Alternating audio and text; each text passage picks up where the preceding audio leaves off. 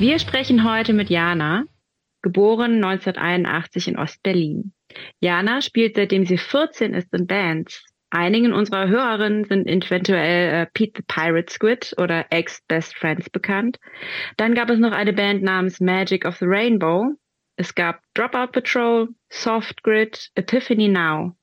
Ihr aktuelles Soloprojekt heißt Point No Point und die aktuelle Band Half Silks. Jana ist aber auch knietief in anderen Kulturbereichen aktiv, macht als Job Musik für Theater und Tanz, schreibt aber auch für die Testcard im Ventil Verlag und die Jungle World und veranstaltet ab und an Konzerte. Jana lebt immer noch in Berlin. Ja, und wir sprechen heute, also einerseits natürlich mit Jana, weil viele der Bands äh, mir zumindest äh, geläufig sind. Kann noch nicht sagen, dass ich Riesenfan war. Das kann sich aber noch entwickeln, wie so öfter im Podcast. Ähm, und äh, Jana ist mir tatsächlich aufgefallen. Ich, äh, sie hat so ein bisschen, als ich sie angefragt habe, war so ein bisschen schockiert, dass es überhaupt noch im Internet existiert, aber es ist auch nur so auf einem privaten Kanal und kein Mensch sieht das, weil es mal vor, ich glaube 2011, so eine damals in der äh, coolen Hardcore-Szene auch als nicht cool angesehene äh, Weiß-Doku über meine Band Nothing gab. Ähm, das fanden viele Leute gar nicht cool und Ausverkauf und überhaupt. Und die waren dann bei einem, einem unserer allerersten Konzerte und haben so ein bisschen gefilmt. Ich weiß auch nicht, ob im Nachhinein ob ich das cool fand. Aber in diesem Video taucht auch Jana auf und ist zumindest on camera sehr happy, dass sie da gewesen ist. Und seitdem habe ich die immer so ein bisschen im Blick. Und äh, jetzt in der Vorbereitung tatsächlich finde ich diese ganzen musikalischen Sachen sehr interessant. Und insbesondere den Aspekt irgendwie nicht nur, weil wir sprechen viel mit Leuten, die Musik machen, für, für sich selbst und das, was sie gut finden.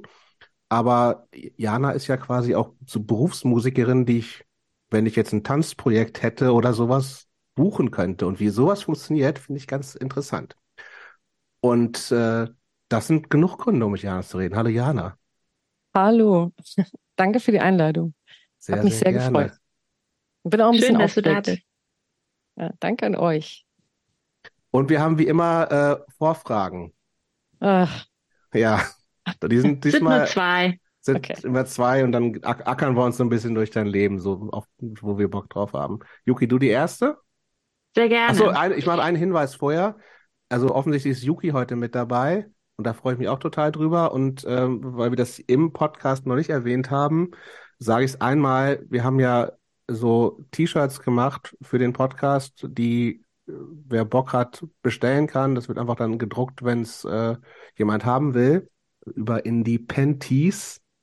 Und Yuki hat davon ein Design gemacht und das finden wir total super. Und da wollte ich nochmal öffentlich Danke für sagen, Yuki. Sehr gerne. Ganz öffentlich, sehr gerne. Job. Schön. So, dann geht's jetzt los. Ja, die erste Vorfrage. Ähm, Jana, sind auch nur zwei und die sind ganz harmlos. Ähm, was hat Punk, das andere Szenen oder Subkulturen nicht haben? es fängt gleich super schwierig an. Mhm. Ich kenne ja nur die eine Subszene so richtig gut, in der ich Ja, halt aber das, was du bin. sonst machst, Also, ist doch nicht Punk. Nee, doch, vielleicht, da können wir später noch drauf kommen. Ja, Ich bin genau. mir gar, gar nicht so sicher, wie das definiert wird. Ich glaube, für mich damals einfach so ein, also damals hatte, oder wie das alles angefangen hatte, was von so einer gewisse Offenheit für eigentlich nicht dazu gehören und dann doch ein, eine, eine Form finden, wie man sich ausdrücken kann, wo Leute sind, die einen erstmal irgendwie nehmen, wie man ist und äh, sich ausprobieren können, ohne dass man was gelernt haben muss oder gut sein muss in irgendwas. Das Wisst ihr, was ich meine? Das fand Hast ich. du denn irgendwie was anderes mal sozusagen ausprobiert? Ich glaube nicht. Also ja tats- tatsächlich in so anderen, in, wenn man jetzt irgendwie sagt, man nimmt auch irgendwie so Sportverein oder sowas, da gehört ja immer, gehören ja immer so gewisse Skills dazu, ne? genau. Und ich fand eigentlich, das war schon was, was irgendwie, das war halt erstmal irgendwie entspannt, so ganz einfach formuliert. Ähm, ich würde sagen, das, Ja, das wäre so das, was ich auch so nach wie vor irgendwie cool finde, ist, dass man erstmal ankommen kann, wie man ist und irgendwie sich ausprobieren kann.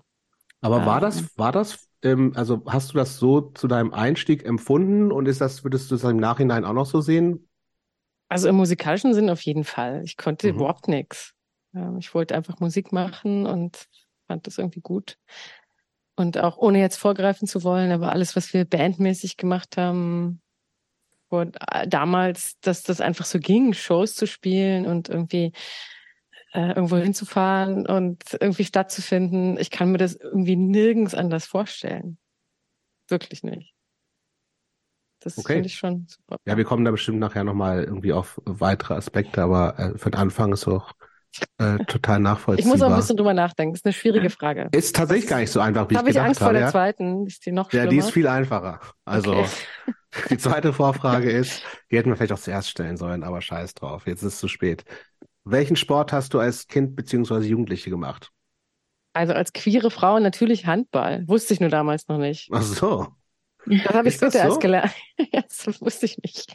Also ich habe Handball gespielt, im, äh, auch im Verein in Berlin, äh, im, ähm, oh, weiß ich gar nicht mehr. Aber wir waren schon so, also ich musste immer so am Wochenende auch zu Turnieren und so. Und ich war auch ziemlich gut, glaube ich. Habe es auch super gerne gespielt. Welche Position? Brutaler Sport. Ich war rechts außen, obwohl ich Rechtshänder bin. Eine klassische Linkshänder-Position hatten wir Ja. niemand im Team. Habe ich dann besetzt, weil ich echt eine gute Wurfhand hatte und groß war.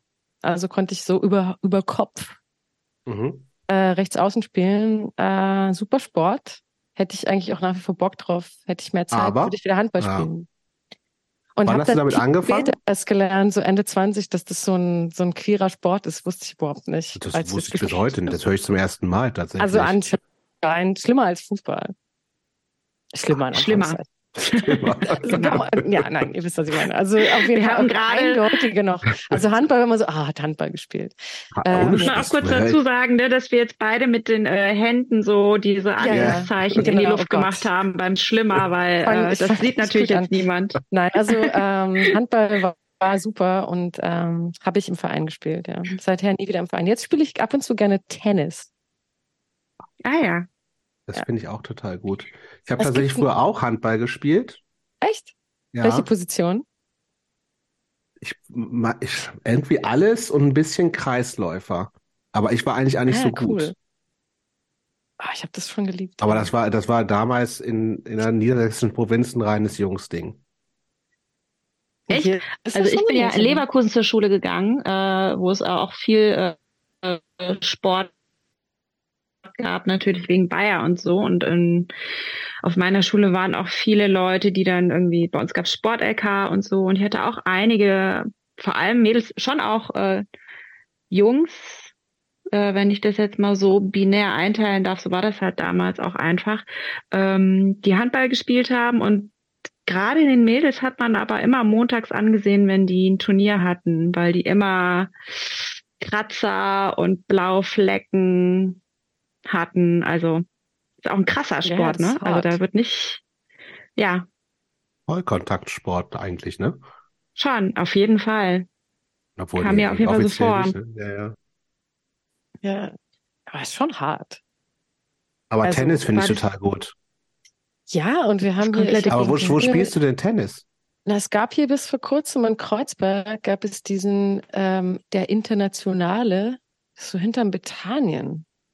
Okay. Gibt es so einen Tennisplatz? Die hatten jetzt auch gerade, ich wünschte, die hätten das ein bisschen öffentlicher gemacht, so einen Aufruf, weil die halt auch verdrängt werden. Das ist eigentlich so ein alter Arbeitersportverein. Und die haben so einen Tennisplatz. Mir fällt gerade der Okay. Straßenname nicht ein, aber genau. Und da war ich jetzt ab und zu äh, mit Freundinnen Tennis spielen. Natürlich auf, ja, nicht so wahnsinnig fancy Art, aber es macht schon Spaß. Und Wenigstens das ganz in weiß? Nein, nein, nein, da geht man in alten Band-T-Shirts hin. Ach Oder? so. Und die haben halt so einen Hartplatz, das kostet nicht viel und man kann Tennis spielen. Das ist cool. Aber Ohne im Verein Mitglied zu sein, tatsächlich? Ja, ja, du zahlst irgendwie, Ah. irgendwie, du zahlst irgendwie 15 Euro so zu dritt und dann kannst du da Tennis spielen. Macht mega Spaß. Das finde ich super. Mhm. Ja. Ja, ich bin, glaube ich, schlecht, aber es macht Spaß. Ja, darum geht's ja nicht. Aber ihr spielt zu dritt, hast du gerade gesagt? Nö, zu vier, zu dritt, zu zweit, wer gerade so Zeit hat. Das Sehr finde ich gut. Weil ich habe vor ein paar Jahren echt mal überlegt, wo kann man denn, ja, ich habe Ja, früher auch, ist- auch das mal wäre Tennis mein Tipp. gespielt. Ja, Echt, so super. ein Verein oder was? Ich kenne das ja, Ja, gar so nicht. Ich habe erst vor zehn Jahren angefangen oder fünf. Ich habe es ich hab's mal so ein halbes Jahr lang gemacht und fand es irgendwie echt irgendwie auch cool. Und dann habe ich hier mal gedacht, irgendwie so, so, es ist ja nicht so, dass irgend, also ich hab, dachte mal, man muss in irgendeinem so bescheuerten Verein Mitglied sein, da habe ich natürlich keinen Bock drauf. Aber ich da einfach ich war so in so einem Verein. Ich war immer, ich bin immer zum, ja, zum Jugendtraining heißt es ja dann direkt. War aber auch grottig schlecht. aber Ich nicht musste auch dann mal, immer, ich hatte mit so zwei, wie bitte? hast du nicht auch mal Bock? Wollen wir nicht mal Tennis spielen gehen, Yuki? Ja, voll. Gut. Mach das mal. Machen wir. Wir gehen zu Kommst dritt du mit, einfach. Jana? Ich würde auch mitkommen, ja. Ja, dann gehen wir Gerne. Tennis spielen. Ich war geborgen, dann letzt- zeigst du uns diesen, diesen Ja. Platz. Ich war letzte Woche im Keller und habe noch meinen äh, Schläger da liegen sehen. Ich habe so einen Boris Becker. Schläger gehabt. Boris Becker. Boris Das Becker, ist ja, der eigentlich voll gut. Das ist so eine Persona, Ja. so hier Punk-Podcast und eigentlich gehst Ja, und das Ding war- Boris, der- Tennisverein. Boris irgendwie. mittlerweile mehr Punk als Andrea Gassi damals, ne? Unter den Ja, das- Tennisspielerinnen. Das, ja, das Wegen ist, der äh, Steuerhinterziehung, ich weiß. Wegen allem, oder? Wegen, wegen allem. Aber das war so ein Tennisschläger, da, der, den konntest du so ein bisschen mit so einer, der hatte so eine Schraube am Ende gehabt und du konntest dann halt so ein bisschen die Länge Oh, dann konntest du. verändern, was auch überhaupt, was überhaupt keinen Sinn macht. So ein drei Na klar, dann kannst du die sowas. Härte, dann kannst du die Härte Ja. der Seiten wahrscheinlich einfacher, Genau, für einstellen. Zwölfjährige total sinnvoll.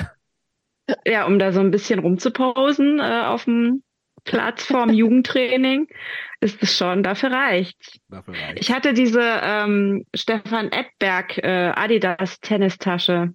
Oh, geil. Das war die so weiß mit so buntem, so einem bunten Zeug Ja, drauf, mit so, ja, ja, genau. Gab es in verschiedenen Farben und ich hatte die mit dem blau-türkis irgendwie. Genau, und ich musste, ich hatte dann in der siebten oder achten Klasse hatte ich mit zwei Freundinnen zusammen Tennis bei unserem Tennislehrer Willi. Und wir hatten vor dir den Eckplatz am Eingang. Der er hatte zwei, zu zwei Seiten ging der ähm, an die Straße. Und wir mussten dann immer die Hälfte des Unterrichts lang einfach ähm, da hochlaufen, weil das ging da so die Treppe runter und die ganzen Bälle einsammeln, die wir irgendwie über den Zaun geschossen haben. Und der war wirklich hoch, weil man musste da echt so eine ganze Treppe runterlaufen. Also das war bestimmt vier Meter oder so. Und dann sind wir da immer durchs Gebüsch gekrochen und haben die Tennisbälle wieder eingesammelt, die wir verschossen haben. Aber ähm, ja, irgendwie war das schon gut und lustig, aber so die ganzen Vibes vom Tennisclub fand ich irgendwie immer ätzend. Das ist auch so eine ganze Vereinsscheiße, ist immer ätzend, glaube ich. Fast Ja. immer. Ja, Ich kenne das gar nicht. Ich habe wirklich nur aus Spaß angefangen vor ein paar Jahren, wo mich jemand mitgenommen hat. Mein einziger Verein jemals war Handball und ich glaube, das, Okay. das war schon Aber Te- okay. ein Tennis-Date haben wir, das finde ich schon mal gut. Also das würde mich sehr freuen. Super. ja Ich, ich, habe auch einen eigenen dabei. Schläger und so und Schuhe. Ja, ich nicht. Was mache ich denn da? Da kann man auch ausleihen da. Ach was, Ja, ja, ja, Äh, das ich ist bin das so- Beste. sofort am Start. Super. Sehr gut. Sofort bin ich am Start. Safe. Jana, wann kam Hammer. Punk in dein, wann kam Punk in dein Leben? Ah, jetzt kommt diese Frage gleich. Jetzt als kommt diese Frage. Ja, Ja, das klar. ist die, eigentlich die Voll erste. rein. Über die konnte ich ja jetzt nachdenken, ein paar Genau. Tage. Habe ich auch gemacht. Mhm. Und zu welchem Ergebnis bist du gekommen? Welche, welche Geschichte möchtest du heute Äh, erzählen? Die Geschichte, die jetzt, glaube ich, schon öfter äh, viel bei Leuten meiner Generation. Irgendwann Mitte der 90er ist das halt passiert. Ähm, und ich habe auch ein bisschen überlegt, wie war das? Ich glaube, da gab es zweierlei Sachen. Einerseits war das wirklich so ein Ding, dass so bestimmte Mainstream-Punk-Bands einfach präsenter waren. Und ich war Was, sehr war da große schon so Green Radio. Day und so? Ja. Ja. Ja. Also ich bin 81 geboren, Mhm. also so gesagt so, pff, also mit 94, 95 so fing Mhm. es ja schon an. Ich glaube, Dookie war, Dookie war 94, Nevermind war Kann- 94. kann gut sein. Also es war schon irgendwie so ein bisschen so in der Luft, auch ähm, für Kids, die Radio gehört haben, so wie ich. Ich bin hier mit so Radio Fritz und so Mhm. aufgewachsen. Das war einfach ultra präsent. Ähm, das war so die eine Seite und die andere war dann wirklich so, eigentlich so fast ein bisschen naiv, möchte ich im Nachhinein sagen. So eine Entscheidung eigentlich auf dem Schulhof, zu wem man dazugehören will. Es waren die Mhm. 90er in, ich habe in Hohenschönhausen gewohnt. Ich weiß nicht, ob ihr das kennt. Ja, natürlich. wir sind ja auch beide in Berlin. Ja. Und war da in der Schule und ähm, das war schon eine Grundsatzentscheidung, irgendwie so ein diffuses, ist man links oder rechts. Es Mhm. gab, glaube ich, auch noch neutral offiziell. Mhm. Und ähm, im Grunde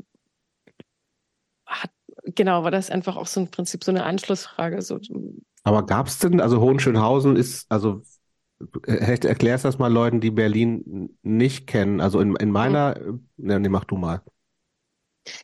naja, Hohenschönhausen ist ein Neubaubezirk. Mhm. Also schon so Platte, Hochhäuser, ja. Genau, also wir haben da gewohnt in so einem Elfstöcker am Stadtrand eigentlich tatsächlich. Dahinter beginnt direkt ähm, Wartenberg, so ein Vorort quasi.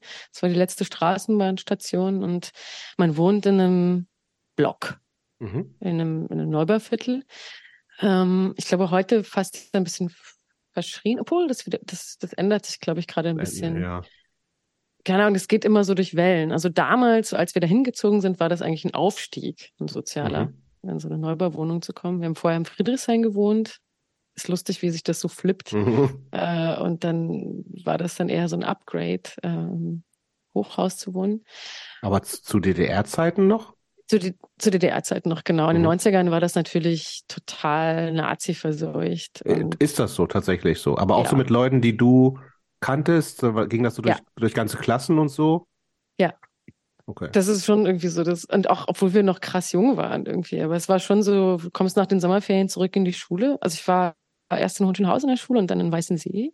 Mhm. Ähm, und das war dann schon so, die einen kommen in der Bomberjacke zurück und in Springerstiefeln und die Mhm. anderen halt irgendwie mit roten Iro. Haaren genau, Mhm. und Iro. Und bei mir war das eher so, ich war eigentlich eher ziemlich ruhig, so schüchtern, aber in meinem Freundeskreis waren wir so schon so die nerdigen Kids und reingeraten bin ich da schon über Freunde oder so von meiner besten Freundin damals, der ältere Bruder war so richtig klassischer Punk mit Iro und äh, wir haben dann einfach rumgehangen mit dem und seinen Kumpels und dann habe ich meine erste, ich glaube, Skeptiker-Kassette geschenkt gekriegt. Mhm. Und das war dann so der direkte Kontakt. Aber ja, das war schon so ein bisschen so ein, wo gerät man irgendwie hin? Mhm. Ich weiß gar nicht, ob das so eine bewusste Entscheidung war. Wir waren ja auch eigentlich total unpolitisch in dem Alter. Aber es hing so einfach in der Luft. Ja. Genau. Das war so Aber der diese- allererste Anfang. Dieses äh, waren denn, also da kann ja auch schnell draus entstehen, äh, weil du schon gesagt hast, sind ja so zwei Seiten dann oder es gab schon vielleicht auch irgendwie so ein paar neutrale Leute, aber im Zweifelsfall war man dann halt irgendwie rechts oder links. Das kann ja auch bedeuten, gibt Stress und kriegt aufs Maul oder irgendwie ist verfeindet oder wie auch immer. War das irgendwie, war Gewalt da auch ein Thema oder hat, Ja, hat man sich, voll. weil man sich kannte, eher so in Ruhe gelassen? Also in, der, in dem Schulkontext hat man sich in Ruhe gelassen. Es war eher so absurd, dass man so teilweise nebeneinander noch auf der Schulbank saß. Ähm, aber wir reden jetzt wirklich so von so 95, Ja, ne? ja. also die Zeit, wo es 13, wirklich 14, krass war. 15 so. Und wo man auch noch nicht, also ja, klar, man kannte sich ja und dann, und das waren ja auch noch total diese ausgeprägten, eben diese Codes über Klamotten oder wie man die Haare hatte und was für Musik man gehört hat. Und da eigentlich war man total nah nebeneinander. Aber aufs Maul gekriegt haben wir auch. Also ich wurde, ich kann mich an zwei Situationen erinnern, wo es wirklich gewalttätig wurde. Das waren aber keine Leute, die ich kannte, sondern wo ich einfach auf der Straße geschlagen wurde. Aber weil du irgendwie wie nicht, nicht wie ein Nazi aussahst, oder? Genau, also einmal war das so der klassische Hakenkreuz- und Mülleimer-Patch auf dem Rucksack. Ach so. Dann so äh, auf dem Bahnhof irgendwie. mhm. Und das andere Mal auch, so ähnlich, halt gefärbte Haare und dann wird man halt irgendwie, Also das, das hattest du schon. Also du warst schon auch sozusagen zuzuordnen, äh, Ja. anhand von Aufnähern und Klamotten und sowas alles. ja, ja, auf jeden Fall. Ich hatte bunte Haare und irgendwelche Patches. Aber kein Iro. Nee, das hatte ich nicht. Aber ich hatte nur irgendwie blaue Haare und Okay. grün und so. Aber ich war eigentlich auch total, ähm, eigentlich war ich auch total schüchtern und äh, brav. Aber das war ja, also das war aber trotzdem, die die Codes waren ja so eindeutig, Naja. dass die Schnürsenkelfarbe das schon, also das war ja einfach, ich glaube, das gibt's auch gar nicht mehr unbedingt. Aber das war einfach so klar. Und dann hat man das schon abgekriegt. Ja. Also mir ist es Gott sei Dank, wie gesagt, nur, ich kann mich nur an zwei Situationen erinnern, wo es wirklich körperlich wurde. Und auch noch im, im Rahmen war. Aber in meinem Bekannten- und Freundeskreis damals gab es da auf jeden Fall echt schreckliche Geschichten. Ja, hm. das war schon präsent. Ja. In was für einem familiären Umfeld? Achso, ja, mach durch, okay. Ja, ich hätte jetzt auch äh, so ein bisschen auf die Eltern. Ähm, wie, wie fanden deine Eltern das, dass du ähm, dann so rumläufst, so offensichtlich, die haben das ja auch mitbekommen, die haben ja vielleicht auch vielleicht so ein bisschen unter Umständen Sorgen sich da gemacht um dich. Man hat ja wahrscheinlich auch so Sachen in der, in der Zeitung gelesen und hast du denen zum Beispiel von diesen, ähm, ich sag jetzt mal, Übergriffen erzählt? Oder hat man dir das angesehen? Waren die, war das schon ähm, krasser oder hat dir jemand einfach, also in Anführungszeichen einfach, es ist ja alles mega übergriffig und gewaltig, aber so. Geschubst oder die auf den Hinterkopf ein. Genau, also das zieht sich im Bereich. Das war so, kriegst eine gezimmert und das Fahrrad wird zusammengebeult so und dann halt die Patches abgerissen und so. Aber es ist jetzt nicht so, dass ich da schwer verletzt nach Hause kam. Mitbekommen haben die das, glaube ich, schon. Das habe ich denen schon erzählt. Naja, aber ähm, ähm, ja, keine Ahnung. Ich glaube schon, dass die in Sorge waren. Das weiß ich nicht so genau. Hm, ich war Aber sehr unabhängig, sehr früh und auch sehr viel von zu Hause weg, schon ab einem ziemlich jungen Alter. Ähm, und ziemlich unabhängig. Also insofern, ich glaube, weiß ich nicht, müsste ich die mal fragen. Ähm, Eins, also Einzelkind also eigentlich? Haare. Jetzt kommen zwei Fragen auf einmal. Nee, nee äh, Jobs kann ruhig. Äh, ja, bist, bist du Einzelkind? Ich habe eine jüngere Schwester. Du hast eine jüngere Sieben Schwester. Jahre jünger als ich. Okay, das ist ganz schön weit auseinander. Ein großer ja, Abstand. Wir haben ja. auch verschiedene Väter, also okay. Ganz, also genau, ich genau, ich bin so so, so klassische klassische Scheidungskindgeschichte. Mhm. Äh, also ich bin quasi mit meinem Stiefvater aufgewachsen, der mein Vater ist, deswegen nenne ich ihn eigentlich auch nicht Stiefvater. Meinen mhm. eigentlichen Vater kenne ich gar nicht, der ist verschollen, verschwunden. Also den mhm. gibt es wahrscheinlich irgendwo, aber ich kenne ihn nicht, habe nichts mit ihm zu tun. Und bin also mit meiner Mutter und ihrem zweiten Mann quasi aufgewachsen und meiner Schwester, die sieben Jahre nach mir kam. Mhm. Insofern auch ein großer Unterschied. Und genau diese Zeit, in die das viel, oder diese extreme Zeit in den 90ern war eben auch so eine, das war einfach eine ereignisreiche Zeit für die ganze Familie. Insofern, ich glaube, meine Eltern waren froh, dass ich links bin, in Anführungszeichen.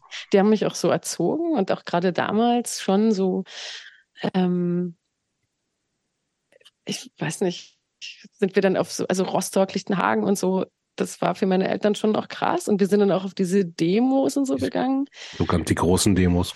Also das, wo man dann später bei den goldenen Zitronen sich dann darüber lustig gemacht hat oder so. Mhm. Aber da muss ich bei diesen, bei ja. das bisschen Totschlag immer ein bisschen dran denken, weil für mich war das eigentlich nicht gut, dass meine Eltern gesagt haben, so, das ist jetzt einfach so das, mhm. was nicht geht. Ähm, das war schon, war schon irgendwie auch so entscheidend. Und ich glaube, dass ich dann irgendwie bunte Haare hatte, war das geringste Problem. Meine Mutter hat mir sogar die Haare gefärbt. Also, ah, die, ja. die sind jetzt wirklich keine Punks oder links oder Extreme, aber die sind schon so, dass die das ganz schlimm fanden.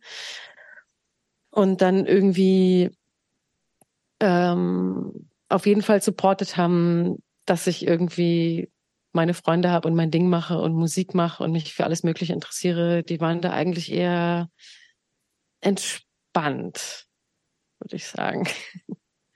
Da können wir auch auf die Frage jetzt zurück, die Jobst mich stellen wollte. Ähm, was, ähm, wie sind denn, also davon ab, wie deine Eltern so drauf waren, das hast du ja gerade so ein bisschen erzählt. Was, was haben die denn so gemacht? Wie waren die so unterwegs und was haben die so ähm, gemacht? Waren die viel zu Hause oder viel unterwegs? Nö, klassisches beide arbeiten. Also ich war schon von Kindern, also dieses viel so, dass man halt nach der Schule nach Hause kommt allein und so von Anfang an eigentlich. Ganz klassisches äh, mhm. Ostelternhaus, würde ich sagen. Zwei, zwei arbeitende Eltern. Die waren auch super jung. Also äh, ich glaube, meine Mom war weiß ich nicht, die war 21 oder so, als mich, also sie ja, hatte einfach sehr junge Eltern, beide sehr musikbegeistert und aber glaube ich schon so auch ihr Leben leben wollend und ähm, wir waren jetzt oder wir sind nach wie vor keine besonders enge Familie, würde ich sagen. Mhm. Also zumindest ich mit meinen Eltern. Meine, bei meiner Schwester ist es was anderes. Ich glaube, die ist sehr viel enger mit meinen Eltern und bei mir und meinen Eltern ist das schon eher sehr äh, wir machen, also ja, nicht super eng, äh, eher ein mhm. bisschen distanziert. Ähm, sind aber, aber bei, sind alle noch in Berlin? Alle sind in Berlin. Mhm. Seit 100 Generationen. Nein, also es ist schon eine sehr, sehr, eine sehr äh, Berliner Familie. Ähm, ähm, genau. Und ähm, genau, die haben das, glaube ich, damals, die haben das, also alles, was so war mit so, ich, dass ich dann auch irgendwie Musik machen wollte und keine Ahnung, ähm, viel draußen rumhing und auf Konzerte wollte und so, das haben die eigentlich nie als problematisch angesehen. Im Gegenteil, das war nie ein Ding. Ja. Was haben die so für Musik gehört, wenn du sagst, die waren auch auf jeden Fall musikaffin? Lief viel Musik zu Hause oder? Ost, Ostrock lief da. Da lief teilweise Ostrock, aber schon so die, ähm, ich glaube, die sind super empfindlich, was so ähm, den offiziellen Rock angeht. Mhm. Das war dann schon so ein bisschen die ausgesuchteren Sachen. Mein Vater hat auch immer geflext, dass er, also wie gesagt, Vater. Mhm. Ja, ja, alles gut. Ja, genau dass er irgendwie auf dem Schwarzmarkt hier Jethro Tull und Pink Floyd gekauft hat und Black Sabbath. Das war so das, was zu Hause lief, war halt schon so Rockmusik mhm. und einfach unter schwierigen Umständen besorgt. Ähm, total krasse irgendwie Vinyl-Auflagen, die er irgendwie, wo er ewig für sparen musste und sich die wirklich illegal besorgen musste. Das war schon so ein Ding. Ähm, lief auch ein bisschen Ostrock, aber ausgesucht. Ähm, ich überlege gerade, was die eigentlich in der Hinsicht mochten. Ich glaube, City geht schon noch irgendwie. Ansonsten Feeling B eh immer. Mhm. Fand ich dann auch cool. Ähm, und dann schwierig. Also wenn das irgendwie zu, selbst so silly oder so, das ja, war das... auch schon teilweise zu schlimm. Da sind okay. die auch ziemlich empfindlich, glaube ich. Also Nee, nee. Hast, das meiste, was über ACDC, okay. Jethro, Jethro Tull, Pink Floyd. Ich würde sagen, damit bin ich echt aufgewachsen. Hast du eigentlich, also wie gesagt, äh, Wende 89 und 88 ja mit äh, Maueröffnung und so, hast du da noch Erinnerungen dran? Mit sieben, acht? Ja, schon. Also ich meine, ich war acht, als die Mauer fiel. Das hat man schon mitgekriegt. Und dann ich denke im Nachhinein auch manchmal so, woran erinnere ich mich eigentlich und was sind so eingebildete Erinnerungen, aber mhm. dann manchmal denke ich auch, naja, das war jetzt auch kein, das war jetzt auch nicht alles von heute auf morgen. Also diese ganzen langsamen Veränderungen in der Schule oder aber, dass da also Lehrer vor, nicht mehr da waren und so, das weiß ich schon noch alles. Ja. Aber nach Wende nicht mehr da waren, meinst du? Genau, also diese ja. schräge Zeit, wo sich alles geändert hat mhm. und wirklich ähm, aber kannst ja, du dich noch so, wenn deine, deine Eltern, das klingt ja jetzt so, also nicht so die äh, super DDR-Fans gewesen sind, nee. ähm, dann kann das, also kannst du dich daran erinnern, wie, wie da so die Stimmung war? Also es kann ja sein, wie, ey, super, endlich, scheiß Mauerwerk, jetzt ist Freiheit, alles super, bis hin zu, ah, weiß auch nicht so gut, und inklusive totaler Verunsicherung, was kommt jetzt irgendwie, weil Zweifelsfall waren ja dann Leute doch irgendwie kapitalismuskritisch oder so. Oder sind sie vielleicht auch so, ne? Also war das, weißt, kannst du dich erinnern, was da so für eine Stimmung war bei euch zu Hause als ja, super schwer zu sagen. Also als also akut, als die Mauer fiel und wir rüberkommen, war das schon eine positive Stimmung und ich glaube auch im Nachhinein. Also ich rede da mit meinen Eltern nicht so viel drüber, weil die selber auch ultra wenig drüber sprechen. Das mhm. ist total das schwierige Thema bei denen. Keine Ahnung warum, aber fällt denen schwer. Aber mein Eindruck ist schon, dass das eine Erleichterung war und was sie so erzählen, auch von den eigenen Repressionen und was sie alles nicht machen konnten und mir halt auch irgendwie durchgehen haben lassen, weil sie es nicht durften oder konnten, ist es schon so ein Ding, dass sie froh drüber waren. Mhm. Die sind jetzt nicht die ultrakapitalistischen Hurra-FDP-Wähler, aber trotzdem sind die schon froh darüber, dass sie bestimmte Sachen ausleben konnten. Wie gesagt, die waren auch, ich meine, wenn ich mir überlege, die waren zehn Jahre jünger als ich jetzt bin, als die mhm. vorgefallen ist. Das finde ich auch so abgefallen. Meine Mutter war 30. Ich bin 41. Ja. Also die Vorstellung. Also, ja, und dann noch mit, noch mit einem zehnjährigen Kind quasi. Ja, so, ne? total abgefahren. Ja. Und dann ändert sich irgendwie alles so. Das ist total krass. Und ich glaube, die waren total, die waren total froh drüber. Ähm, sicherlich auch vorsichtig, aber ich weiß gar nicht. Ich denke, für die ist das irgendwie gut gelaufen im Sinne von, dass sie unbedingt irgendwie mehr Freiheit wollten. Ähm, Nachvollziehbar. Ja, und äh, insofern war das schon eine positive ähm, eine positive Erfahrung auch für mich als Kind. Aber wie gesagt, ich war acht. Ja, ja. Für mich war das einfach abgefahren, plötzlich so, boah, äh, krass viel Spielzeug. Ähm, Im Su Supermarkt das erste Mal, überhaupt das erste Mal nach West-Berlin gehen, war absolut abgefahren. Da habe ich schon noch krasse Erinnerungen dran. Das war schon irgendwie crazy. Und wie scheiße Erzähl wir, glaube ich, mal. aussahen. ja, das, das erste Mal. Ich glaube, das ist ganz interessant. Ja. äh, das erste Mal rüber, da war ich lustigerweise erst am Wochenende. Wir sind das erste Mal in den Westen rüber, nicht gleich am ersten Tag, sondern ein paar Tage Verzögerung äh, zu Fuß, da wo jetzt die, also quasi bei der Philharmonie, da am, am Potsdamer Platz. Mhm. Und ich war lustigerweise am Wochenende da und weiß noch, dass ich als Kind dachte so, boah, das, jetzt, das sieht aber auch nicht schön aus. Aber dann waren wir im Zoo und das war echt krass, weil ich habe meine erste Cola gekriegt, äh, so eine Cola-Dose und so ein Plüschtier und und Leute haben uns auch in der U-Bahn angesprochen und mir irgendwie so Sachen geschenkt und Mhm. äh, also es war auch offensichtlich, dass wir aus dem Osten sind, deswegen manche Ja. hatten wahrscheinlich einfach ultra blöde Haarschnitte und so. Keine Aber, echten Jeans. Genau. Genau, keine echten Jeans. Und dann hat man auf jeden Fall Sachen angeboten gekriegt. Und äh, ich weiß nicht, das war einfach total abenteuerlich. Und dann ging das aber auch voll schnell. Dann war so der erste Westurlaub und ähm, das hat sich, und dann plötzlich gab es das eben auch so in der Schule mit irgendwie bestimmten Marken und so. Das hat es halt vorher tatsächlich nicht gegeben. Das war irgendwie über Nacht super schnell, dass alle Leute so, bum, bum, bum, äh, wir müssen dem und dem Ding entsprechen. Marco Polo Ähm, und Boss und all so ein Scheiß, was da so gab. Aber ich habe es, ja genau, aber ich habe es als sehr positiv erlebt und ich würde auch sagen, nach wie vor, also wie gesagt, ich habe jetzt nicht das super enge Verhältnis zu meinen Eltern, aber schon ein ganz gutes. Und das Letzte, was die sind, sind so Nostalgiker. Die finden das irgendwie ultra furchtbar und ähm, sind da eigentlich fast radikaler als ich, wenn es so geht um irgendwie. Also die, die finden das, also wenn das um, keine Ahnung, auch jetzt mit äh, die irgendwelche Wahlergebnisse im Osten und so, die regen sich voll auf. Und äh, ja, also, keine Ahnung, ich weiß nicht. wie ich Würdest du sagen eigentlich, kann. würdest du, würdest du sagen, dass du Ossi bist? Auch ein bisschen? Ja, schon. Also es lässt dann ja nicht ganz klar. Also ich bin im Osten geboren und aufgewachsen und habe auch die ersten prägenden Jahre da erfahren. Mhm. Ich würde das jetzt nicht mit irgendeiner Form von, also ich habe sowieso nichts mit Patriotismus am Hut. Es Mhm. ist eigentlich so ein bisschen egal. Ich denke, es prägt einen ein bisschen einfach aus familiärer Sicht. Und auch natürlich ist man, wächst man in ein bestimmtes Bildungssystem rein, glaube ich. Und in bestimmte Strukturen, die halt nicht so ganz so schnell weggehen. Ähm, insofern irgendwie schon, aber ich sträub mich auch ein bisschen davor, das als so ein totales Identitätsding anzunehmen ähm, oder gar als Makel oder so Mhm. oder weiß ich nicht genau. Das, die Begrifflichkeit ist halt auch irgendwie einfach so besetzt, finde ich. Ne? Sowohl Ossi wie auch Wessi, finde ich, ähm, es, es ist so negativ konnotiert oder geht es nur mir so? Nö, ist eigentlich so, klar.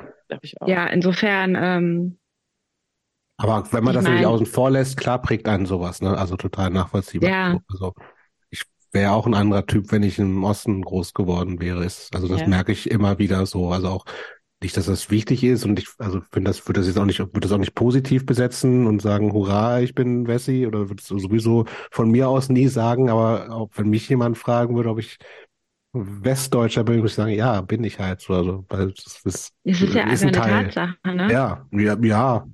Aber das kann man ja auch ab, ablehnen und sagen, nee, ist mir, weiß ich nicht. Versuche ich loszuwerden oder so. Ja, voll. Es gehört halt irgendwie so ein bisschen dazu, aber Ja. ist jetzt nicht etwas, was ich als Teil meiner Identität, also es ist jetzt nicht in meinen, es hat keine Priorität. Ich würde eh gern mal davon so ein bisschen abkommen, weil du es auch schon erwähnt hast. Du bist, äh, weil du gesagt hast, irgendwie, als ich dann angefangen habe, Musik zu machen, das heißt, das war schon relativ früh, ne? Und wir haben es ja irgendwie, das hast du uns vorher erzählt, dass du äh, mit äh, 14 angefangen hast, irgendwie Musik zu machen. Was, wie, wie, wo, aus welchem Impuls raus?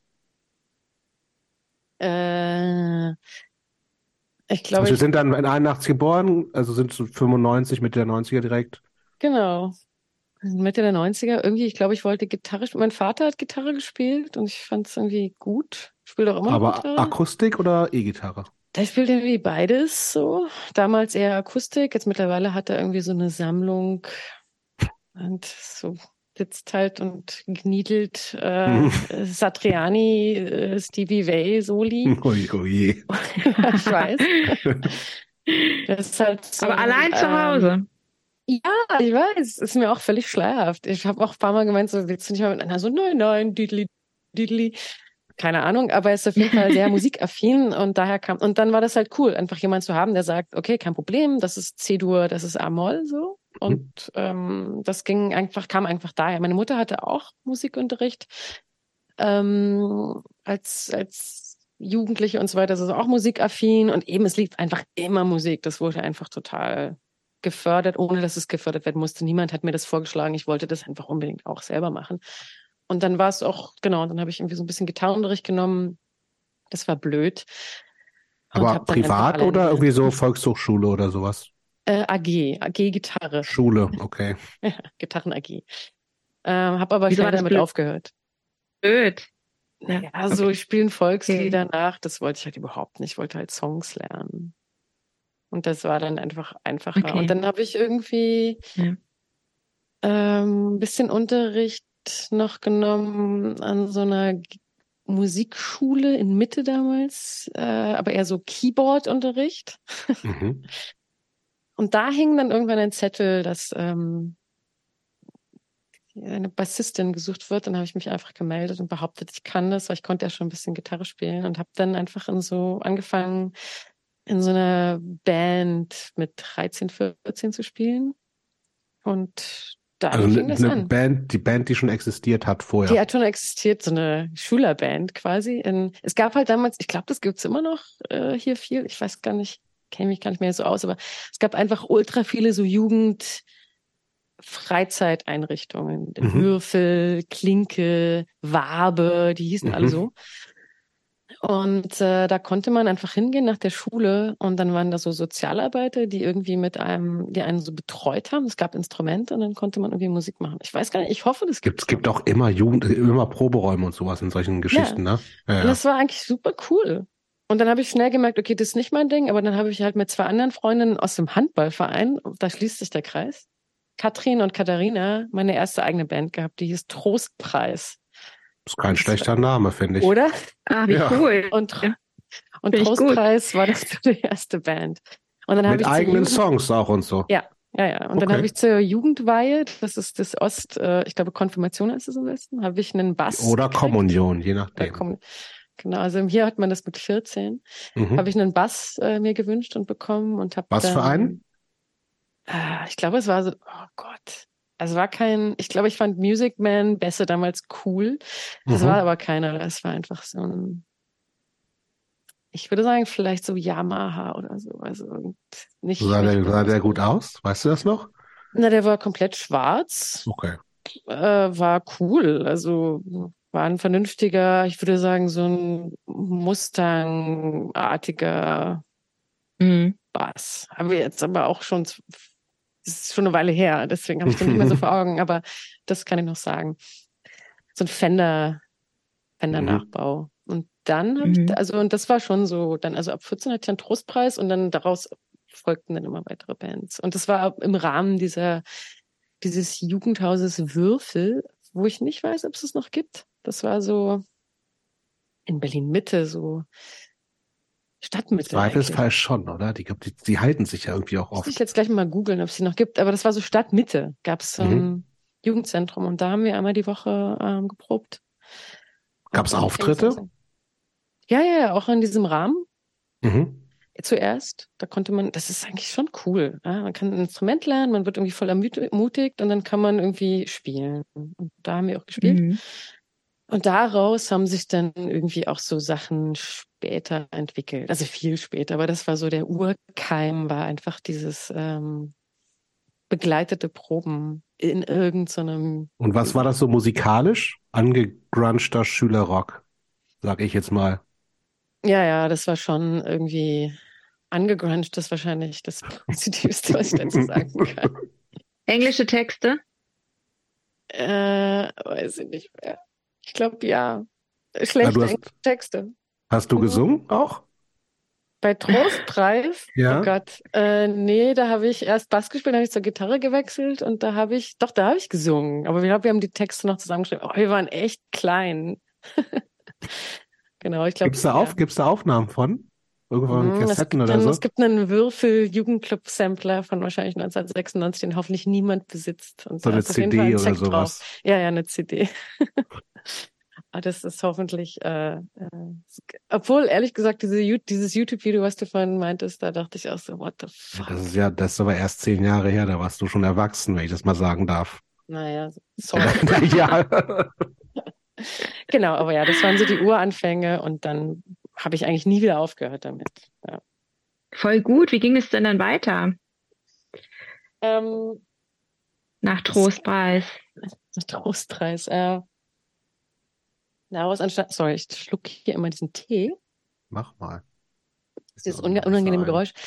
Ähm, naja, ich war dann weiterhin in so Schülerbands und dann mein, ein großer Bruch in meinem Leben war der Umzug. Wie gesagt, wir haben in Hohenschönhausen gewohnt, ähm, in einer kleinen Wohnung und dann war der, der, der ultimative Supergau, als ich 14 war, dass meine Eltern in das Umland gezogen sind Mhm.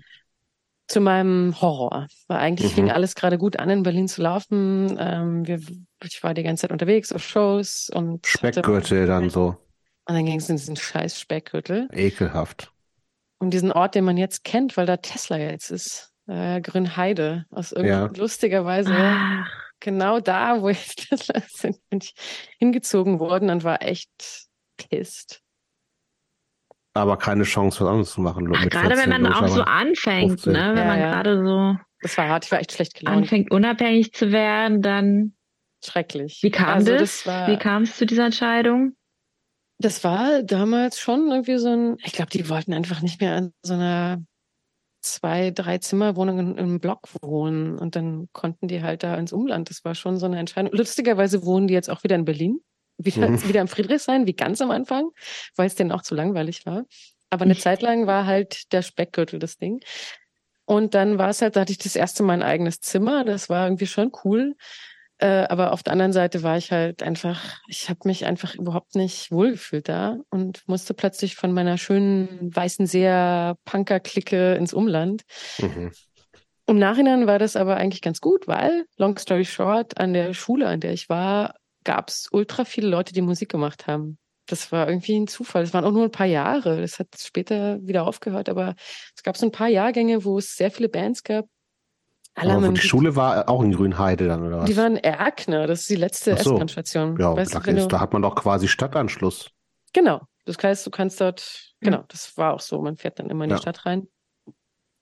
Genau, ich war dann auf dem Gymnasium Erkner und da gab es ein paar Jahrgänge mit Leuten, die einfach krass viel Musik gemacht haben. Das war der total glückliche Zufall. Im Nachhinein war das eigentlich gut. Und dann habe ich da angefangen, mit Leuten Musik zu machen und äh, daraus entstanden dann so die ersten ernsthafteren Bands, also auch die Ur Urkeimzelle von Pete, was dann so zehn Jahre lang mich verfolgt hat, war diese Schule. Also mit zwei aus der Band war ich zusammen auf dieser Schule. Mhm. Wir haben damals auch schon angefangen, als SchülerInnen Musik zu machen. Ja, aber das klingt alles für mich War das noch dann in so. der Schule? Habt ihr räumlich? Zum Teil. Also, Ja? ja, wir waren schon so die Nervigen, glaube ich. Also wir haben, ja, nee, also man, man wir hatten teilweise schon Schulkonzerte so. Das gab's schon. Ähm, aber ich glaube, wir fielen den Musiklehrern auch ein bisschen auf den Wecker.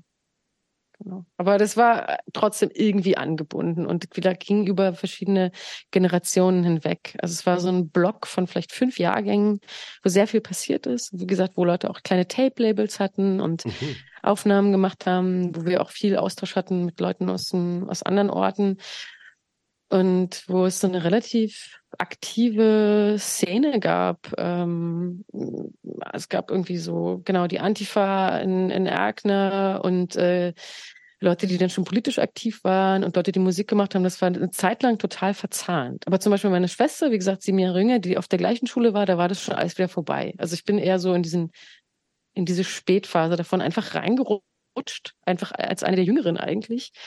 Und das Ergebnis war dann aber schon plötzlich, ähm, dass jemand meinte, hey, wir haben hier diese neue Band, du spielst doch Gitarre. Mhm. Ja, das war einfach ein Glücksfall. Okay, aber das ist, das klingt jetzt schon, also also bevor du das mit dem Tape-Label und kleine Szene gesagt hast, dachte ich so, ja, gut, das ist halt jetzt so wie irgendeine SchülerInnenband, die es quasi in jeder Schule gibt, so irgendwie machen auch mal eigene Sachen, ähm, aber das ist ja schon so ein bisschen, war dann schon Schülerband Plus so ein bisschen gefühlt, dass man sagt, okay, da war auch, ging auch ein bisschen mehr als nur wir proben und treten in der Aula beim Abi fest auf oder sowas. Also gab es auch, gab es dann so Verbindungen in so, wo du gesagt hast, es ging auch irgendwie Connections zu anderen Leuten. Hat das da auch schon so für dich eigentlich so ein bisschen im Nachhinein angefangen mit auch irgendwie so, so, so einer DIY-Kultur oder so? Ja, total. Also vielleicht mhm. lag das auch in der Luft damals, so Ende der 90er, dass man einfach gesagt hat, wir machen Tapes und dann druckt man irgendwie T-Shirts und man tut einfach so, als also wir machen Band. so 20 Tapes, ne? Mhm. Äh, aber trotzdem. Und äh, man tritt irgendwie auf und vernetzt sich. Das gab es schon. Das war auf jeden Fall irgendwie. Und wo, wo haben denn da so Konzerte stattgefunden? Nicht nur im schulischen Umfeld dann? Also das Hauptding damals, das gibt es auch immer noch, war das Café Köpenick. Das ist in mhm. Köpenick so ein, das ist immer noch ein Jugendhaus. Das war damals direkt neben der NPD-Zentrale, lustigerweise. Gab es mhm. immer Farbbeutel. Ähm, und dieses Café Köpenick ähm, war so eine Keimzelle für ziemlich viele Kids, so, ich hoffe auch nach wie vor, aber ich denke schon, ähm, die sich in diesen Kreisen bewegt haben. Da haben alle ihre ersten Shows gespielt. Und da konnte man super jung schon spielen. Das mhm. war wie kein Problem. Ähm, ja, Café Köpenick. Das Was war, war denn so für dich so ein prägen, prägendes Konzert? Wo ich selber war? Mhm. Also jetzt vielleicht auch mal was Größeres, wenn du sagst, du, du hast ja, also aus, wie gesagt, wenn man in Berlin wohnt, weiß man, Erkner kennt man hauptsächlich, wenn man innerhalb des S-Bahn-Rings wohnt, als Endhaltestelle von irgendeiner so obskuren S-Bahn. Ähm, das heißt aber, du, wann hast du auch angefangen mit, ich gehe auf irgendwelche anderen Konzerte, in vielleicht irgendwelchen echten Clubs oder sowas? War das da schon so? zu der Zeit? Ja, schon. Aber das war am Anfang eher noch so Sachen, die man jetzt eher mainstreamig finden würde. Also mhm. das waren so, ich gehe die geh zu den Smashing Pumpkins so. Mhm. Und eine, eine, eine, Arena und sowas. Oder genau, sowas. Oder Karate. Ähm, mhm. Genau, das war, waren so die Anfänge. Dann tatsächlich auch irgendwelche Punkkonzerte, ähm, wo ich teilweise gar nicht mehr weiß, wer da so gespielt hat glaube, mein allererstes richtiges Punkkonzert war tatsächlich im Kastanienkeller. Damals hieß es, glaube ich, einfach Kastanie. Mhm. Ich mich, kann ja. andere Leute besser, aber es war einfach die Kastanie. Da ja. mussten mich meine Eltern noch abholen. Weißt du, weißt du noch, was da gespielt hat? Naja, es war Deutsch-Punk. Das war einfach krass. Damals. Ja, ja. ähm, dann gab es den Eimer, da waren wir öfter und halt ansonsten alles, was irgendwie was irgendwie stattgefunden hat. Und ich glaube, das erste, was mich dann so wirklich so geprägt hat, auch im Sinne von so selber Konzerte spielen, war tatsächlich ähm, dann schon bewusst auf Shows gehen. Es gab damals echt viel im Wilded Heart, was mhm. man sich jetzt mhm. äh, gar nicht mehr so. Das war da neulich gerade wieder. Ich, ich finde das nach wie vor eine bestimmte Jahre. Art von Musik, finde ich das ein super Laden, nach wie vor. Aber da waren früher so, so da waren so S. Friends Rust und sowas. Ja, klar. Ja. Also Children of Fall und sowas habe ich da gesehen. Das war irgendwie total ja. krass eigentlich. Komisch. Aber da waren wir viel und dann gab's, also irgendwann, irgendwie, ich, ich habe auch letztens irgendwie in Potsdam gespielt und da habe ich mich dran erinnert, dass wir auch viel nach Potsdam gefahren sind, ins Black Flag und so. Black Flag, ja. Um Sachen anzuschauen. Also ich kann jetzt gar nicht sagen, so was mich da total geprägt hat. Ich weiß nur, dass es irgendwann diesen Punkt gab, wo man immer auf Konzerte gegangen ist, auf alles, was irgendwie was irgendwie was, kam. was heißt denn Mann? Du, dass du und die Leute, mit denen du Musik gemacht hast, gab es so eine kleine Clique quasi? Ja. Ja, genau. Also, genau. Vor allem Leute, mit denen ich auch gespielt habe oder so aus dem Umfeld. Ich hatte ja einerseits irgendwie meine Berliner Clique noch von vorher und dann mhm. hatte ich aber eben auch diese Erkner-Geschichte, die, wie gesagt, im Nachhinein auch eigentlich total positiv war. Abgesehen davon, dass ich den Ort wirklich immer noch furchtbar finde, aber ich habe da auch so Leute fürs Leben kennengelernt. Mhm. Ähm, Mhm. genau, und wir sind immer auf Konzerte gegangen, jedes Wochenende, immer. Und ich weiß gar nicht, was da so rausgestochen hätte, aber ich, also eine Sache, die mich wirklich damals total inspiriert hat, das ist auch total komisch, aber ich weiß noch, ich habe damals irgendwann mal ähm, Surrogat gesehen, da hat noch Mylin Schlagzeug gespielt. Ah, Und das war auch, warum ich unbedingt Drums spielen wollte. Ich dachte, boah, krass. So, ich hatte noch nie eine Frau so Schlagzeug die Band von, ja, mit Patrick Wagner, ne? Ja, kann man sich gar nicht mehr so vorstellen, aber das war unfassbar. Ja. Ich, ich kenne die gar nicht. Was ist denn das? Surrogat. Naja, kennst du Patrick Wagner? Das war so eigentlich super breitbeiniger Rock. Irgendwie Label. auch problematisch eigentlich. Aber er hatte Ja. diese Drummerin. Und das war einfach so Und- ultra, Genau, so eine Asiatin. und das war einfach so, so Gewalt irgendwie und so krass. Äh, Keine Ahnung, das hat mich voll geflasht damals. Hm. Okay. Ja, es war so Nullerjahre, ne? Er hat Genau. ein Plattenlabel auch oder hatte eins, das hieß Louisville, genannt Genau. nach seinem Sohn. Der heißt Und jetzt macht er Gewalt. Louis. Ach, das sagt Das- mir was. Gewalt habe ich schon mal gehört. Ja, Ja, das ist so Noise Rock, würde ich mal sagen. Mhm. ja. Ja. Und Surrogat war so, ein, so- es war so super arrogant, Ja, ähm, so koksiges, oh Gott, Ding, Berliner, aber Berliner Koksrock. ja ich glaube, ist der nicht auch so aus dem Agenturleben eigentlich der Typ? Meine ich irgendwie, genau. Aber ich kenne den nicht. Das würde Also auch das, so ich war, es war nur damals irgendwie war es so, ich war echt noch klein und impressionable und dachte so, und die hat so krass Schlagzeug gespielt. ja, Das war unglaublich cool. die hat einfach drauf gedrischt, ne? Ja, und ich hatte das noch nie Irgendwie. gesehen. Eine. Drummerin, die so spielt. Überhaupt eine Drummerin erstmal und dann auch noch so. Ja. Was auch Ja. immer sie jetzt macht, aber das war wirklich total prägend. Mylin Ja. bei Surrogat hat mich echt beeinflusst. Was ist denn so mit äh, Was ich halt total Alko interessant Alkohol und finde. Drogen? Ja. Das interessiert mich viel mehr. Damals oder jetzt? Damals. Ähm, das hat keine große Rolle gespielt, ehrlich gesagt. Ich hatte so eine kurze, es gab so eine kurze Kifferphase ähm, auf dem Dorf, also dort, ähm, also am Stadtrand, irgendwie war das super präsent. Das hat mich einfach nicht so abgeholt. Da habe ich kurz mitgemacht und dann, nee, äh, auch die Musik und dann Bob Marley hören und ähm, das ging gar nicht. Irgendwann kam Alkohol, das hat schon eher funktioniert. Ähm, aber ich würde sagen, selbst mit den, ich hatte ja schon so die Aero-Punk-Freunde dann immer noch in Weißensee, so diese alte Clique, diese so um die bunte Kuh herum, Mhm. diese, dann, aber das war dann auch eher so, dass man so zwei Bier trinkt und so. Ich war, ich persönlich war immer äh, relativ brav. Also das Mhm. kam alles viel später. Also dass ich wirklich ähm, so mehr getrunken habe oder alle möglichen Drogen genommen habe, das war viel, viel, viel später. In meiner Jugend war ich eigentlich, ich war wirklich interessiert an Musik und an irgendwie Sachen machen und hatte irgendwie voll Bock und Energie auf alles Mögliche. Ähm, Alkohol und Drogen haben in meinem Umfeld eigentlich keine große Rolle gespielt. Und was ist so mit Politik? Mm, Das außer, schon außer, außer so Antifa-Kram oder gegen rechts sein? Gute Frage. Aber Das war so ein, eben ein, das war auf jeden Fall ein gegen rechts sein, weil Mhm. anders ging es auch nicht zu der Zeit. Mhm. Das war schon auch eine eindeutige Positionierung und auch eine, die einen Stress in Stresssituationen gebracht hat. Aktiv, ich war, wie gesagt, äh, bei der Antifa eine Weile dann auch irgendwann nicht mehr aktiv. Man ist auf Demos gegangen, Mhm. auch dauernd irgendwie. Ähm, aber ich war nie irgendwie organisiert oder so. Nee. Kann ich nicht sagen.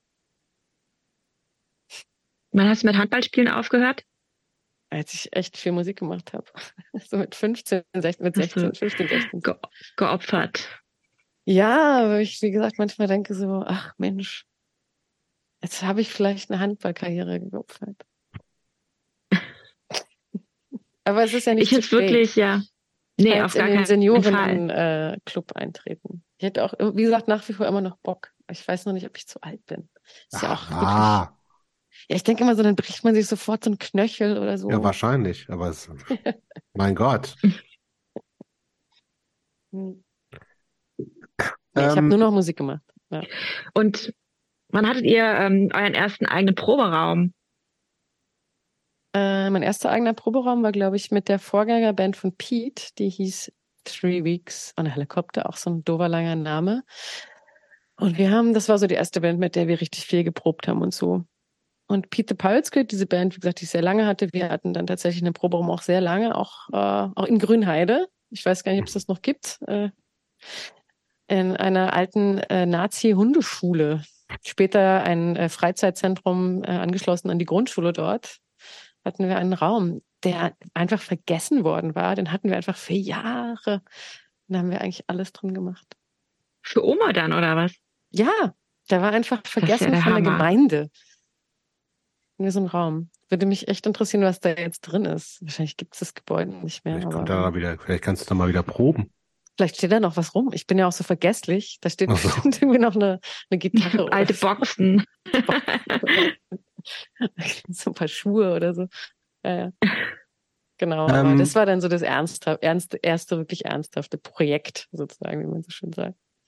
Und wir hatten auch einen Ich habe Raum. euch auch irgendwann mal gesehen. Ich weiß aber nicht mehr wann und wo. Aber äh, der Bandname, äh, den ähm, ja, wir haben auch sehr ich mir- lange gespielt.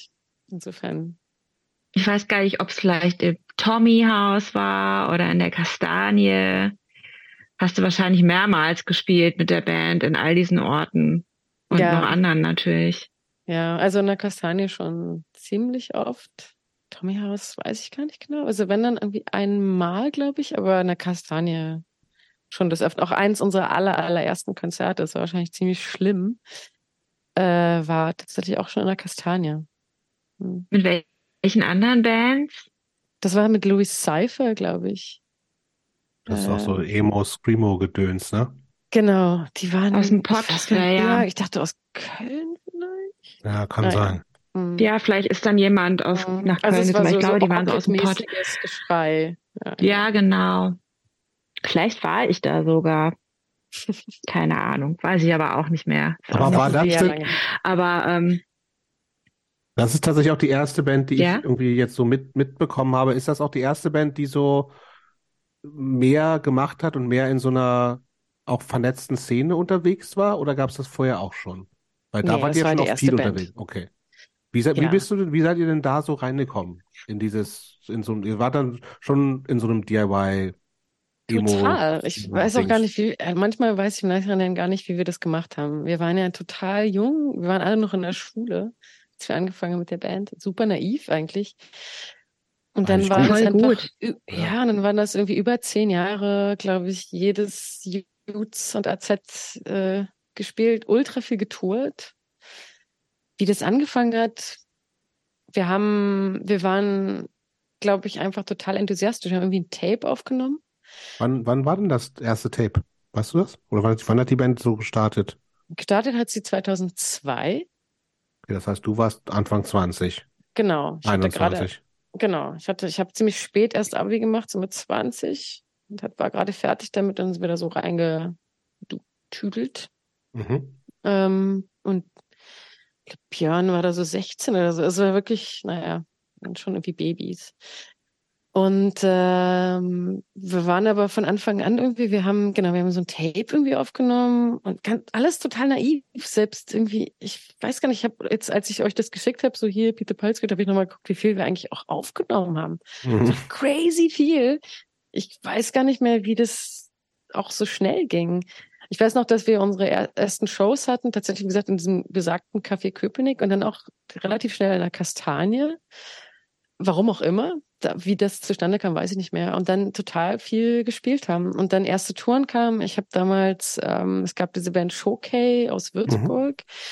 Ähm, denen habe ich einfach geschrieben. Und es wurde dann eigentlich so ein bisschen unsere Brudi-Band. Äh, mit denen hatten wir unsere erste Show außerhalb von Berlin in, ich meine, in Halle, in einer Reihe oder so. Mhm.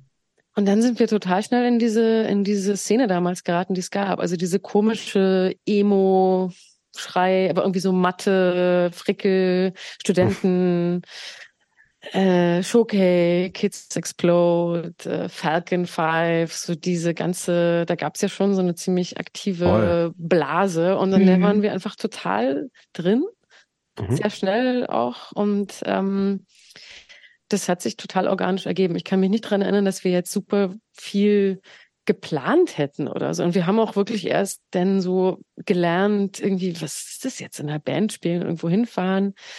Ähm, das war alles, das, das, also man hat das gelernt, während man das gemacht hat. Ja, das, das war ja auch ein riesiges Netzwerk irgendwie, ne? Also ähm, aus Leuten, die selber Konzerte organisieren und in Bands spielen und aber auch auf die Shows gehen und dann hat man Genau. sich so vernetzt wahrscheinlich. E-Mail-Adressen ausgetauscht, Handys gab's ja auch schon. Genau, und MySpace. Das ist so die Zeit, wo ich, Stimmt, Ja. MySpace. ja genau. MySpace. Ja, ja. Ich habe die Tage geguckt, ob es meinen Account noch gibt, aber und Gibt's noch, oder nicht? nee, ich glaube, ich habe den gelöscht. Ich weiß nicht, wie ich drauf kam, weil irgendwo hatte ich gesehen, dass irgendjemand schrieb, hatte auch noch einen MySpace-Account. Kann man echt gucken. noch abrufen, die Seite, ne? Ja. Echt crazy. Hat aber das nicht ähm, Justin das Timberlake gekauft? Irgendwann? Ah, Ich glaube, soll, irgendwann sollte es mal so ein Musikding werden. Ne? dabei war es ja eigentlich schon ein Musikding. Irgendwie war es ein Musikding. Also es war irgendwie, ja. Aber ich glaube, wir sind da genauso reingeraten. Komisch. Aber das klingt Ja, das ist so- total ne? easy und, und gut und es war einfach Ja. so, dass, also, das heißt so Zugangsschwierigkeiten gab es da für dich und euch Mhm. gar nicht. Nee, aber wie gesagt, wir waren auch wirklich total naiv. Ja, aber Also- das, kann, das heißt ja nicht, dass es einfach ist. Nee, also natürlich hat man dann auch komische Erfahrungen gemacht oder so, oder dann, also keine Ahnung, einfach gelernt. Aber es hat auch wahnsinnig viel Spaß gemacht. Und war auch, ich glaube, das ist aber auch genau der Punkt, weil wenn man da so naiv dran geht, also naiv in Anführungszeichen, ähm, andere kommen da direkt mit dem Taschenrechner und der Bandkasse und wenn äh, also äh, das höchste der Gefühle oder beziehungsweise das niedrigste der Gefühle, besser gesagt, ist dann so ein Break-Even. Mhm. Aber ähm, ne, so Spritgeld muss wieder reinkommen, äh, Merch verkaufen und so weiter. Und es klingt für mich jetzt so, als hättet ihr einfach alles genommen, was da kam. Ja. Vielleicht so ein bisschen klar, irgendwie jetzt draufzahlen, wenn es geht nicht, aber ähm, halt einfach machen und spielen und irgendwie so. Ja, genau, auf jeden Fall. Das war schon irgendwie aufregend. Und das sehe ich jetzt schon auch teilweise, wenn ich selber buche oder so, dass da teilweise die Erwartungen ganz andere sind, auch bei super jungen Bands. Mhm. Was ist die, was ist das Honorar oder die Gage und oder wir kommen hier mit jener und solcher Förderung und so weiter. Und wir sind schon Rider mit wirklich, Catering. Genau, und wir sind einfach wirklich komplett durch die DIY-Mühle einmal komplett durch. Also ich Mhm. glaube, es gab nichts, was wir nicht gemacht haben. Und einerseits war das teilweise anstrengend und weird manchmal. Auf der anderen Seite hat man echt mega viel erlebt und wir sind, also keine Ahnung, ich mag das gar nicht missen. Wir haben so viel getourt. Ich meine, wir waren irgendwie, keine Ahnung, ja nicht nur in Deutschland, sondern irgendwann auch irgendwie super viel in Osteuropa, in England, in Südostasien und weiß ich nicht, das war schon äh, cool. Ähm, ja. Aber wir sind da auf jeden Fall irgendwie reingerutscht und waren teilweise auch wirklich super blauäugig. Das Oder hast du jetzt ein paar Mal anstrengend gesagt. für die anderen. Hm? Ähm, was meinst du denn damit, so mit blauäugig? Das klingt so ein bisschen so, äh, weiß ich nicht, Turbus verscherbelt. Keine Ahnung. Ach so, nee, das ist sich schon immer irgendwie Ja. ausgegangen sozusagen. Ja. Also wir haben uns nie irgendwie, aber ich glaube, wir waren teilweise naiv. Also ich glaube, was wir, was manchmal wirklich naiv war, da haben wir auch manchmal später drüber gesprochen, ist, wie wir an Aufnahmen rangegangen sind. Einfach null vorbereitet. Es war uns auch scheißegal, wie das klingt. Das hört man natürlich teilweise auch. Einfach irgendwie, irgendwie so, ah ja, ja, wir, wir machen jetzt so eine Seven-Inch. Ich weiß teilweise gar nicht mehr, wo wir das gemacht haben und mit wem.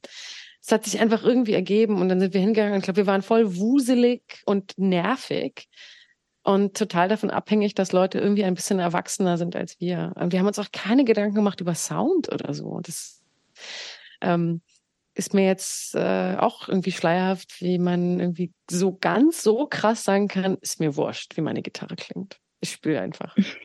Ich fand das, das geht mir heutzutage noch so, dass mir das wurscht ist. Kommt aber auch Also- nicht mal bei allen gut an.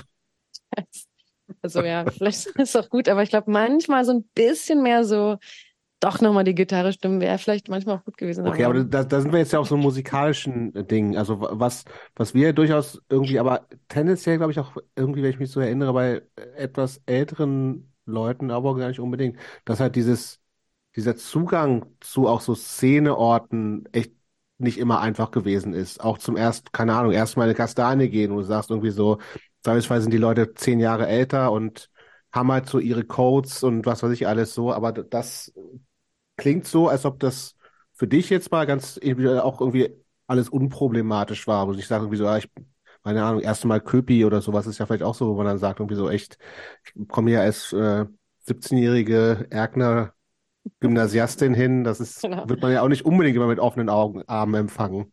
Nee, Oder überhaupt doch? nicht. Nee, das war schon krass. Äh, Köpi ist auch ein guter, gutes Beispiel. Da haben wir auch ein paar Mal gespielt und das war schon so. Pff. Aber wir waren ja auch so eine, so ein, so ein kleiner Pulk. Mhm. Macht's also glaube, alleine wäre ich ne? also alle, genau, also alleine hätte ich da schon gedacht, so, oh Gott, äh, was ziehe ich denn, also irgendwie jetzt muss ich irgendwie den, also da habe ich mich immer viel zu schüchtern und mhm. ich war super ruhig und schüchtern immer und damals dann, also da hätte ich, das hat mich total eingeschüchtert, dass Leute irgendwie so cool sind und krass und irgendwie politisch und wir waren da schon eher so die Nerds. Mhm. Aber wenn man als Band kommt und irgendwie so das Gefühl hat von so, ja, wir gehören halt irgendwie zusammen, hat das schon, war das schon so eine Art Empowerment. Ich würde jetzt nicht sagen, dass das immer leicht war und oft hat mich das auch total eingeschüchtert, aber das schüchtert mir sogar heute noch ein. Mhm. Wenn ich irgendwo hinkomme und denke, ah, Leute machen irgendwie cooles Zeug und wissen, wo sie stehen und sind irgendwie so ultra, das, das, das kann ich, fühle ich immer noch manchmal. Das mhm. muss man dann einfach irgendwie runterschlucken und denken, okay, ich versuche jetzt einfach das Beste draus zu machen. Ich glaube nicht, dass uns das immer gelungen ist. Also oft äh, waren wir auch vielleicht ein bisschen fehl am Platz, weiß ich gar nicht. Keine Ahnung. Aber ähm, das ging halt irgendwie so stetig und war dann irgendwie so kontinuierlich. Wir waren ja dauernd unterwegs und haben gespielt und äh, irgendwann wurde man auch, hat man das auch ein bisschen gelernt oder gemerkt, dass manche Leute auch am Ende dann doch irgendwie super sweet sind oder man erstmal so ein bisschen Angst hat oder, oder schüchtern ist und dann sind ja eigentlich doch ganz nett. Und ähm, ja. Aber genau, ich hatte schon das, habe schon das Gefühl, dass es auch viel lief über ähm, so ein so ein Gruppending, dass man zumindest zu viert ist. Und wir haben, ich habe jetzt auch nie totale Ablehnung erlebt oder so, selbst wenn man irgendwie bei irgendeinem was, was war denn war. Für, was war denn für dich die Band? Warum hast du das, warum hast du so gemacht? Diese Pete-Band, also Ja, Pete oder überhaupt die Musik, so die ganzen Bands. Das, naja, ich war, wie gesagt, eigentlich eher sehr zurückhaltend, nicht besonders ähm, kommunikativ, was so meine eigenen Bedürfnisse oder Gedanken angeht. Und das war einfach so ein Outlet. So. Wo, wofür denn? alles, was einen beschäftigt hat. Ich konnte dann einfach Texte schreiben und irgendwie hingehen und sagen, ey, ich habe diese Idee, lass das mal machen. Das war einfach ein kreatives Outlet. Das war was, was mich irgendwie erfüllt hat. Das war definitiv auch was, was man irgendwie, wo man irgendwie ähm, ein Feedback bekommen hat von einem mhm. Publikum, äh, im besten Fall. Ähm, und äh, das war unfassbar wichtig. Ähm, Gab es da für dich irgendwie sowas wie Vorbilder oder so Menschen, an denen du dich da so orientiert hast oder wo du so dachtest, so, so möchte ich das gerne auch machen oder so, da möchte ich gern hinkommen oder hm. Lief also das so, so ganz im klassischen Sinn, dass ich jetzt irgendwie so ultra Fan von irgendwas war, aber sobald wir in dieser Szene waren, war das dauernd, wenn man irgendeine gute Show gesehen hat von irgendeiner Band, und dachte, boah, das hat mich, hat mir so viel gegeben oder war so cool. Das ja, so eine Inspiration vielleicht. Ja, also, aber das gab es dann eigentlich innerhalb von so auf Shows gehen oder zusammen spielen einfach andauernd eigentlich. Aber ich könnte jetzt nicht eine Person nennen, dass ich mhm. sagen würde, ah ja, irgendwie die und die Band oder die und die Person hat das so inspiriert. Aber das war eigentlich so ein bisschen so dieses auf Augenhöhe ähm, mit Leuten rumhängen oder Leute kennenlernen, die so ein bisschen ähnlich ticken und vielleicht auch erstmal ganz anders wirken und dann sieht man die auf der Bühne was entfalten, was man gar nicht so erwartet hat und es berührt einen irgendwie oder bewegt einen ähm, das war schon der totale Ansporn. Also das will ich auch. Also ich will mich auch so austoben können, irgendwie auf eine Art, in die ich mich in meinem normalen Leben nicht ausdrücken kann. Was war denn sonst so los in deinem normalen Leben? Du hast dann Abi gemacht, sagst du, relativ spät, mit 20? Genau. Äh, dann bin ich äh, studiert, äh, bin zum Studium nach Dresden gegangen. Warum das denn? Okay. Das ist eine sehr gute Frage. äh, ich glaube, da wurde ich einfach angenommen. Das war so eine, Um was zu studieren? Was kann man in Dresden studieren, was andere Städte nicht haben? Also ich habe ein richtiges normales Studium, was woanders auch gegangen wäre, aber dann ging es in der Kombi äh, Literaturwissenschaft, also Literatur studiert äh, und ähm, Musikwissenschaft und Amerikanistik. Hast du das auch in Dresden Okay. abgeschlossen? Agist, äh, Magister Artium äh, der Literaturwissenschaft habe ich in Dresden abgeschlossen. Bin aber allerdings schon wieder dann zurück nach Berlin. Also Okay. ich habe das in Dresden studiert, war dann aber auch, ähm, das war, genau, das war einfach eine Zufallsentscheidung. Hab dann da gewohnt, ähm, weiter Musik gemacht, also war am In Wochenende Berlin immer in aber. Berlin. Mhm. Genau, aber Felix, der Gitarre gespielt hat bei Pete und mit dem ich auch zusammen war damals, der ist dann auch mit nach äh, Dresden gezogen und äh, wir, waren, wir waren dann beide da und die Ja. beiden anderen waren in Berlin. Und dann war das so eine Pendelband. Und ähm, habe da studiert. Wir waren, haben Konzerte auch viel gemacht, so im Conny, Mhm. ähm, Felix und ich. War viel, war viel in Leipzig und Halle. Eigentlich, eigentlich eine gute Zeit, würde ich sagen. Viele Bands angeguckt, viel äh, gemacht. Dann, und dann war ich eine Weile in DC, ähm, in Washington DC als Auslandsstudentin und bin da Ah. hängen geblieben. Das hat natürlich musikalisch auch nochmal was angerichtet. War die Wahl, die lief, äh, die Wahl auf Washington DC, ähm, fiel aber auch eher Das war, die Uni hatte das ausgeschrieben. Ich war so, okay, ich will das machen. Das hatte überhaupt nichts mit dem Studium direkt zu tun, sondern mit Washington DC und allem, was da dran hängt, musikalisch, oder? ja, ich wollte da unbedingt hin. Und es hat auch geklappt. Dann bin ich gleich da Klar. geblieben. Was heißt denn da Wann war geblieben? das? Wie lange? Naja, ich habe Genau, da wann und wie Stück- lang? Äh, boah, jetzt muss ich kurz überlegen. Ähm, ich weiß nicht mehr genau wann. Also das erste Mal da war ich so 2007 wahrscheinlich ungefähr. 2000, ja, Mhm. ja. Nee, ein bisschen früher. 2004 oder 5 muss es gewesen sein, ja. Als Austauschstudentin und dann einfach nichts gemacht, außer auf Konzerte gehen. Was hast, was gab's denn da so alles gerade an aktuellem DC-Kram? Oder überhaupt Das an war so Konzerten, die- an Bands, die dich da, die du da gesehen hast?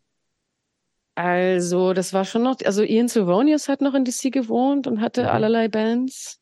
Es gab Evans damals, war die einzige Ian McKay Band, aber die konnte man dann schon dauernd sehen. Damals Ähm, die schon tatsächlich? Okay. Ja, Antelope habe ich echt oft, die haben da oft dauernd gespielt. Kenn ich gar nicht, okay. Das ist auch so eine, ja, das war fantastisch. Ähm, das waren so die Bands, die mich, glaube ich, am meisten geprägt haben. Ansonsten gab's ähm, also aus diesem ganzen Riot Girl-Bereich, das war schon ein bisschen, war ich ein bisschen zu spät dran. Da gab's Hm, würde ich auch denken. So Partyline, das ist so eine Mhm. Brad Mobile Nachfolgeband. Also die haben damals noch in DC gewohnt und haben dauernd gespielt. Es war so diese Zeit, so Auslaufen von dem. Ähm, genau. B- bist du da auch dann so gleich, also warst du, was, was, was warst du dann da? Bist du dann einfach zu Konzerten gegangen und hast, oder bist du irgendwie auch, hast, hast dich da auch gleich in die Szene reingesetzt? Ging das, oder Das warst war du eher so super easy. Nee, ich bin einfach zu Konzerten gegangen, sofort. Einfach Die immer. Amis sind ja mal freundlich. Ja, genau. Das, man kennt das, das einfach, du tauchst da halt dreimal auf und dann kommt man ins Gespräch mit Leuten. Das war relativ einfach. Und dann bin ich halt irgendwie wieder zurück nach Dresden, aber nur um ein neues Visum zu kriegen und bin dann wieder hin und dann auch da nochmal ein Jahr oder so geblieben. Also Und was gemacht? so unter der Hand gearbeitet. Was denn? Ich habe in so einer in so einer Galerie gearbeitet und Fotos verkauft. Einer Fotogalerie. Mhm. Hm. Da konnte man dann so, so für Touristen so Fotos kaufen von vom Weißen Haus und so. Mhm. Und hatte da irgendwie eine Beziehung und war einfach die ganze Zeit, äh, das war eine gute Zeit, einfach äh, so gejobbt und abends immer auf Shows gegangen und so mit Leuten rumgehangen. Das war, war schon super und super total Li- Living the prägend. dream, würde ich sagen, oder nicht? Ja, und dann irgendwie, das ist ja auch immer noch, also die DC-Zeit, natürlich denkt man so an die Urzeit, aber mhm. es ist ja immer noch eine total lebendige Stadt musikalisch. Also äh, es passiert nach, oder also zu meiner Zeit, das ist jetzt ja auch schon wieder eine Weile her, aber damals mhm. war das schon so, es gab einfach immer Shows, House-Shows, Shows in irgendwelchen Off-Spaces, einfach immer. Ähm, und äh, eine meiner besten Freundinnen damals, und wir sind auch immer noch gut befreundet, ist Katie Otto. Die hatte damals ein Label, Exotic Fever, macht es immer noch. Und wir waren einfach dauernd irgendwie unterwegs und haben Sachen angeschaut. Und es war sehr einfach, da irgendwie reinzukommen. Die Leute sind irgendwie, waren irgendwie nett. Einfacher als ähm, in Deutschland? Mir fiel es, mir fällt das ein bisschen einfacher so auf Englisch. Mhm. Dann so eben, dann ist man halt sowieso die Person mit dem Dialekt, die irgendwie erstmal von woanders herkommt. Das macht es ein bisschen einfacher in manchen Kontexten, glaube ich. Mhm. Insofern war das schon einfach. Und in, klar, also in ich weiß auch, dass ich damals, als ich nach Dresden gezogen bin, auch ein paar Mal alleine im AZ Conny war und auch alleine stand. Also da mhm. irgendwie stand, mir eine Band angeguckt, äh, ein Bier getrunken und bin nach Hause gegangen. Und ich bin jetzt nicht die Person, die Leute anspricht. Mhm. Und das fällt ist in, in den Staaten teilweise ein bisschen einfacher. Aber das mag auch mit meinem eigenen, mit meiner eigenen Entspanntheit zu tun zu haben, wenn ich halt irgendwie die eh sowieso die Person von außen bin. Weiß ich nicht. Aber Kannst ja, du irgendwie, wie fandest du denn, wie, wie haben sich denn die Szenen aus deiner Sicht so unterschieden? Also so eine, so eine Washington DC Punk Hardcore Szene im Gegensatz zu Berlin Dresden. Ist das eigentlich das Gleiche, nur, nur die Leute sind halt ein bisschen anders, weil sie halt entweder Deutsche oder Amis sind? Oder gibt es hm. da schon auch Unterschiede aus deiner Sicht, deiner Erfahrung? Ähm, ich hatte den Eindruck in DC jetzt speziell, dass sich Sachen mehr überschnitten haben. Also dass zum Beispiel, also was ich manchmal so erlebe, weil ich ja auch so ein bisschen im Kunstbereich irgendwann hier viel zu tun hatte, dass das in den USA sich mehr überschneidet, dass Leute, die irgendwie eben, dass eben Sachen so in irgendwelchen Galerien sind oder so oder in so mhm. Offspaces, dass es nicht ganz so eine Abtrennung gab von ähm, naja, ich will es nicht mal Szenen nennen, aber so ja. ja wisst, wisst ihr, wie ich meine? Musikding ist, ja, ja, das Musikding ist in, in Deutschland schon sehr Musik ja. und ein bisschen Saufen, Kneipe, vielleicht, vielleicht. ein bisschen Politik noch, aber ja. hat, hat so in diesem ganzen anderen Kunstbereich immer noch mhm. relativ wenig zu tun, finde ich auch. Und irgendwie ich hatte auch, mehr ja. Sammelbecken. Ja, sorry, wie gesagt nicht. Nee, ich hatte auch, also ich war nicht so lange in den USA, aber wenn ich mal da so rumgereist war, hatte ich auch mal den Eindruck, dass ähm, das, was man hier so als sozusagen nicht subversiv, aber als so, so, nicht Mainstream, eher so Subkultur betrachtet hat, war da auf eine Art irgendwie mainstreamiger. Also ich meine, klar in DC sowieso, aber ich hatte so immer das Gefühl gehabt, in den USA, wenn man da so Menschen im selben Alter kennenlernte, kannte jeder, jede irgendwie Fugazi. Und hier Mhm. Gibt es so die bestimmten Menschen und dann weiß man direkt irgendwie, wie die Person wahrscheinlich sozialisiert wurde. Und es ist, kam mir zumindest mal so vor in den USA nicht ganz so. Bloß wenn jemand Fugazi kannte, hat es nicht gleich bedeutet, dass die Person, ähm, weiß ich nicht, vegan oder mindestens vegetarisch ist, vielleicht irgendwie straight edge und so weiter, weißt du? Also müsstest du sozusagen, du könntest jetzt sozusagen die das bestätigen oder sagen, ja, nee, keine Ahnung. Also Aber, ich glaube, sie ähm, ist auch ein bestimmter Fall, so, weil das einfach viel mehr, also da liest mhm. du halt irgendwie in dem Stadtzeitung, in der Stadtzeitung stehen da halt die die Shows oder halt so, wenn äh, irgendjemand, wenn Bob Mold eine neue, ein neues, das steht dann halt in der, dieser Zeitung quasi. Mhm. Also was wir hier, was würde hier in der City stehen sozusagen, was auch ungefähr das Gleiche ist, aber es ist viel mehr in der Stadt verwoben genau, ich glaube, das ist vielleicht das, was du meinst. Es ist einfach weniger ja. Underground. Ähm, genau, also ich habe das Gefühl, es ist eher so ein etwas allgemein, also die Szene ist ein bisschen ähm, diverser, ist mein Eindruck damals gewesen. Mhm. Also auf der anderen Seite, also eben weil die Stadt ja eigentlich auch, ich meine, die ist einfach auch ultra konservativ auf eine gewisse Weise. Und da kommen diese ganzen Regierungs- und Lobby-Sachen zusammen. Also es gibt auch eine ganz diese total schreckliche, super konservative, ähm, diesen Mainstream dort, total. Und dadurch ist aber irgendwie so die Gegenkultur ist halt super ähm, konzentriert. und hat eben auch eine lange Geschichte. Also es gibt natürlich auch so einen gewissen Lokalpatriotismus, aber es ist Mhm. eben konzentriert in etwas, also wo man irgendwie gemeinsam äh, jedenfalls nicht für das ist, wofür DC offiziell steht. Und insofern ist es auch ein bisschen mehr ein Sammelbecken für alle möglichen Leute, die sich sonst nicht so zugehörig fühlen. Und das habe ich schon als sehr offen empfunden oder so ähm, ähm, herzlich irgendwie teilweise auch. Mehr als hier. Mhm. Andererseits gibt es eben nicht so diese AZ-Youths-Kultur, die wir hier kennen und ja, die ja irgendwie auch total toll ist, vor allem wenn man irgendwie touren Mhm. will oder wenn man gerade erst anfängt, dass es so Strukturen gibt. Das gibt es ja halt gar Ja. nicht. Ähm, genau. Und ähm, wa- was hast du noch irgendwas in der Szene sozusagen gemacht, ähm, außer, also ohne das jetzt so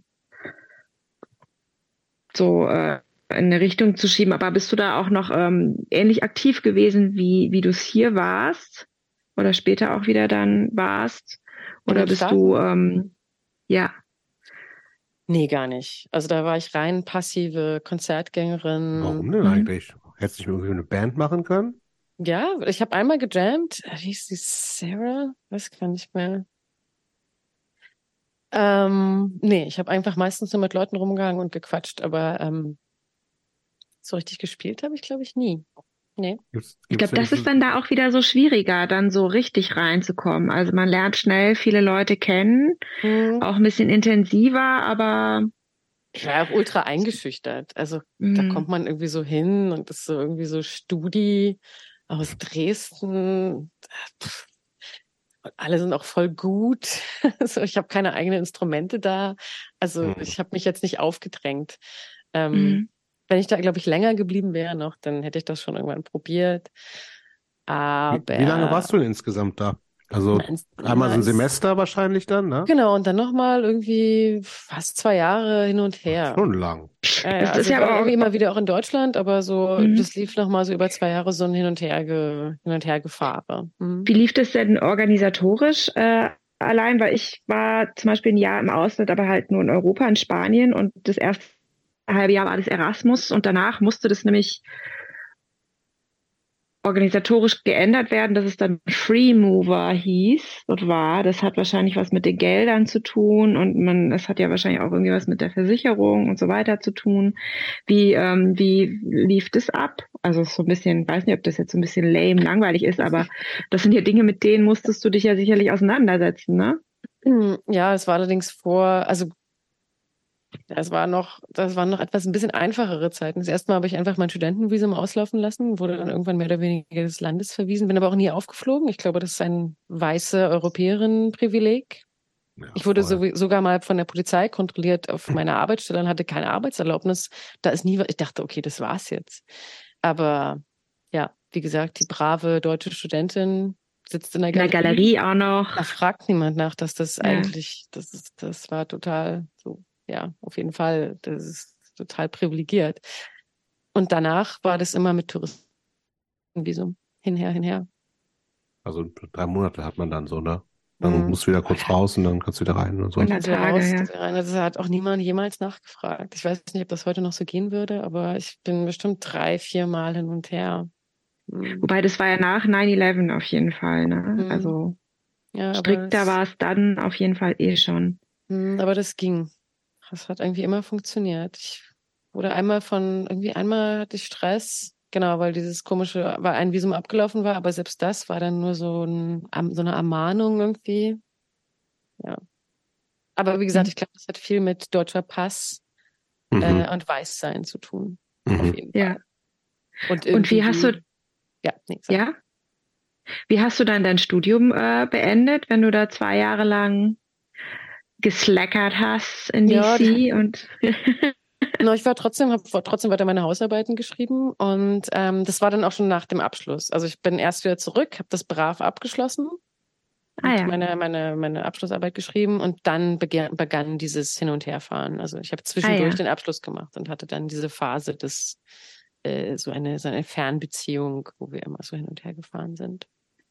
Und Ja, aber worüber hast du deine dauerhaft da Abschlussarbeit bleiben. geschrieben? Ach so, sorry. Kurz, ja. Ja. Worüber hast du deine Abschlussarbeit geschrieben, wenn du das schon gerade kurz Meine Abschlussarbeit in der Germanistik habe ich geschrieben über Kafka.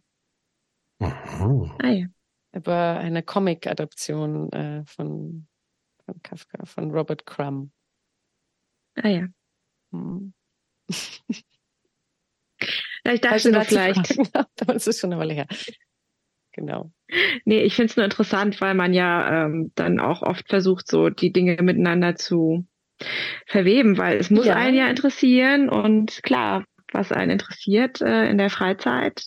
Also mich, also ich bin Und so tatsächlich auch großer Literatur und also ich habe, das war immer die zweite große Liebe, war immer Literatur. Insofern war das kein Krampf oder so. Ich habe aber ein paar Sachen untergebracht im Studium. Ich habe auch mal eine Hausarbeit über vegan, straight oder so geschrieben in irgendeinem Kulturwissenschaftsseminar. Das konnte man dann so an irgendwelche Professoren verkaufen, die wahrscheinlich Hm. nicht wussten, wovon er redet. Und die wahrscheinlich auch ich niemandem heutzutage zeigen würde. Aber mm, zum Teil ging das schon. Meine Uni war aber relativ konservativ. Also zum Beispiel in der Musikwissenschaft ähm, hätte ich jetzt nicht ankommen können mit irgendwas, was mit äh, Hardcore oder Punk zu tun hat. Das musste alles im klassischen Bereich bleiben. Mhm. Das war äh, die 50er, nach den 50ern war Schluss in Dresden. Nach den 50ern gab es auch keine guten Bands mehr. Da gab es einfach keine gute Musik mehr, nie wieder. nee. Genau. Sag mal, wäre es irgendwie eine Option für dich, ganz in die USA zu gehen? Ja, damals schon. Also es war auf jeden Aber? Fall, das war dann einfach so, dann war dann diese die Beziehung vorbei. Das war tatsächlich kurz die Idee. irgendwen anders. Ja, aber da war ich irgendwie heartbroken und dachte, na gut, Okay. dann nicht. Äh, aber nach wie vor, ähm, ich war jetzt lange nicht da. Ich war das letzte Mal vor, boah, weiß ich gar nicht, fünf Jahren oder so. Ich Freunde besucht in Philly und schon gedacht auch, ach, keine Ahnung, bin immer wieder gerne da, aber ähm, ja, war dann nie wieder so eine richtige Option. Okay, oder also so- was ich ernster verfolgt hätte. Broken Hearted zurück nach ins warme Heart. Deutschland. Nach Dresden oder wenigstens direkt nach Berlin dann? Direkt nach Berlin. Sorry, Dresden, aber Nee, ist okay. Zack, zurück nach Berlin und äh, wieder nach Hause. Hm. Das, das, äh, was, das liefen mit, mit Bands in der ganzen Zeit, als du weg warst, wahrscheinlich nichts, oder doch? Genau, Pete war dann sehr am, äh, aber Pete war, hatte immer so diese Phasen. Also unsere Bassistin war lange in Schweden und es gab immer Mhm. so, und wie gesagt, ich war jetzt zwischendurch auch immer wieder hier. Wir haben das dann schon sehr, aber es war auf jeden Fall schon so die Endzeit, hat dann aber so nochmal so eine kleinen, als ich dann wieder in Berlin war, haben wir wieder mehr gespielt. Aber es gab auf jeden Fall so eine Zeit, wo wir nicht so viel gemacht haben, weil alle irgendwie in der Weltgeschichte unterwegs waren. Und dann kam Das ich heißt, nur ganz kurz wegen dem, du bist zurückgekommen so zwei, 2009, 10, 11, sowas, weiß ich nicht. Hm. Boah, ich bin so schlecht mit Zahlen. Das ist meine zweite große Schwäche neben, ja, Ende der 2000er eigentlich. Okay. Das ist jetzt auch schon lange her. Genau. Also uns gab's ja offiziell z- zehn, zwei- ja genau, ich musste zweite, also 2009, 2010 war ich zurück, so richtig. Mhm.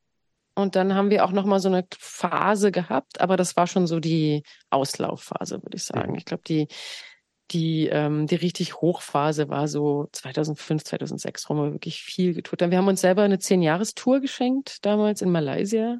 Mhm. Ähm, Wie war also denn wir das? waren natürlich, wie das war, Mhm. das war crazy. Das war super. Wir waren irgendwie eingeladen worden von Nur äh, Malaysia? Nee, Singapur, Malaysia und dann eigentlich noch Indonesien, aber damals war genau die, ich weiß nicht, ob ihr euch erinnert, es gab diese krassen ähm, von Regierungsseite aus damals, wie soll man das nennen? Also alles, was an Subkultur, ich weiß nicht, ob ihr erinnert, diese Nachrichten, wo damals auch so Punks in, Mhm. in Flüssen so gebadet wurden. Ja, ja, und so. ja, ja. Ich müsste das jetzt nochmal nachlesen, was aber es gab auf jeden Fall so einen krassen, ähm, eine krass konservative ähm, Welle, die eigentlich alles an Gegenkultur unterbunden hat, gewaltsam. Und es war genau das Jahr, wo wir dahin sollten. Und ähm, deswegen fielen die zwei indonesischen Dates damals weg. Mhm. Dann waren wir nur in Anführungszeichen in Malaysia und Singapur. Ähm, wir waren da eingeladen worden von Kias Fansuri, ist so ein Label, ich glaub, weiß gar nicht, ob es noch gibt. Und wir wussten eigentlich schon, dass wir wollen das irgendwie machen, aber das, also das, das wird sich niemals irgendwie finanziell, das klappt nicht. Und dann haben wir aber gedacht, na gut, wir sind jetzt zehn Jahre alt. Also haben alle so ihren Flug gekauft und, Ja, ähm, und wie man das so macht. ein, Hm. wie man das so macht und ich habe es auch nicht bereut. Genau. Das war so das, das letzte Was, was Highlight. ist denn, was ist denn da jetzt so nach 10, 12, 13 Jahren hängen geblieben? So, an, was meinst du mit so jetzt Erinnerungen und so? Mhm, ja, also was, was sich vielleicht auch sozusagen Das dauerhaft so- nochmal geprägt hat, dass es irgendwie so, ich, also ich kann mir gut vorstellen, dass es natürlich alles sehr anders ist. Ich glaube, man kennt inzwischen auch so einiges auch an, an Bildern und Videos. Es ist ja also Ja. relativ leicht, da ja auch hinzukommen. Ich glaube, man kann schnell einen Eindruck kriegen, wie das so auch so visuell so Mhm. ist. Ist irgendwas, was dich nochmal so ganz anders, äh, was dich vielleicht auch überrascht hat, was du so gar nicht erwartet hättest? Ich glaube, ich hatte gar keine großen Erwartungen. Ich hatte ein bisschen vorher von anderen Bands gehört, die da waren oder irgendwo gelesen. Ähm, so die typischen äh, Tourberichte, aber es war dann doch eben alles anders, als man dachte. Mhm. Es hat mich total beeindruckt und geprägt, würde ich sagen. Einfach ultra nette, wahnsinnig äh, engagierte Leute, die halt irgendwie in einem Umfeld, was nicht so einfach ist, wie wir das hier kennen oder wie ich das hier kannte. Es gibt eben keine offiziellen Häuser, die irgendwie gefördert werden oder irgendwie in einer, von einer, Mhm. in einer Stadt eben existieren. Es ist eben alles wirklich DIY und auch ähm, ein komplettes Untergrundnetzwerk, was sehr gut funktioniert. Ähm, irgendwie eine, so eine totale Begeisterung irgendwie und we- weiß nicht, es hat, hat mich schon irgendwie geprägt. Äh, ähm, ja, und auch bestimmte Sachen so hinterfragen lassen, die halt mal so einfach dann oder die man einfach so hinnimmt als, ah ja, klar, können wir hier irgendwo spielen. Mhm. Oder auch als Frauen irgendwo spielen, zum Beispiel.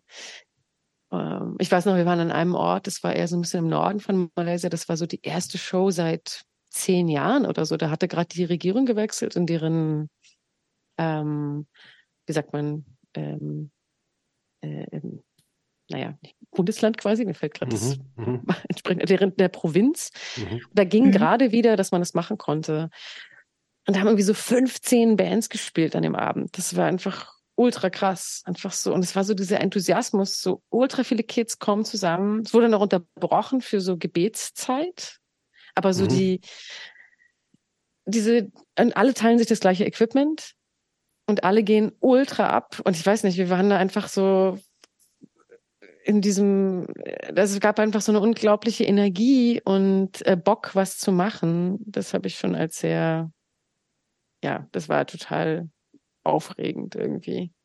Und Ja, ja. ist ja auch ein, also zum Großteil auch islamisches Land, ne?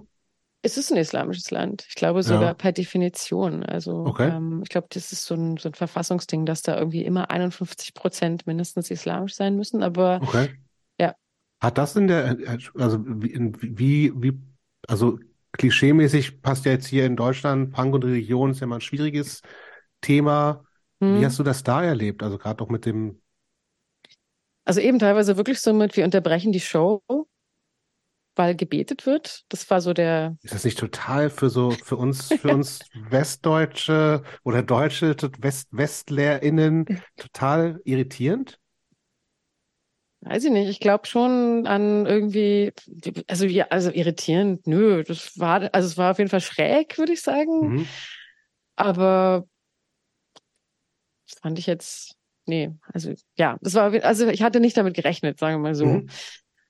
Ähm, oder also wa- was, was mir auch total in Erinnerung geblieben ist, wir hatten so ein Interview mit so einem Fanzine, mit so einem Malayschen und der Interviewpartner hat halt immer nur mit Björn und Felix gesprochen. Mhm.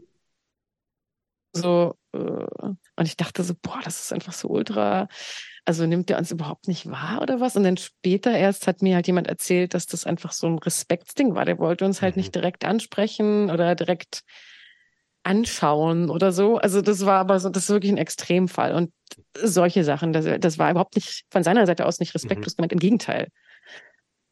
Ähm, aber nee, ich glaube, wir sind da einfach rumgelaufen und haben versucht, irgendwie zuzuhören und zu lernen und uns irgendwie dementsprechend irgendwie anzupassen an bestimmte Begeben Gegebenheiten. Ähm, also ich kann einfach tatsächlich nur positiv darüber sagen, ich selber habe mit Religion nichts am Hut, Mhm. hatte aber auch nicht das Gefühl, dass mir das da irgendwie im Wege steht oder irgendjemand uns fragt oder so.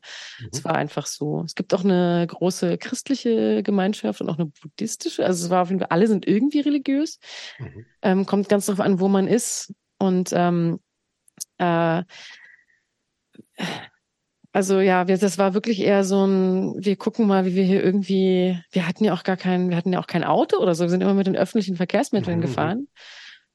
Und dann einfach echt verrückte Reisen mit irgendwelchen Fernbussen oder so Fortbewegungsmitteln von irgendwo hin, wo dann aber auch immer jemand war und ach ja, ihr seid die Band, dann mal los. Hat, hat euch jemand begleitet? Nee. Oder ähm, Nee, Ach, echt komplett nicht? alleine. Die haben euch äh, die Konzerte organisiert und Ja. euch einen Plan gegeben, wann ihr wo Okay. sein müsst und wen ihr da trefft und dann seid ihr losgetuckert. Ja.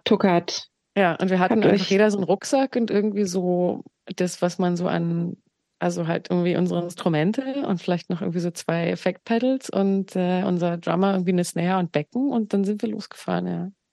Eigentlich auch krass, aber ja.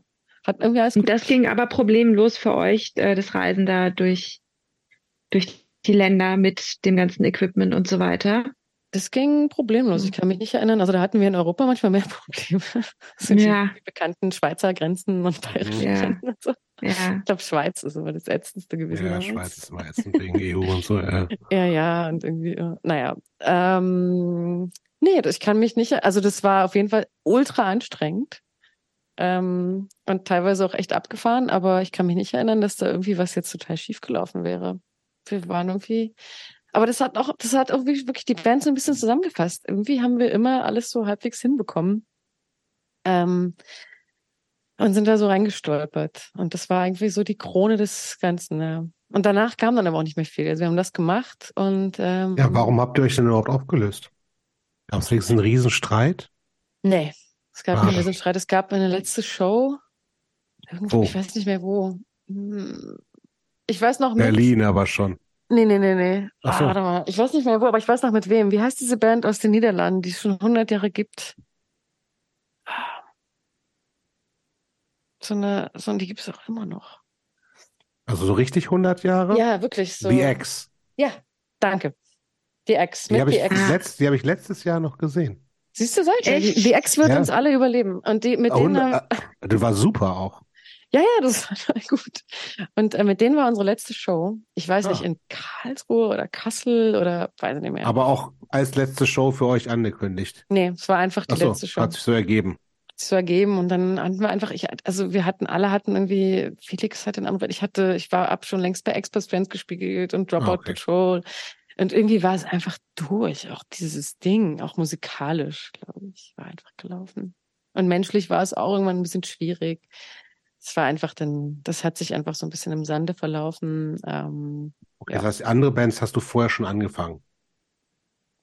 Ja, ich glaube, die erste Band, die so ernsthaft nebenbei war, also ich habe immer mal schon irgendwo so mit rumge ähm, mit anderen Leuten irgendwie hier und da mal gespielt. Die erste Band, die dann seriös war, oder also die auch getourt hat und so seriös, war irgendwie Ex-Best Friends. Mhm. Ähm, das lief parallel schon zu Pete dann irgendwann. Ja, Ja, mit Angie haben wir ja neulich gesprochen. Ähm, was, Ja, hab ich gehört. ja, sehr schön. Äh, wie, was sind so, was sind, was sind für dich die Highlights von Ex-Best Friends? Das war, das war eine ganz andere Nummer plötzlich irgendwie. Inwiefern? Also, Express Friends war dann halt super politisch zum Beispiel, eben vor allem wegen Angie natürlich. Hab da auch Mhm. mega viel gelernt und auch, äh, wir waren in ein bisschen in anderen Kreisen unterwegs. Also Pete hat natürlich auch hier und da mal ein Ladyfest gespielt oder irgendwie, was gab's so Antife und so, diese Geschichten. Und Express Friends war aber viel mehr in so queer-feministischen Kreisen wahrgenommen. Wir waren halt irgendwie so eine All-Female-Band und äh, das war einfach ein bisschen anderes Publikum, würde ich sagen. Mhm. Genau.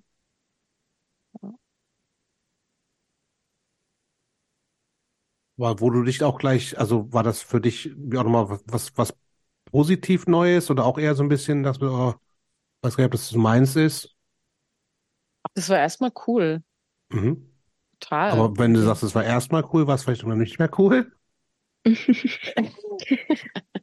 Come on. Ja, nee, das war schon, also ich, ja, naja, muss ich kurz überlegen, wie ich das am besten.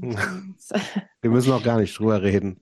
Nee, nee, das war, das war schon gut. Aber das war auf jeden Fall ein, ein, ein Lernprozess. Ich war total froh, in einer Band zu spielen, die ein bisschen anders war. Ich war auch, fand es mhm. auch total, ähm, ich fand es total schön, Schlagzeug spielen zu können ähm, in der Band. Und auch so, dass wir, wir relativ schnell auch irgendwie getourt sind und so und auch, keine Ahnung, relativ schnell ein Tape gemacht und irgendwie dann später so eine Split und eine Seven Inch und so. Und dass das so angenommen wurde. Ich glaube schon, dass wir teilweise unterschiedliche Prioritäten hatten. Also vor allem Anje und ich irgendwann. Nicht, ist ja auch es ist einfach so. Auch, ne? Genau. Aber ja, das hat schon ultra viel Spaß gemacht und war, wie gesagt, für mich auf jeden Fall irgendwie so ein bisschen, ich war schon in dieser Emo-Bubble irgendwie. Mhm. Und dann kam irgendwie was rein, was viel politischer war und viel mehr so Haltung und irgendwie ähm, meins war nie so dieses nach außen gehen mit ähm, ja, mit so Politics oder Forderungen so. oder sowas. Mhm. Ja, das war nie so mein Ding. Genau. Und bei Expressions war es das dann irgendwie schon. Mhm. Ähm, und wir haben uns da auch sehr viel drüber, also sehr viel drüber ausgetauscht oder immer wieder mal wieder so gecheckt, wie cool das eigentlich für alle ist. Ähm, das war auf jeden Fall so ein bisschen so eine andere Nummer. Wir kamen mhm. aber auch aus total unterschiedlichen Zusammenhängen und das war dann so diese, diese Mischung aus beidem. Aber das war schon gut und ich glaube, das kam auch zu genau dem richtigen Zeitpunkt. Mhm. Und hat mich und, auch total geprägt. Ja. Und Dropout Patrol war dann auch schon parallel dazu.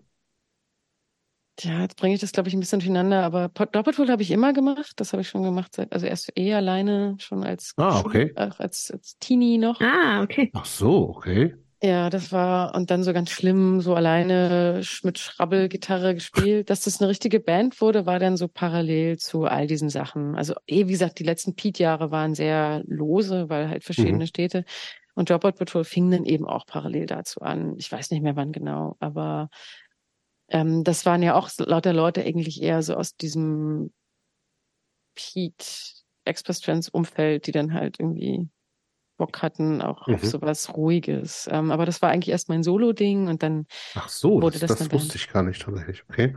Hm. Und du hieß Solo schon Dropout Patrol, also das hattest du hm. dir. Ja, schon in der Schule. Äh, das Krass, okay. Ein, ein, ein, das habe ich wirklich schon in der Schule gemacht. Klingt auf einmal wie dein Plan. Plan B, Dropout. ja, der so Name Plan B. Ja, so 90er Jahre. Wenn du äh, School Dropout. genau, das war das auch. Das war den super. Nach, das war benannt nach so einem, auch in den USA gibt es das so, äh, das ist ganz schlimm, so, so freiwillige in der Schule, die so Leute, die mit der Schule aufhören wollen, so bequatschen, dann doch in der Schule zu bleiben und den Bildungsweg zu wählen. Ach, die heißen das dann ist, wirklich so. Ja, ja, das ist wirklich so eine komische, so ganz schlimm. Wirklich so patrouillieren und dass hier alle schön bleiben und keiner vom Wege abkommt. Das wusste ich auch nicht. Crazy, lustig. Nee. Ja, so Aber das war irgendwann auch eine richtige Band. Ja, das war eine ja. richtige Band, auch viel getourt. Ähm, aber das heißt, wenn das, aber kann ich mir das auch so vorstellen, wenn das schon immer dein Solo-Projekt gewesen ist, dass du da auch so eigentlich alles gemacht hast, Songwriterin gewesen bist, etc. pp? Ja, also bei der, auf jeden Fall. Also am Anfang auf jeden Fall und auch bei der ersten Platte noch. Die, äh, bei der zweiten Platte war das dann schon so, äh, dass wir mehr als Band zusammen eingespielt haben. Da war dann schon, da war Christoph dabei ähm, und dann irgendwie ähm, Stefan und Kalle, die auch lange in anderen Bands gespielt haben. Und da haben wir schon sehr viel auch zusammen dann an den Songs gearbeitet. Aber es war schon so, dass ich ankam und gesagt habe, hier ist ein Text und hier ist ein Song. Und wir arrangieren den sozusagen. Das mhm. war schon mein Solo-Ding. Ähm, aber ist so ein bisschen gewachsen in eine Band. Und das zweite Album auch mindestens ist schon sehr bandig. Aber deswegen ist es, glaube ich, auch besser. Ähm, es ist immer gut, mit anderen Leuten das zusammen zu machen, in meiner Erfahrung. Wie lange gab es Dropout Patrol dann? Na, ewig. Hat eigentlich offiziell jetzt auch nie aufgehört. Ich könnte jetzt sofort wieder damit anfangen, wenn ich Lust hm. hätte. Hm. Ja. Habe ich, hab ich jetzt nicht vor, aber theoretisch hat es nie aufgehört. Äh, wir haben einfach irgendwann aufgehört zu spielen. Das wurde auch ein bisschen kompliziert und Zeit und menschlich und so weiter. Und äh, wollen, wir, können, wollen wir da kurz mal so zeitlich auch ähm, gucken, ähm, wie alt warst du dann da? Ich meine, irgendwann bewegt man sich ja, wenn du auch so sagst, zeitlich und menschlich, man bewegt sich ja dann so langsam in eine Richtung, wo vielleicht Menschen auch anfangen, Mhm, Familien zu gründen Genau. und so weiter, äh, Karriere machen und so Mhm. weiter. Das ist ja auch manchmal passiert mit Leuten, mit denen man zusammen gespielt hat. Also gerade mit Frauen, muss man so Mhm. sagen. Das ist ja schon so ein Ding. Ähm, ja, oder man entscheidet sich halt dafür, weiter so prekär das so zu machen. Und dann So wie du jetzt. endet man so wie ich und macht das immer noch. äh, genau. Hm. Ich Ja, aber du hast ja parallel, aber du hast ja parallel ähm, was ähm, aufgebaut. Also du hast ja auch sozusagen eine, ähm, ich weiß nicht, im Englischen sagt man da Career, es Mhm. hat ein ganz, eine ganz andere Bedeutung als im Deutschen, wenn man sagt Karriere machen. Hier ist es dann so, weiß ich nicht, Ja. Fi- Finanzberater werden oder Immobilienmakler, Anwältin und so weiter. Aber ähm, du hast ja sozusagen nebenher auch, äh, also du, du bestreitest ja dein Leben damit und nicht nur rein durch, durch Bands. Nee, ich habe parallel sowieso immer gearbeitet, also eigentlich von Anfang an. Bester Job? Ja, klar. Bester Job. Mhm. Mein entspanntester Job ever war als so noch, da war- also auch noch als Schülerin so im Bioladen sitzen. An der Kasse. Ja, nee, ja, der war ganz klein. Einfach den ganzen Tag Schrot und Korn lesen und ab und Oh, zu das ist aber auch anstrengend. und ab und zu irgendwie so War das dann so ein richtiges. Reformhaus? Ja, ja, so richtig schlimm. Ja. Das Schlimmste war immer, dass ich die Getreidesorten nicht unterscheiden konnte und aber sowas malen musste. Und die so, ich hätte gern Ich hab 5 auch- Gramm Gerste. Und ich so, hm, äh, ich nehme mal das. Aber das war der entspannteste Job. Aber ich hatte auch ganz schlimme. Also ja, was das Schlechteste hätte ja die zweite Frage gewesen. Ich will aber nicht mal gleich mit dem Negativen anfangen. Mache ich schon so Also oft der im wirklich Leben. dümmste war wirklich in so einer, ich habe in einer Kartonfabrik gearbeitet und so. Das klingt, ah, das war super eintönig und man hatte halt ultra viele Peppercuts und Ja. das war, also das war, das war, also die Eintönigkeit ein Trockene Hände. Sehr trocken. Die schnell, schnell schneidet ja so ein, ne? Ja. Also die Kartonfabrik war nicht so cool. Und das Allerschlimmste, was ich gemacht habe, dafür, das traue ich mich gar nicht zu sagen, dafür komme ich, glaube ich, in irgendeine Art von Vorhölle, ist, ich habe wirklich mal zwei Wochen in so einem Callcenter gearbeitet. Korrekt. Oh. Ich habe also Out- in allen Jobs wirklich, also auch so. Was ich hab musstest du machen? McDonald's gearbeitet und Tankstelle und so alles mögliche, aber das na, das war so outbound. Du hast Ja, halt so geil. ein Headset auf und dann wählt es für dich und du musst Leuten so Telefonverträge Ja, vorschlagen. das, das, ja, dafür kommst du wirklich in die Vor mindestens in die Vorhölle. Auch verdient. Und dann habe ich Ja, irgendwann, total. ich hatte, ich hatte wirklich, ich war so blank und brauchte unbedingt Kohle und das war so das Einzige, was ging. Und dann habe ich einfach das gemacht und es war so schlimm. Und ich war auch super schlecht natürlich drin. Und bin dann einfach eines Tages aufgestanden und gegangen. Ich habe nicht mal, ich habe mich nicht mal getraut zu kündigen. Ich bin einfach gegangen. Hattest du ein Pseudonym? Man legt sich doch immer ein Pseudonym äh, zu. Vor allem, also müssen, glaube ich, oder wird nahegelegt Menschen mit Namen, die, die nicht Ja. sehr deutsch klingen. Oh Gott, das, Aber weiß kann man, glaube ich, auch. Aber man hatte so einen Text, den musste man vorlesen. Das habe ich dann halt so mit zittriger Stimme. Zu meiner Verteidigung muss ich sagen, dass ich, glaube ich, nie irgendwas verkauft habe. Aber trotzdem, ja, die Vorhölle mindestens, äh, ich, boah, nee. Also das war, es war aus Verzweiflung und es tut mir auch bis heute leid für die Leute, die mich damals am Telefon hatten. Ich glaube, in der aufgeschwatzt. Nee, kriegst du da nicht. Also, sehr viel Credits für ähm, Shitjob. ja, es war wirklich schrecklich. Ah. Ähm, Insofern, die Ja. Kartonfabrik war dann irgendwie doch okay. Trockene Hände hin oder her. Auf jeden Fall habe ich, long story short, und um abzulenken von der Au- Telefonhölle, habe ich eigentlich sowieso immer gearbeitet nebenbei. Deswegen hat sich die Frage nie so gestellt nach irgendwie. Ja, aber Karriere. nebenbei gearbeitet. Nee, aber du bei hast dir ja- tatsächlich so nach Jobs machen, oder? Genau, und dann irgendwann wurde das ein bisschen anders. Irgendwann hatte ich dann, habe ich dann so ein bisschen den Weg reingefunden, in, in dem Bereich auch arbeiten. Und das klappt da jetzt seit ein paar Jahren auch.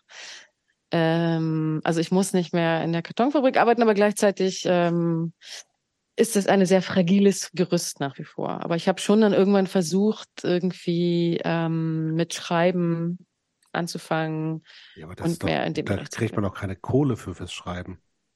Schreiben ist schlecht, aber es gibt so auf jeden Fall so Auftragssachen. Also ich mache viel so Antragssachen für Leute und Ah. so Übersetzungen und sowas. Äh, Okay. Das geht dann. Da bin ich einfach so Freiberuflerin und schreibe für Leute Texte. Aber für die Zeitung kriegt man natürlich nichts, schon gar nicht für diese linken Blätter, für die man so schreibt. Nee, ne? Nee. Schönen Grüße an die Jungle World. Ähm, aber das Theater, wie gesagt, ich habe jetzt zu Anfang schon gesagt, also das, das, das interessiert mich tatsächlich auch nochmal, also wie, was, was machst du überhaupt? Wenn ich jetzt sage, wo auch mit, außer Texten, in was für musikalischen Sachen könnte ich auf dich zukommen? Also Wenn du vor- Theaterkram. Ähm, äh, tanzen möchtest, ne, Jobst, hattest du angekündigt. Okay, ich habe ein, ich hab ein Tanzprojekt. Das ist ein Ich habe ich ja. hab, ich hab mir einen Tanz ausgedacht, Genau. der, der steht schon, aber ich habe keine Musik dazu. Dann würde ich, könnte ich zu Jana gehen und sagen, hey, Genau. guck mal, das ist der Tanz, mach mir Musik dazu. Ja. Und dann? Ja, so läuft das. Also das läuft normal, also ich wusste das bis vor einer Weile auch nicht, aber jetzt bin ich da so reingeraten, seit vielen Jahren jetzt schon. Ich, das gibt einfach eine freie, lustigerweise nennt sie sich auch die Szene, die freie Szene in Berlin. Mhm. Das finde ich immer witzig.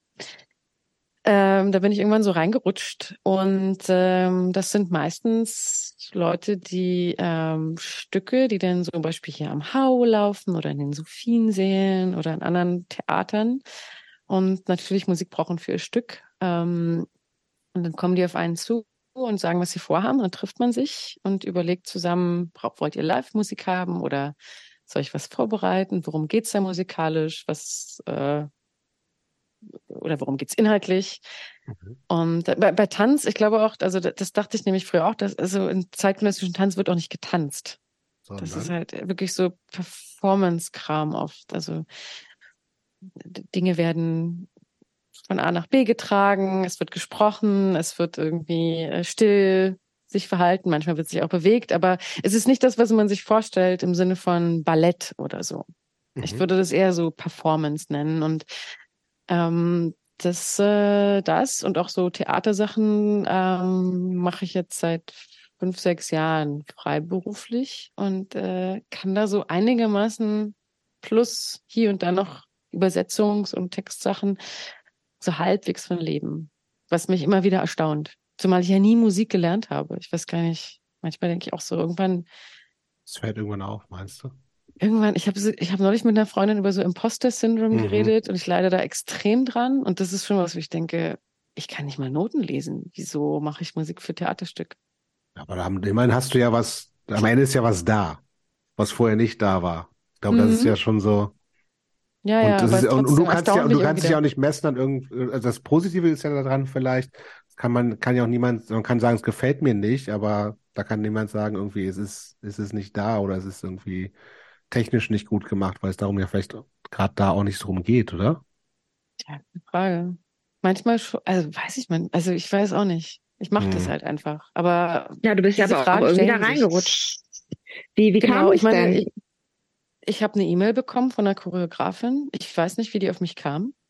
Ich habe damals bei Soft Grid gespielt. Das war eh schon so ein bisschen experimentelleres Zeug.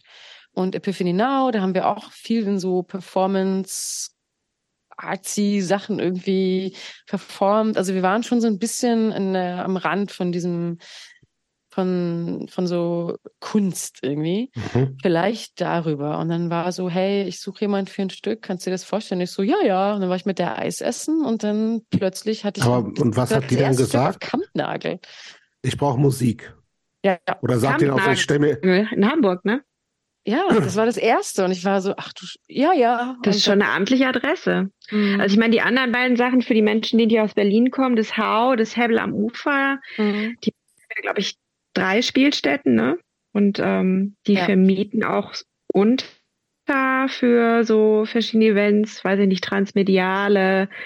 Das ist so was, wo auch viel so performative Dinge stattfinden. Sophienseele ist so ein Off-Theater in Berlin. Da sind viele kleine Projekte von äh, aus der freien Szene, wie die du vorhin genannt hast, so äh, Stücke, die auch so vom Hauptstadt Kulturfonds gefördert werden und so weiter. Also viel so Sachen, die halt also nicht so fest institutionalisiert, wo halt ähm, regelmäßig feste Gelder reinfließen, sondern Dinge, die halt, wo Anträge gestellt werden müssen, wo Projekte äh, eingereicht werden müssen, um Fördergelder zu bekommen und so weiter. Ne? Das sind eher so diese kleinen alternativen. Also du bleibst auf jeden Fall in so einer alternativen Szene auch. Wobei Total. Kampnagel ist ja schon ich habe jetzt keine Ahnung vom Kampnagel Nagel in Hamburg, wie das da abläuft. Ist schon so ähnlich wie das also Haus, würde ich sagen, vom Haus, äh, vom, von der Struktur okay. her. Ähm, okay. Ähm, also das sind schon feste Häuser, aber ja. Aber ich, ich verstehe das Aber nicht mit so einem festen Ensemble wie jetzt Schaubühne mhm. oder sowas.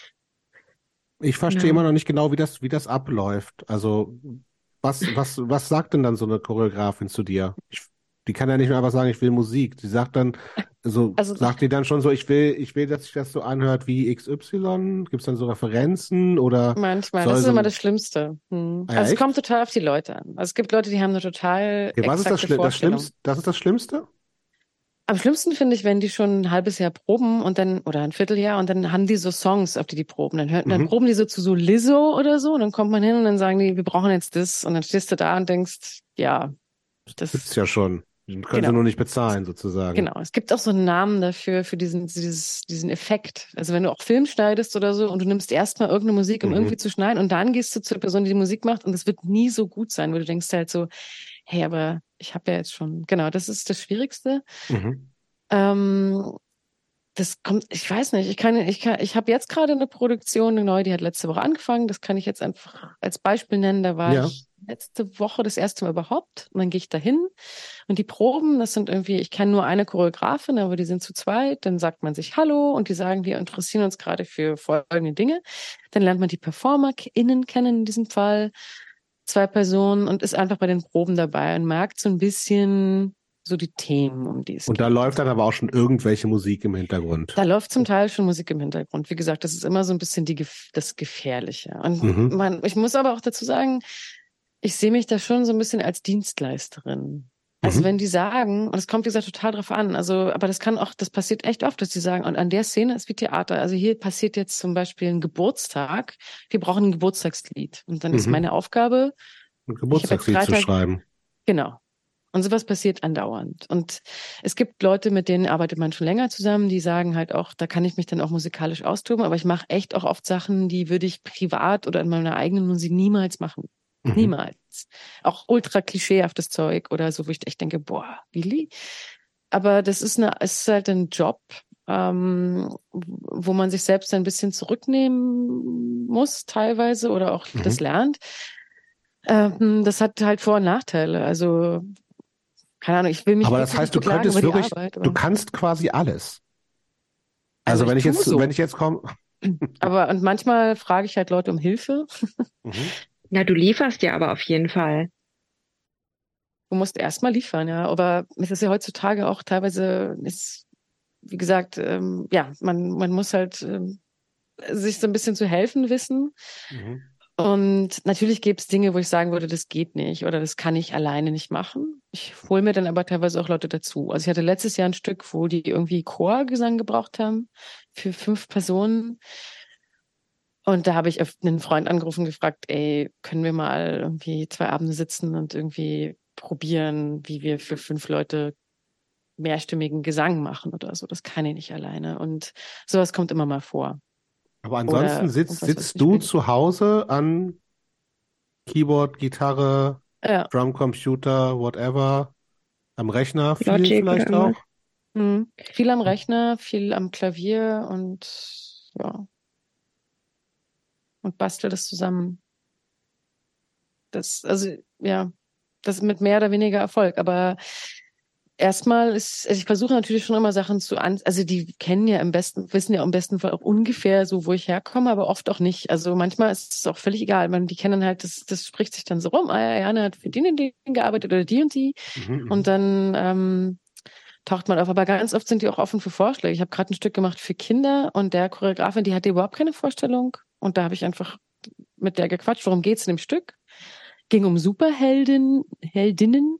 Mhm. Und dann meinte ich, ey, lass mal so 80er mhm. Kram machen. Also, weiß ich nicht, also sowieso alte Fernsehserien, sowas. Und die war so, ja cool, mach doch. Und dann konnte ich mich komplett austoben. Also das sind immer so die schönen Fälle, wo die gar nicht so eine Vorstellung haben. Und dann konnte ich einfach so ein cheesy 80s Pop-Zeug machen, mit, wo ich jetzt auch nicht weiß, was ich damit anfangen soll. Aber das ist so der Idealfall natürlich, dass man, dass man sich austoben kann. Aber ganz oft ist auch, man darf nicht eitel sein und ähm, also ja, als, äh, als Dienstleisterin ist ja wirklich so, dass die Leute sagen, nee, gefällt mir nicht, mach mal, ich will es besser. Ja, oder mach mal so, bis dann, morgen anders. Oder kannst du da irgendwie mal, ja, ja. Und oft ist es ja auch so unkonkret wahrscheinlich, ne? Ah, irgendwie mm. gefällt mir das nicht, mach mal anders. So, ja, okay. Genau. Oder halt, ich finde es auch super schwer, über Musik zu reden. Also oh, man kennt das klar. ja schon. Und ich finde es auch lustig, also so in meinen, das ist halt auch, da musste ich mich voll dran gewöhnen. Ich kenne das halt aus Bandkontexten, so, keine Ahnung, man probt halt so und dann so, ja, keine Ahnung, lass mal nochmal anders probieren. Und dann probiert man das halt aus, oder? Kannst du es mal schneller spielen oder kannst du mal weniger auf dem Bass ja. oder so, ne?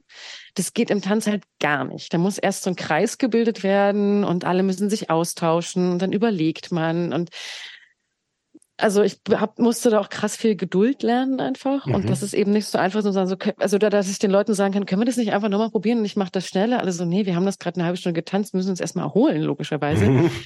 ähm, dass es jetzt nicht einfach so geht. Und das musste ich erstmal lernen. Mhm. Schmerz, schmerzlich.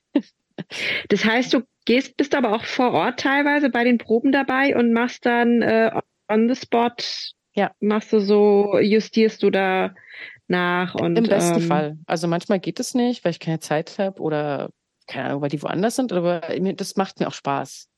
Und oft spiele, manchmal spiele ich auch live. Also es gibt auch Stücke, wo ich irgendwie, genau, da wirklich sitze und Musik mache. Auf der Bühne direkt. Genau. Ähm, genau, also das sind die gut bezahlten Jobs, ne? Ja, Sicherlich. das ist es halt. Also das ist natürlich genau die Sache, warum Leute aus, aus so einem DIY-Umfeld da manchmal landen. Ähm, es ist bezahlt. Es sind Über irgendwelche Kultur- und Fördergelder und sowas meistens wahrscheinlich, ne? Genau. Und nee, aber was ich auch meine, ist, wenn du live da sitzt, dann ist es besser bezahlt, als wenn du was komponierst und die dann ja. immer wieder bei jeder Vorstellung auf den Knopf drücken und das abspielen an entsprechender genau. Stelle. Das meinte ich. Genau.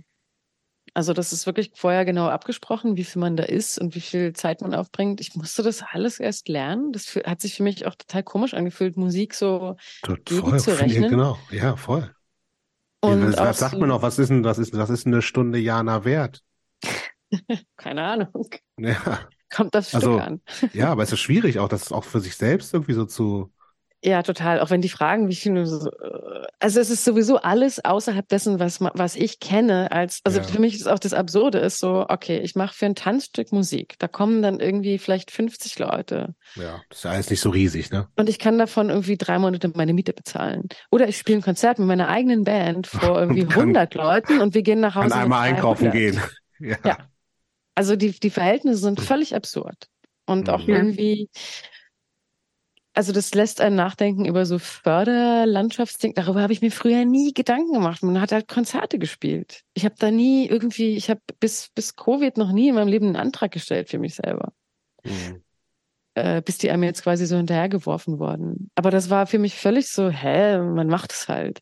Ja. Und das, das sind halt völlig andere Strukturen. Also für das, wo wir hingehen, zu fünft und eine Show spielen irgendwo, da ziehen die sich die Schuhe nicht an.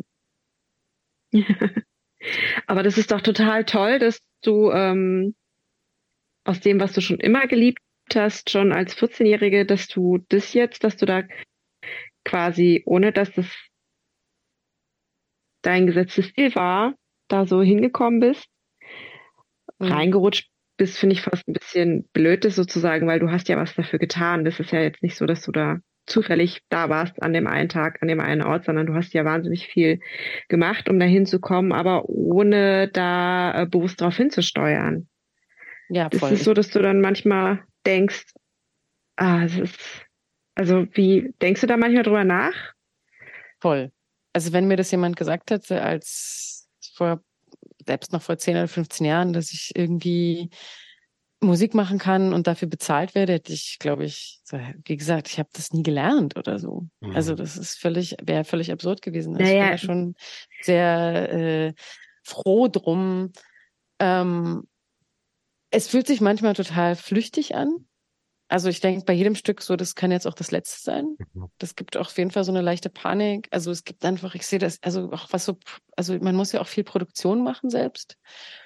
Ähm, und das kriege ich so mit Ach und Krach hin. Also ich lasse hier und da mal was mastern oder so, aber eigentlich produziere ich das schon selber.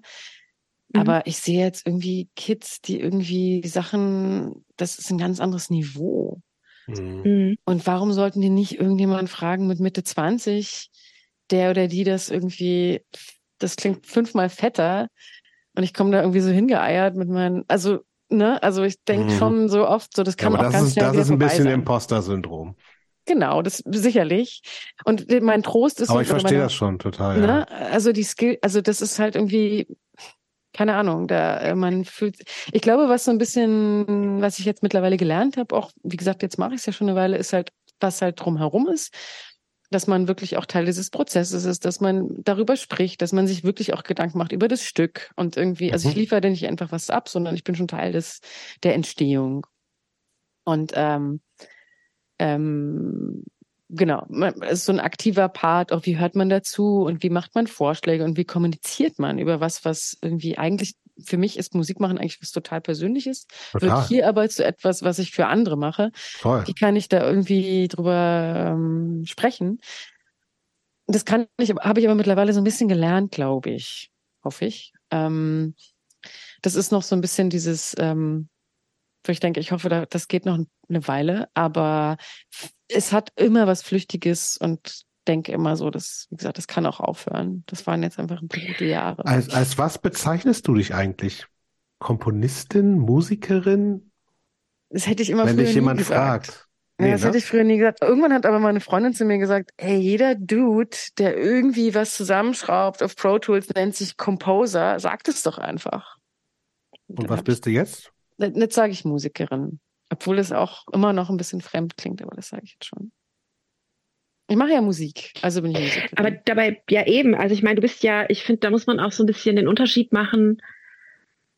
Das ist so, ich muss gerade, das ist eine komische Parallele, die ich da jetzt anbringe, aber das ist so wie mit sozusagen mit Care-Arbeit und all den Menschen, die sich so jahrelang um andere Menschen kümmern und an so viele Dinge denken. Und du hast ja auch, ähm, also das ist ja auch, da lernt man ja auch wahnsinnig viel.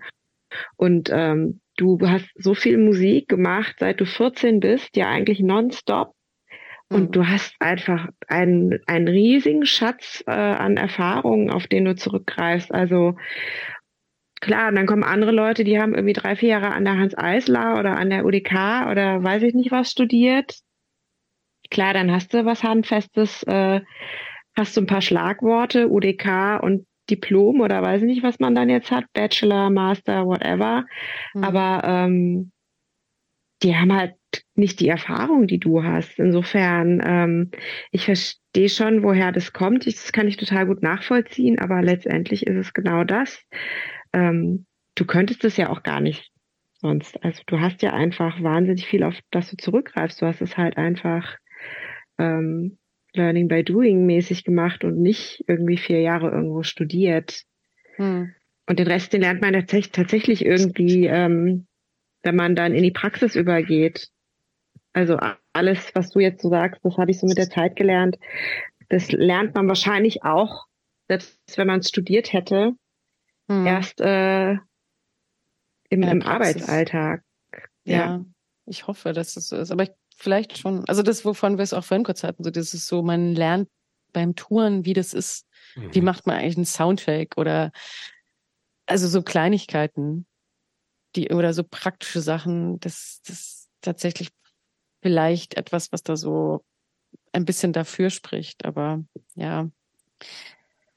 Also ich glaube, ich könnte da vielleicht selbstbewusster sein. Ich bin da immer noch ein bisschen so, hä, wie ist das denn passiert? Aber dafür passiert es auch schon jetzt eine ganze Weile. Aber ich glaube, Ja, das ist schon. eine, so eine Hattest, hattest du vorher, bevor du da irgendwie so ein, äh, Anfragen auch gekriegt hast und da jetzt irgendwie auch ein bisschen rumge, äh, also durch so, so Mundpropaganda ja irgendwie in, verschiedene Sachen rein, hast du zu dieser ganzen Tanz, Performance, whatever Szene vorher irgendwie einen Bezug gehabt?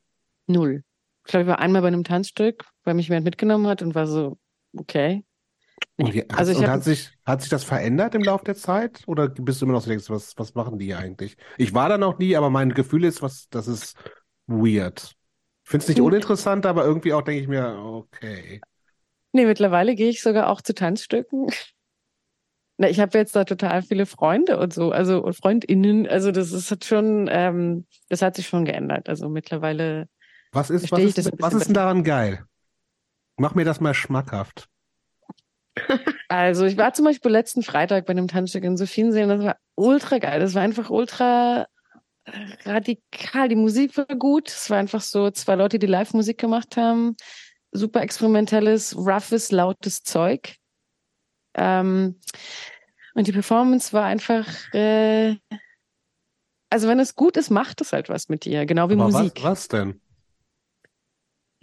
Es macht irgendwie Bilder auf, die du nicht erwartest, Mhm. oder es äh, unerwartete Assoziationen, die du vielleicht in der, also es wird ja meistens nicht gesprochen. Also du, Mhm. du siehst irgendwas und vielleicht rührt es irgendwas an, wo du denkst, ah krass, das äh, erinnert mich an dies und das und äh, du assoziierst irgendwas damit. Also es ist auf jeden Fall so ein Musik letztendlich auch nichts anderes, so, ne? Eigentlich, das klingt jetzt erstmal super abstrakt, aber eigentlich ist es auch oft super, also Leute drücken sich aus. Und manche Ja. Leute brüllen halt ein Mikrofon und kugeln auf dem Boden rum und andere ähm, sitzen halt im Schneidersitz oder, keine Ahnung, äh, schälen ganz langsam eine Orange. Das klingt spannend. Also, in me- meinen, in, in, wenn es gut ist, also es gibt ultra viel total prätentiösen Scheiß. Ist das so? Na klar, Ich weiß es nicht. ja, klar ist es so. Gibt's aber auch bei äh, Musik, würde ich jetzt mal sagen. Ja. Also ich, ich irgendwie, Also es ich, gibt ich hab ultra vielen. Scheiß, wo man Ja. wirklich denkt, oh nee, zwei, ich will meine Lebenszeit zurück. Warum habe ich dieser eitlen Person jetzt dabei zugeguckt?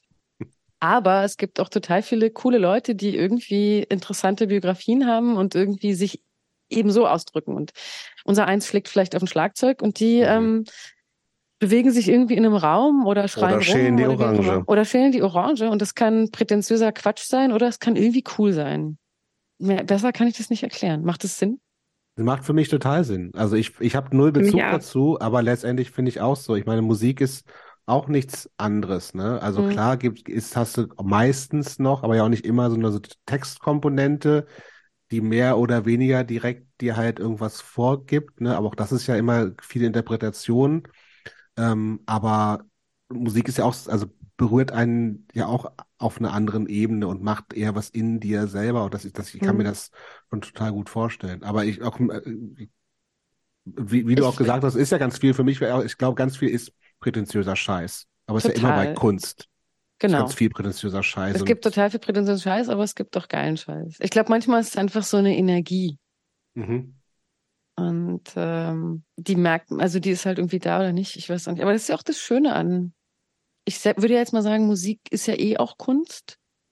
Ähm, Finde ich. Also, dass sich das so total schwer beschreiben lässt und sich das auch, Mhm. also hängt auch total davon ab, wie man sich selber gerade fühlt oder wo man Total. so steht und äh, worauf man so Bock hat. Und es ändert sich ja manchmal auch. Also, ähm, aber entweder macht's was mit dir oder nicht und weiß ich nicht. Also ich, wie gesagt, ich hatte damit nichts zu tun. Mittlerweile hat auch, wie gesagt, viel damit zu tun, dass ich mittlerweile da auch Leute kenne, die ich total Ja, ja. schätze und die einfach wahnsinnig interessante, coole Leute sind, Ja, macht- die macht irgendwie Sinn. radikales Zeug machen und natürlich ändert es auch meinen Blick da drauf. Aber ja.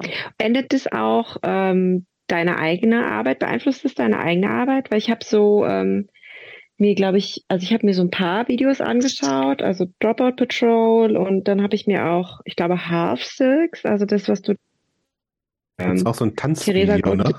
Disco Ship. Ähm, Halfsick, äh, Halfsick ist mit Karen, mit Theresa Golden Swift, das war Soft Grid.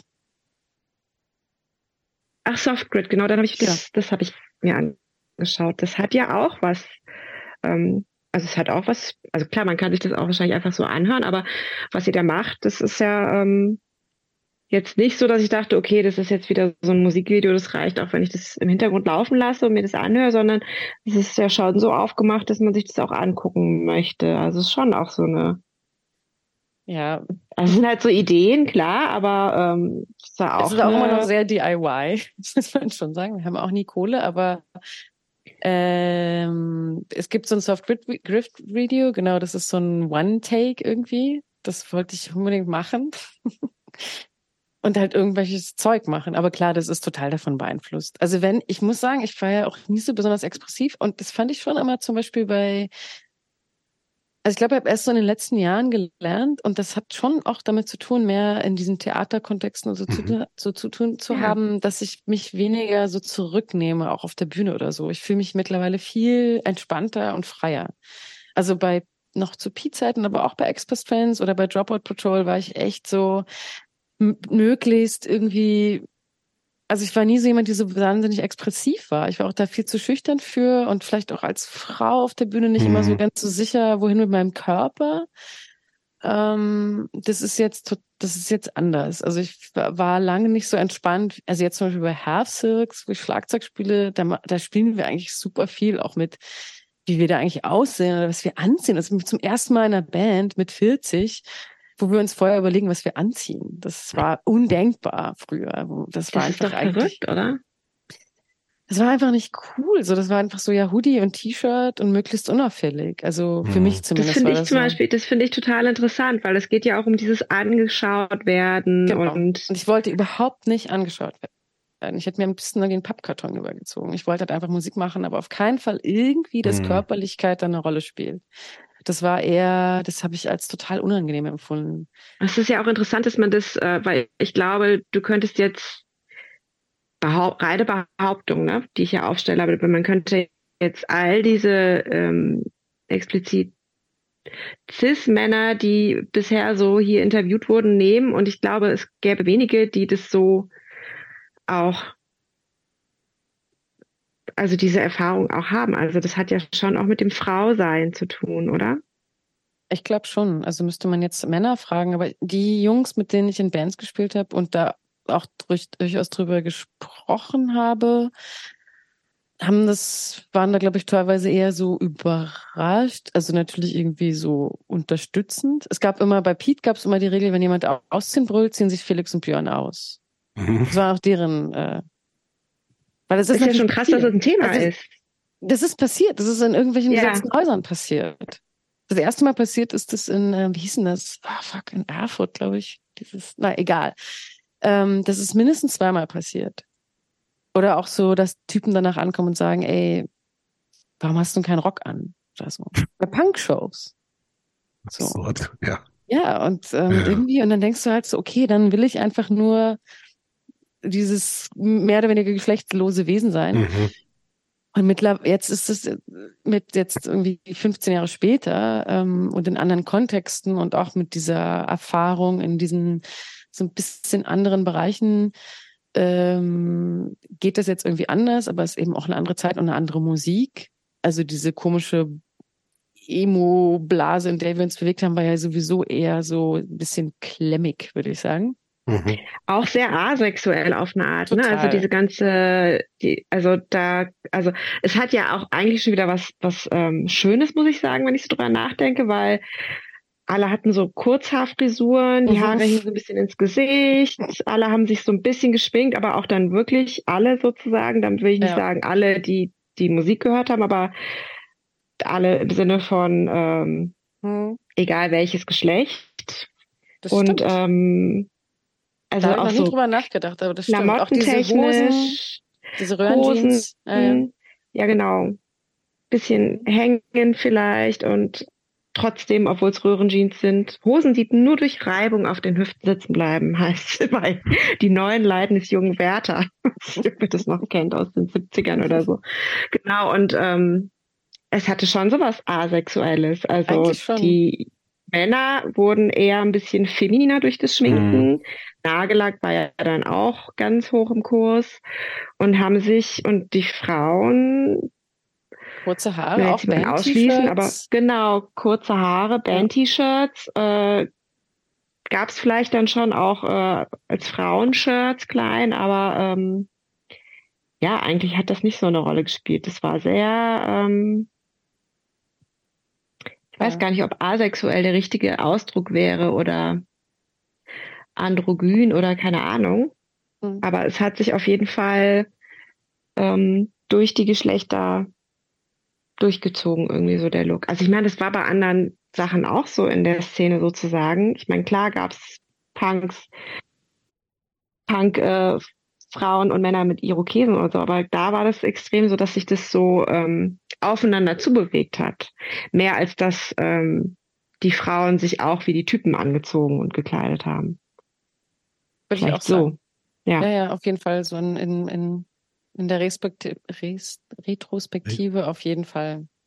Das war also anders als in anderen Szenen, wo weiß ich nicht, sagen wir mal Rockabilly oder so. Ja, da wo es ganz klar ist, gerade ne? die Spinere, ja. so ganz klar ist. Ja. Das irgendwie war, ja, also alle irgendwie genau Seitenscheiben. Aber ist das, ich frage mich, ist das, ist das so ein Szene-Ding?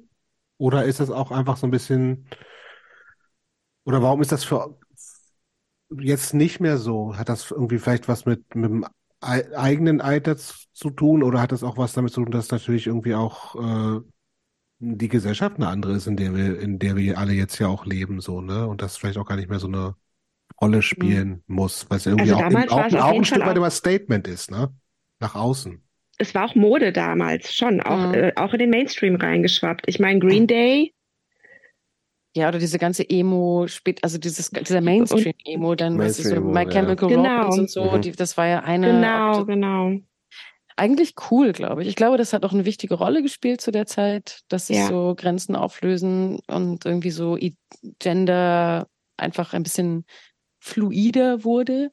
Mhm. Ähm, ja.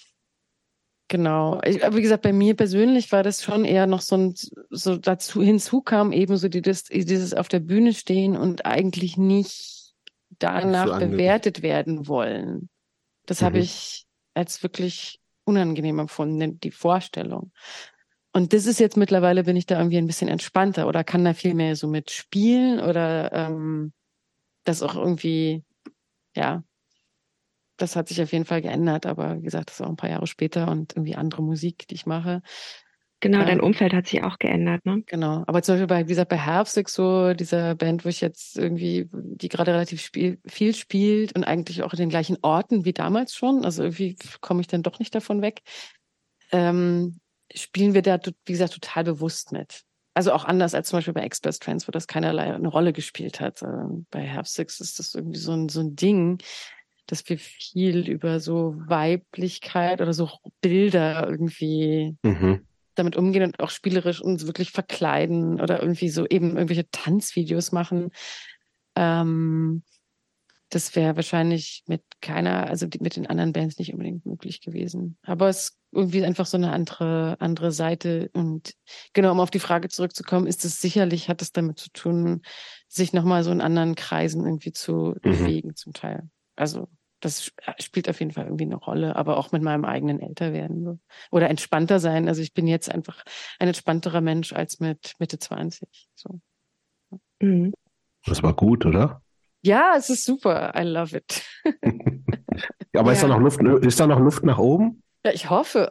Wie, wie viel entspannter, wie viel entspannter kann, willst du denn noch werden? Also ich träume immer davon, so mit, mit Mitte 60 einfach so mehr und so Synthesizer zu haben und so eine Katze und einfach. Und dir ist alles scheißegal. Ja, hoffentlich. Und dann hoffentlich wirklich. Ich mache mir schon immer noch sehr viel Gedanken über andere mhm. Leute. Und hoffentlich ist es dann irgendwann, dann bin ich wirklich Punk. Mhm. Das erste Mal dann in meinem Leben so richtig. Keine Ahnung. Ich würde noch mal einen, einen, einen, kleinen, kleinen Themenwechsel vorschlagen, weil du, du schreibst ja auch über Musik. Also mhm. Also insbesondere, was, warum? warum? ähm, auch als Job tatsächlich einerseits.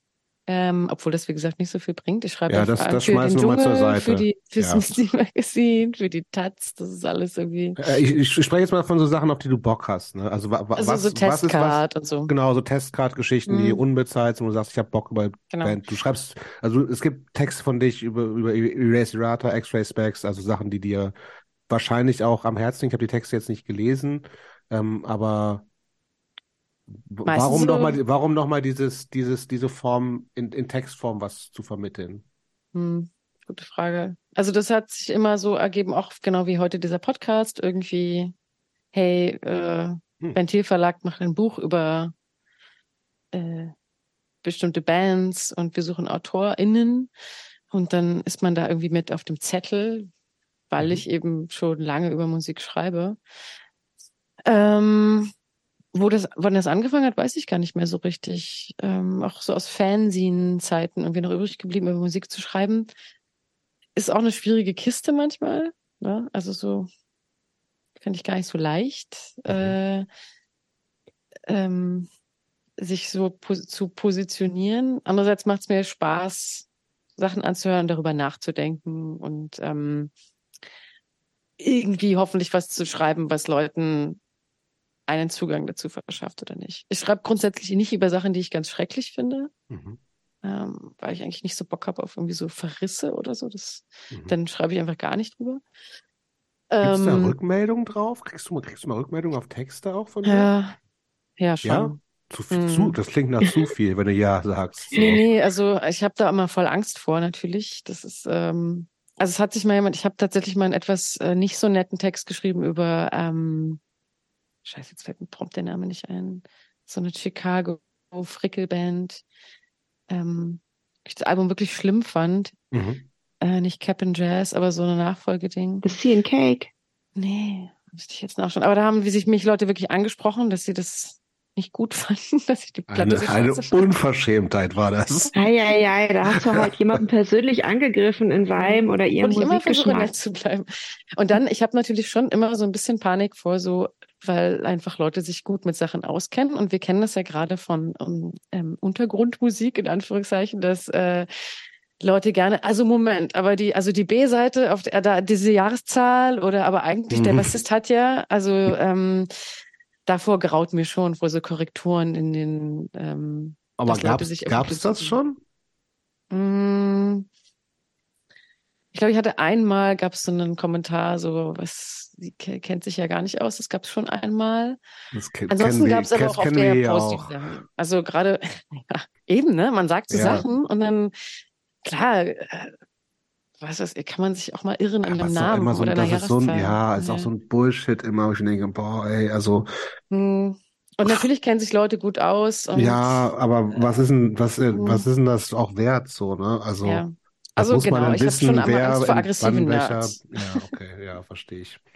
Ähm, aber ansonsten nee. Also ich habe jetzt noch nie irgendwie totalen Stress bekommen oder so, überhaupt nicht. Aber wie gesagt, ich bin auch nicht daran interessiert, Sachen einfach per se blöd zu finden, weil also schon, wenn sie scheiße sind oder irgendwie oder irgendwie politisch äh, mhm. gar nicht gehen oder so, aber mhm. sowas, mit sowas habe ich auch nichts zu tun. Also ich kann, bin ja in der Position, mir das mehr oder weniger aussuchen. Also man kriegt immer Vorschläge und jemand sagt, wir suchen jetzt hier, äh, hast du Lust darüber zu schreiben? Mhm. Ich, ähm, das und dann sage ich meistens ja und höre mir das dann an und versuche schon immer irgendwie, selbst wenn ich was nicht ganz so gut finde, irgendwie erstmal halbwegs sachlich zu bleiben oder ähm, und im Idealfall ähm, sind es aber Sachen, die ich auch mag und dann gerne drüber schreibe. Ich habe aber auch schon mal Nein gesagt, weil ich, wie gesagt, gar nichts damit anfangen konnte. Schreibst du denn ausschließlich über Musik eigentlich?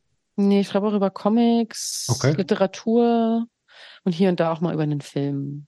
Mhm. Ähm, Musik ist schon das Hauptding, aber ähm, ich würde sagen, Literatur ist so das zweit, das zweitmeiste. Ja. Was Bist sind aber so, dann doch Nö, ich wollte nur sagen, letztendlich bist du ja dann doch irgendwie die auch dann, bist du schon auf der Schiene deines Studiums auch geblieben trotzdem. Hat, ja, hat sich irgendwie alles gut gefügt. Es hat sich irgendwie so gefügt. Es ist immer noch ein großes Puzzle und auch sehr so ein, wie gesagt, manchmal immer noch sehr prekär oder so, aber ich bin auch mhm. glücklich mhm. drüber. Ich habe auch versucht, Vollzeit irgendwie was zu machen, hier und da irgendwie, aber. Ich wollte gerade fragen, ob du dich schon mal, ob du schon mal über eine Festanstellung ja, ich nachgedacht hast. Ich habe schon immer noch Probleme auch mit so Strukturen manchmal. Also ich brauche Was war das, wo du es versucht hast? Übersetzung. Hm. Und das, ähm, keine Ahnung, ich, äh, ich glaube, ich glaube, ich, also ich arbeite eigentlich sehr viel und auch sehr also teilweise sogar so über sich überschneidende Sachen und so, aber ich, ich brauche, aber ich brauche so eine gewisse Struktur. Aber ich bin schon sehr glücklich drüber, das so zusammenbasteln zu können, dass sich das irgendwie ergibt. Ich meine, der, der Preis ist, ich wohne seit zwölf Jahren in einer Einzimmerwohnung im Erdgeschoss in Neukölln ähm, und ähm, mache jetzt keine riesigen Sprünge, aber für meine mentale Gesundheit kann ich eigentlich mich überhaupt nicht beklagen, dass sich das so gefügt hat oder ähm, dass sich so Sachen äh, ähm, einerseits ja ergeben haben oder ich andererseits auch echt dafür gearbeitet habe und die irgendwie hingekriegt habe über die Jahre. Mhm. Ähm, und auch Sachen, die ich wirklich mag. Also über Literatur mhm. schreiben zu können, ist was, was ich wirklich total liebe. Und klar ist das nicht mega gut bezahlt, aber ich kriege halt einen Comic zugeschickt und kann drüber schreiben und ähm, mache dann irgendwie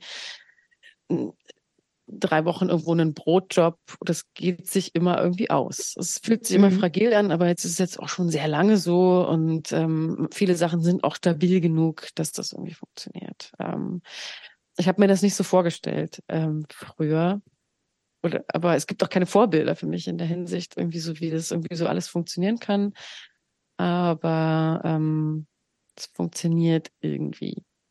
Was ist denn der, letzte, der letzte gute Roman, an den du dich erinnerst, den du gelesen hast? Gut, dass du fragst. Ich wollte auch was fragen zu Büchern. Boah, ich lese wirklich, jetzt muss ich ganz kurz überlegen.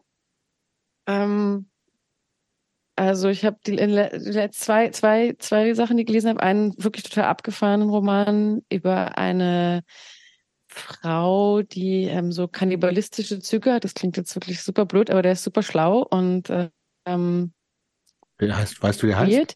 Der heißt A Certain Hunger. Den fand okay. ich sehr gut. Und dann habe ich so gerade noch so einen Roman gelesen, der so aus historischen Gründen den ersten Goth-Roman, den es so gab, der heißt The Monk. Ähm, okay. Den fand ich auch super. Er ist schon ein bisschen älter natürlich. Ähm, und es geht um einen abtrünnigen, weirden Mönch, der so sein Unwesen treibt. Die beiden Sachen fand ich in letzter Zeit sehr gut. Aber genau, ich ähm, lese eigentlich so querbeet und immer alles mögliche. Aber das waren die letzten beiden Sachen, die ich richtig gut fand. Und jetzt gerade lese ich ähm, Death in Her Hands, heißt es von Tessa Moschweg und das ist super. Das ist eine, ein weirder, so eine Art Krimi, aber irgendwie auch nicht und so. Ich weiß noch gar nicht, was für ein Genre das ist, aber es macht sehr viel Spaß und ist eine super Autorin. Wie kommst du auf die Bücher, die du äh, lesen möchtest und dann liest? Mm, ich gehe oft einfach in den Laden und gucke, dann, dann höre ich viel so Radio oder gucke halt so, was in der Zeitung steht. Und ich bin ganz klassisch in einem Buchclub.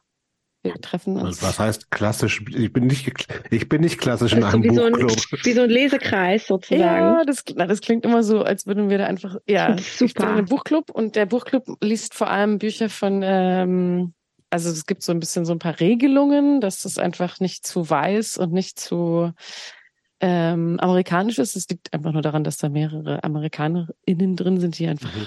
möglichst andere, also wir versuchen möglichst äh, nicht westliche und nicht immer nur weiße Sachen zu lesen. Mhm. Da findet man dann auch viel. Und eigentlich muss ich bis Sonntag noch ein Buch lesen, so ein, ich habe es noch nicht gelesen. Welches ist das? Einziehen. Ähm, das heißt, warte, muss ich jetzt ganz kurz in meinen Goodreads-Account schauen. Solange müsst ihr irgendwas anderes sagen. Ja, was ist das letzte, letzte, den letzten Roman, den du gut gefunden hast, Yuki? Ja, genau. Ich, ja. ich habe gerade, ich äh, habe ich heute noch mit äh, dem Vater der ähm, einer guten Freundin meiner Tochter gesprochen, weil der ist nämlich Literaturprofessor in Erfurt. Ja. Und ähm, Liebe Grüße an Dietmar. und ähm, zu, zudem habe ich heute noch gemeint, dass ich immer so wie so ein Lesetourette habe. Dass ich so Phasen habe, wo ich wahnsinnig viel lese und dann wieder so ganz lange gar nichts und auch nicht reinkomme. Vielleicht liegt es aber auch daran, dass ich, ähm, dass meine Kinder jetzt wirklich immer in ihren Betten schlafen und ich einfach abends da noch Zeit habe zu lesen. Und ich habe jetzt so eine Phase hinter mir, ich habe, ähm, ich mache auch manchmal bei so einem Lesekreis mit, das ist aber online von der Maria vom Ocelot. Ah, das ist die. Hier. Ja, der ist bei mir hier um die Ecke. Und ich habe irgendwie jetzt zuletzt gelesen Findungen, das fand ich ganz toll. Und ich merke auch, dass ich so langsam die Tendenz schon habe, dass ich lieber was von Frauen lesen möchte. Und dann finde ich es auch schön, wenn es nicht so sozusagen so ähm, heteronorm ist. Aber ich Du solltest das in auch nicht. unseren Lesekreis kommen. Du wärst die perfekte Kandidatin. Also Das wenn du es noch sehr schaffst, gut. bis Da Sonntag, tauschen wir es noch. bis Sonntag Tentacle heißt es, von Rita Tentacle. Indiana, Post-Apocalyptic Santo Domingo. Okay, mal gucken. Weil genau, Maria macht eben diesen Lesekreis und da hatte ich irgendwie Findungen gelesen. Das war ganz toll. Und dann habe ich aus Neugier äh, Look gelesen von Luca Holmegard. Das ähm, war auch ganz toll, sehr kurzweilig und trotzdem schon mit Tiefgang. Da geht's eigentlich äh, um, um Kleidung und um Stoff und ähm, Materialität und dann aber auch, wie Kleidung eine zweite Haut ist und ähm, Aber auch ein Roman. was nee. das so. Nee, das ist so, so wie so ein Essay vielleicht. Und Mhm. man begleitet sie so auf ihrem Weg, wie sie so ein bisschen auch vielleicht zu sich selber findet, weil wahrscheinlich ist sie er. Äh, ich denke mal, das ist ein Transmann, muss ich Mhm. sagen. Genau. Es ist gar keine sie, sondern er. Und ähm, das habe ich so eingeschoben und dann habe hab ich, ähm, wollte ich eigentlich gar nicht lesen, aber dann schwupp lag es irgendwie doch mit anderen Büchern an der Kasse, habe ich Blutbuch gelesen und fand es echt toll. Mhm. So ein bisschen lame jetzt zu sagen, Blutbuch ist so toll. Ich meine, es hat den Deutschen Literaturpreis gewonnen. Das ist so ein bisschen. Und ich bin aber immer eher so, alles, was alle anderen gut finden, auch ob es jetzt Bands sind oder auch Bücher, bin ich ja immer eher so, ja, Moment. Dem Braten traue ich schon mal gar nicht, bloß weil ihr das Gut alle so. jetzt irgendwie so abfeiert. Und äh, dann hat es mich aber irgendwie doch interessiert und ich bin echt total froh, dass ich es gelesen habe, weil es echt super interessant ist und ähm, mir echt viel so gegeben hat äh, inhaltlich. Und jetzt lese ich ähm, eben wegen Marias Lesekreis lese ich hier Louise Erdrich, der Gott äh, am Ende der Straße. Und das ist so eine Dystopie und ähm, ist aber auch ganz interessant. Und das habe ich schon fast durch, obwohl der Lesekreis bis in zwei Wochen oder so erst. Lesekreis klingt auch sehr lustig. Finde ich schön. Ich finde das super. Das ist so wie, fast so wie eine Tupper-Party. Ja, ja. Ich mag das auch. Genau. Cool. Aber da schreibe ich dir nochmal zu oder frag dich nachher nochmal wegen Gerne. deinem, wegen deinem. Ja. Bei dir ist es nicht Lesekreis, sondern äh, Book, äh, Book Club, Buchclub. genau. Wo ist denn da eigentlich der Unterschied? Ich weiß nicht. Gibt Buchclub keinen, glaub ich. Lesekreis Gibt klingt noch ein bisschen Ein- esoterischer. Ja, das finde ich, das, das, das, das gefällt mir so daran, glaube ich. Hm. Genau, aber ähm, eigentlich äh, wollten wir die Zeit geben, um irgendwas nachzugucken. Ja, und ich habe jetzt schon reingeplappert, wie gesagt, Tentacle, irgendwie Genau. ein, ein Ach ja. postapokalyptischer Roman, der auf Santo Domingo spielt. Ich habe keine Ahnung. Ähm, ja, aber ich muss mir das jetzt irgendwie bis Sonntag noch reinziehen, wenn ich das schaffe. Weil, weil sonst du- was passiert? Gibt Ah, nee, Ärger? Sonntags hab ich, Sonntag habe ich ein Konzert, Samstag. Ja, na, sonst kann ich nicht hin oder kann halt nur so nickend am Rand Halb sitzen. mitreden. Ja, Aber ja. das heißt, man trifft sich tatsächlich in Persona inzwischen wieder. Mhm. Ja, mittlerweile, wieder- also online hat es bei uns nicht geklappt. Also ich hatte immer lange einen Buchclub, dann wurde der aufgelöst, der ist jetzt so ein neuer Versuch, ist jetzt unser viertes Treffen, also wir treffen uns schon persönlich. Ist auch mal ein bisschen awkward, weil wir uns eigentlich gar nicht kennen. Und dann sitzt man so zu fünft ähm, in so einem Café oder, also es ist immer auch ein bisschen komisch. Ja, schon. Hm? Schon auch sehr intim zu fünft. Ja, ist voll kleine Gruppe, aber ich hoffe, die wächst. Und irgendwie dann, dann manchmal denke ich aber auch so, also mir fehlt, mir hat das halt schon gefehlt, irgendwie was zu lesen und ähm, manchmal ist man halt einfach so echt so begeistert von was und will sich drüber unterhalten oder findet Mhm. auch was total schlimm. Und dann ist man so allein damit, weil bei Musik macht man es ja. auch, Mhm. ähm, dass man irgendwie, ah, hast du das gehört oder das oder Ja, taucht oder man sich zumindest auch gemeinsam beim Konzert ja auch eher was erlebt, so, ne? Genau. Das gibt es bei Lesungen natürlich auch ein Stück weit. Ja, aber Lesung ist auch irgendwie lame. Also ich, Ja? Es dauert ja auch länger, ob man jetzt so einen 30 Minuten Song anhört, den neuen, das neue Lied von weiß ich nicht was, oder halt so ein 200 bis 400, 500 Seiten Buch liest mal Ja. eben.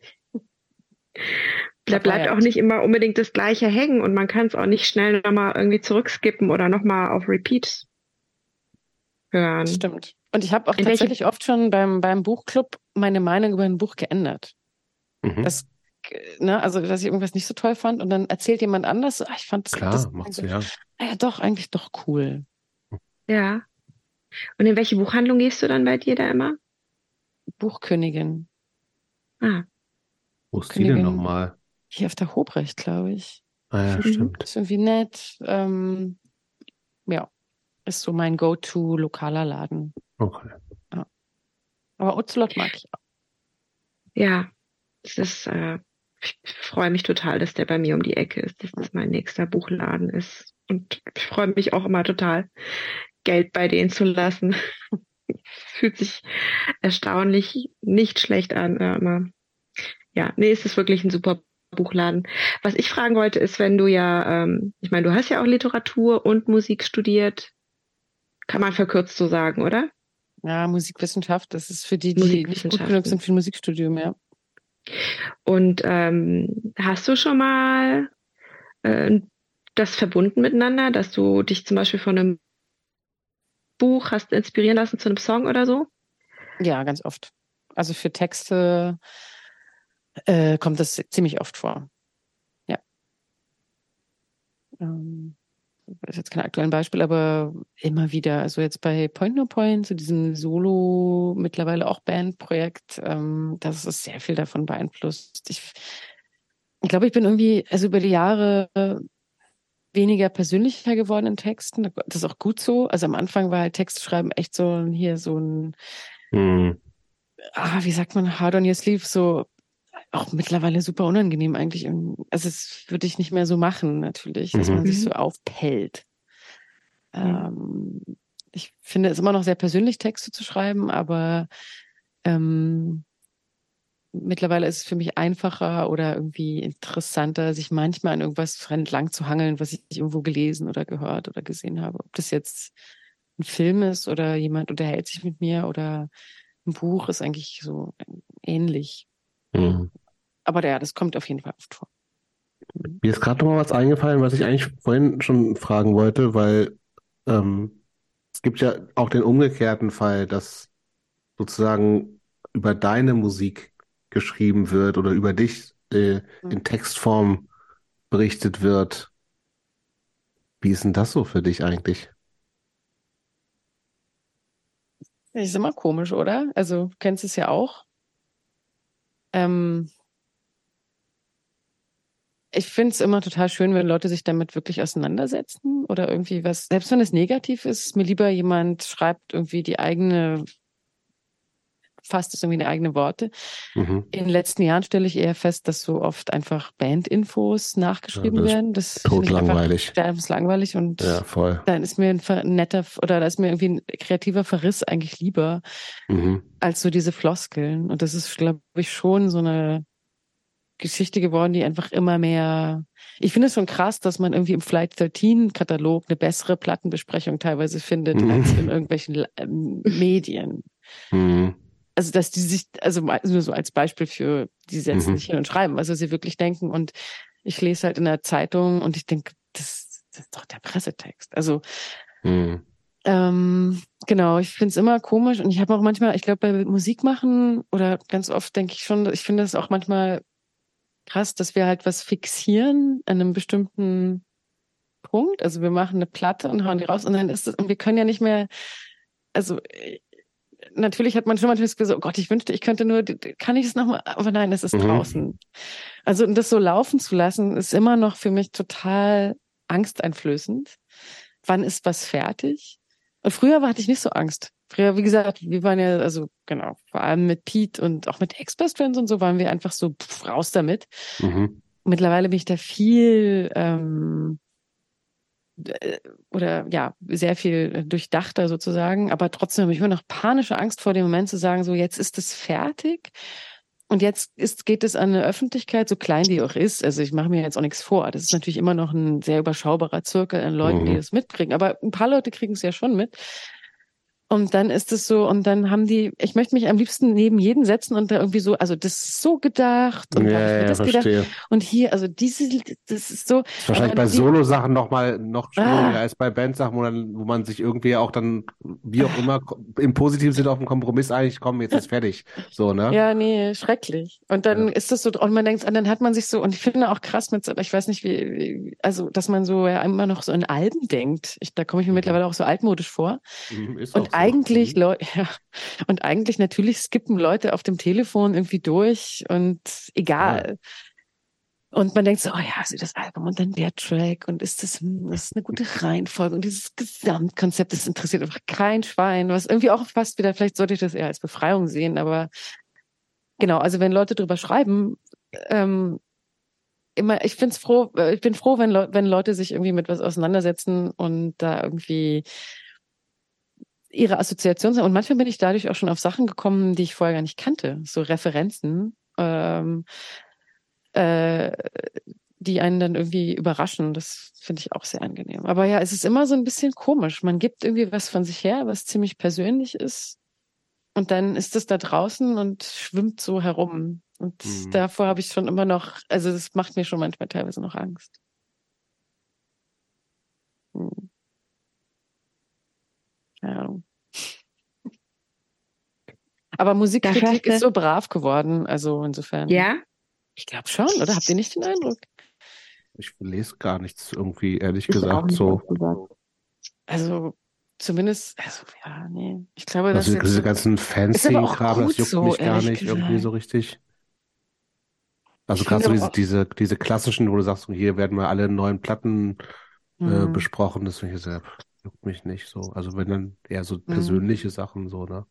Das ist auch viel cooler. Also mir Ja, ist auch tausendmal voll. lieber irgendwelche Blogs oder Ja. ich weiß nicht, das, das, ja, und viel läuft ja eh auch noch über persönliche Empfehlungen oder so. Gott sei Dank. Mhm. Aber vielleicht ist es auch gut, dass so diese klassischen Musikkritiker einfach aussterben. Weiß nicht. Ja, wahrscheinlich. Was So. ähm, aktuell an Bands ist Point, No Point, ist auch Mhm. mehr Band jetzt geworden irgendwie, ne? Ja, das also ich habe die Platten noch alleine gemacht, aber mittlerweile ist es so eine richtige Band, so zu Mhm. Und die, die gibt's auch richtig und ihr probt regelmäßig und es gibt so Hm. Pläne für irgendwas zu machen oder nicht? Na, wir spielen Shows hier und da. Das ist Mhm. ganz gut. Wir proben leider nicht regelmäßig, weil ich kann auch immer nicht, das ist so ein bisschen die Krux mit diesem so Solo wird langsam Band, Mhm. dass man auch jetzt nicht so sagen kann, wir proben jede Woche, weil, ja, ne? Also ich kann, Ja, also wir proben eher so vor Shows.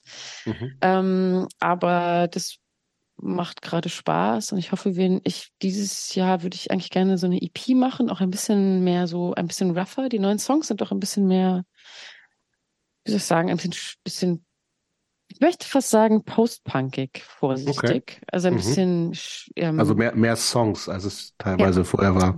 weniger, weniger, weniger Ambient und Mhm. ähm, Geräusche und mehr Song-Songs. Ähm, und ich hoffe, dass wir eine EP dieses Jahr machen und dann aber auch das erste Mal komplett richtig als Band, weil wäre auch jetzt super Mhm. komisch, die Songs so zusammen auszuarbeiten und dann nehme ich die irgendwie allein auf. Also ich, das Mhm. ist auf jeden Fall geplant.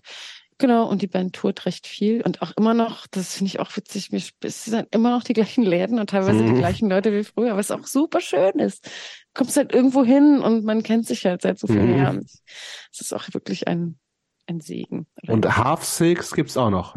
Half Six gibt's auch. Half Six spielt jetzt auch ziemlich viel. Gerade letzte Woche, Sonntag spielen wir auch wieder. Und das ist eher, das ist eine klassische Band. Also wir proben regelmäßig, äh, wir schreiben die Songs auch zu zweit, äh, die Mhm. Bassistin Karen und ich. Ähm, und ähm, ja, das, ähm, wir haben bisher nur ein Demo-Tape gemacht, ähm, was jetzt, was irgendwie super gut wegging und auch jetzt noch, ich habe gerade heute eine neue, neue Bestellung gemacht, dass wir noch mal ein paar kriegen. Und ähm, das ist eher so eine, genau, eine, eine Band-Band, Mhm. ähm, wo Mhm. alle fest ihre Instrumente spielen und was sehr viel Spaß macht und ich endlich wieder Schlagzeug spielen kann. Das ist auch schön. Und wenn ihr das rausbringt, ich habe, glaube ich, gesehen, so, ähm, ihr macht auch was mit Späti Palace, richtig? Genau, das ist Point No Point, das war auf Späti Palace. Ähm, ich weiß gar nicht, ob es die noch gibt, aber ich glaube, ich Das ist schon Barry, oder? Genau, Barry und Robert. Genau. Wie lustig, mit Barry habe ich mich früher im Hostel gearbeitet. Kleine Welt. Den habe ich so in meinen Anfangs-Berlin-Zeiten kennengelernt. Ja, der hat Und irgendwann macht viele der- Shows gemacht eine Zeit lang. Ja, ich habe auch, der hat für äh, meine Band damals, äh, Chateau Laut, hat er auch ein Konzert ähm, Mhm. Gemacht in der Knochenfabrik unten. Ja, Da, Ach, krass. meint Ich er, habe den ewig nicht das? gesehen, aber offiziell ist er, ist er noch späti, ja. Und äh, Half Six ist bei Kitchen Leg, das ist so ein Tape-Label hier, die irgendwie ziemlich querbeet Sachen machen und ähm, super aktiv sind irgendwie und Mhm. ultra nett. Äh, das ist ein, ein echter Glücksfall bei denen. Ist auch so cool, dass es wieder so viele Tapes gibt. Ich finde das ja irgendwie Voll. total. Ah, ich finde das auch super. Das ist einfach ist auch- günstig. Ich habe ein Jahr gewartet auf das scheiß Vinyl für die zweite Kannst du vergessen. Platten, wirklich. Ich habe auch ja. überhaupt keinen Bock mehr. Ich hab, bin jetzt Nee. auch gerade am überlegen für diese EP. Ich glaube einfach Bandcamp und Tape, Ja, finde ich auch. oder? Ja, total. Arschteuer, die Scheißplatten. Ein Jahr gewartet. Ja, ein Jahr ist wirklich absurd. Ich, Ist also, echt ich crazy. würde jetzt mit einem halben Jahr rechnen, auch das finde ich absurd. Nee, Und dann irgendwie musst du so eine scheiß Single für 10 Euro verkaufen oder sowas. Oder Ja, und irgendwie, ich meine, ich liebe Platten und Ja, kaufe ich auch immer auch. noch Platten und Ja, irgendwie klar. ist es einfach das Schönste. Aber es geht so nicht weiter. Kann man nicht so Platten so mit so einem 3D-Drucker? das Drucken? kommt bestimmt hoffentlich mal. Es gibt, ja schon, es gibt ja schon so ein, so ein äh, in ganz, in so wirklich Mini-Auflage was zu machen. Das dass es nicht doch auf auch. Vinyl ist, dieses Acetat oder so, ne? Da kannst du wirklich so 20 Platten machen oder so, aber es sind auch arschteuer halt. Ja, aber das geht doch so nicht weiter. Also irgendwie, ich meine, es ist wirklich das schönste Ja. Medium, meiner Meinung nach. Und äh, aber es ist nicht mehr tragbar. Aber hörst du Kassetten auch? Ja, Okay. ich habe so ein Kassettendeck und äh, höre Kassetten. Ich habe relativ viele inzwischen auch, Mhm. aber ich höre die auch nicht. Aber andererseits, ich habe auch viele Platten, die ich auch nicht höre. Insofern ist es auch scheißegal. Genau. Also ja, ist bei mir nicht so ähnlich. Aber nee, ich höre schon noch. Es gibt ähm, echt, äh, es gibt auch wieder viele, also was heißt wieder, gab es wahrscheinlich immer, aber ich habe halt letztens, ich fand es immer so cool, diese klassischen Kassettenspieler, finde ich, die so Hm. die Italienischlehrerin mit in den Unterricht Ja, gebracht hat. So ein Ding mit so einem Henkel, genau. Was? Und so ein Ding habe ich für 25 Euro. Sieht nicht ganz so eckig äh, schön wie damals aus. Ist natürlich ein bisschen modernisiert, schwarzes Plastik. Habe ich für die Kinder gekauft, weil ich es einfach cool finde, dass die Kassetten kennenlernen als Medium hm. und auch so dieses hat natürlich Auto-Reverse. Aber so, das, das finde ich halt super und ähm, gibt hier auch wieder so viele Kassetten. Ich habe aber auch immer noch super viele Mixtapes von früher. Das beste Mhm. Tape, was ich habe, ist, das habe ich aus dem Haus meiner Eltern mitgenommen, als die ähm, das Haus verkauft haben vor ein paar Jahren, äh, eine Falco-Musikkassette, ähm, wo auch Ich draufsteht, Falco, ja. so, ja, Ah, wirklich? da ist The Sound of Musik ist da drauf. Wow. Und ähm, das ist auch so eine so, so High-Quality äh, Magnetband, was halt auch so steht extra drauf, was man auch so im Sommer im Auto liegen lassen kann, bis Na, 90 Grad. perfekt. Bis 90 Grad sind wir da safe. Also auch wenn andere, die ganzen anderen Tapes geschmolzen sind, Falco werden wir Immer immer, hören können. Oh. Das Aber ich finde es halt einfach echt, ja, ich finde das äh, so gut und deswegen freut mich das, dass diese ganzen Tapes jetzt wieder so von den ganzen Bands irgendwie so rüberschwappen. Von meiner Band gab es auch so ein äh, Live-Tape, was sie rausgebracht haben. Wir sind ähm, Damu Suzuki, das ist ja, der hat bei Can gesungen Mhm. also einer von zwei Kernsängern. Und der hat dieses äh, Damu Suzukis Network und mit dem sind wir aufgetreten. Man kann dem so einfach schreiben und sagen, wir wollen mit dir auftreten und der hört sich auch gar nicht an, was man für Mucke macht. Also es ist jetzt auch nicht so, dass man dann so, Ah, der macht dann mit, oder was? ja, also ich weiß gar nicht, es hat, Stefan hat das sicherlich organisiert. Der und kommt dann, dann einfach ähm, an und stellt sich mit auf die Bühne. Ist ja cool. Ja, und dann jammt man mit ihm. Ah, das Also man probt auch nicht. Und wir haben halt mit ihm, das hat dann, den kennst du bestimmt auch, auch den Rahn am Start. Ja, klar. Genau, der hat das für uns organisiert im Ausland, da am Prenzlauer Berg. Ich weiß gar nicht, ob es den noch gibt, den Laden. Ja, ich arbeite da ich- da zum Teil. Oder Ach, ich, echt? ich mache da so eine Konzertreihe. Pop im Ausland. Da hab ich- Komm da hab ich nächste nämlich- Woche vorbei. Da ist erst beginnt nächsten, nächste, nächste Woche beginnt ähm, Okay. unsere diese, mit 13 Years Cicada und das wird super. Okay, weil da habe ich nicht zum Beispiel auch Golden Disco Shit gesehen und ich habe mich dann auch gefragt äh, im Zuge der Recherche, ob die vor uns gespielt hat, weil ich habe auch den Soundcheck und so mitbekommen. Mhm. Ähm, ich weiß es aber nicht mehr. Auf jeden Fall, ähm, genau von diesem Auftritt gibt es auch ein Tape irgendwie. Ich glaube, die nennen sich Tapeworm Diet oder so. In England, glaube ich. Und ähm, das ist auch schon einige Jahre her. Also es geht schon länger so mit den Tapes, aber ich finde das super. Ja, ich, es gibt- ja, es gibt auf jeden Fall eine Renaissance seit ein paar Jahren und ich glaube, es gibt einfach nicht so richtig eine Alternative im Moment. Außer wirklich Ja. dann einfach digital. Aber wenn das mit dem Vinyl weiterhin so schwierig bleibt, dann wird es noch, ich glaube, vielleicht, also ja, ich, ich bin auch froh drum, dass zumindest das geht. Ja. Ich frage mich, ob CDs das irgendwann ich jetzt wieder sagen ja auch so. Leute, dass das wieder kommt, aber das habe ich jetzt noch nicht so richtig. Also einen CD-Player habe ich wirklich nicht mehr. Da habe ich auch echt keinen Bock drauf. Nee, CDs sind auch scheiße. Du, Das aber kommt es aber auch wieder so wahrscheinlich. Sachen. Ja, Doch, kommt wieder, garantiert. und Kommt, ja, ja, kommt bestimmt Ja. wieder. Das- Discman und so. ja, ich will, ja, mein, ja, nee, ich will nicht. Aber hast du deine CDs weggeworfen? Gehörst du zu den Menschen, die ihre CDs irgendwann weggeworfen haben? Ja, also ich habe da noch so zwei Schuhkartons mit Sachen, die mir irgendwie wirklich, also so handgeklöppelte, Mhm, ja, äh, ne? Also das kennt ihr auch noch. Ja, Ja, ja. Ein paar Sachen kann man nicht weggeben. Irgendwie Genau, so. also das habe ich Ja. noch da. Ich halt, habe kein Abspielgerät dafür, aber es gibt zwei Schuhkartons mit wirklich Sachen, die mir irgendwie persönlich oder irgendwie Mhm, auch so ja, super ja. rare, also rar, ne? Also in Ja. bestimmten Oh. Preisen rare Sachen sind. Ähm, aber so die, die Kauf-CDs habe ich alle weggeworfen. Das war auch ultra befriedigend. echt? Ich finde das so crazy. Hast du das alles auf irgendwelchen Festplatten? Oder nicht mal das? Ähm, Also ich habe wirklich, also das weggeworfen, wo ich wusste, das gibt's irgendwie digital. Hm. Und ansonsten, aber wirklich, also die Sachen, wo ich weiß, das ist nicht so einfach zu kriegen. Ich habe heute, hat mich eine Freundin angerufen, meine uralte Freundin Jenny, und gefragt, ob ich noch so eine CD habe von aus den 90 von einer Band, die wir beide total mochten aus, aus North Carolina. Und ich habe gesagt, das habe ich noch und habe ihr versprochen, dass ich ihr das jetzt irgendwie rippe. Mhm. Ich muss jetzt nur ein CD-Laufwerk irgendwo finden. Aber weil es das nicht digital Ich gibt, da. online oder was? Genau, es gibt's nirgends. Und ich habe das Was, auf aber was CD. ist das denn? es? Ja. Die heißen The Boy, heißen Boy Wonder Jinx oder hießen sie? Das war so eine Band aus Raleigh. Die haben so nur Bass, Schlagzeug und äh, so eine, so eine, so eine, so, weiß ich nicht, ähm, I love it. so Ich- eckiges äh, Zeug gemacht. Und sie hat, wir haben heute telefoniert und sie meinte, ey, ich habe diesen scheiß Ohrwurm. Das, wie hieß denn diese Band? Das ist wirklich ewig her. Und ich Mhm. konnte damit dienen, dass ich das noch habe. Und jetzt muss ich das für sie äh, als irgendwie Brennen. Brennen.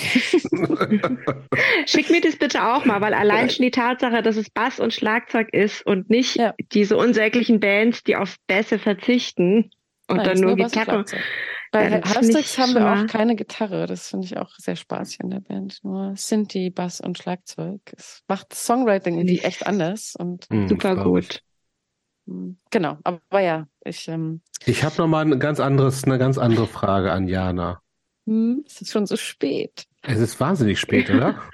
Also ich bin, Stimmt, bin oh meine fein, Güte. aber ihr müsst es irgendwie zusammenschneiden, ne? Da wird nichts geschnitten. Der wird Das hört sich doch keine drei Stunden an. Also hallo an die, die noch da sind. Die Nee, Die hört sich auch Hard nicht Fans. Scheiß, scheiß auf die Leute. Sollen Was sie steht das ja denn kurz, Jobs, ich muss dich kurz fragen, was steht Ja. denn da neben dir für eine Platte oder sind das Bilder? Da ist neben dir sind so Rahmen rechter Hand. Das ist ganz weit hinten.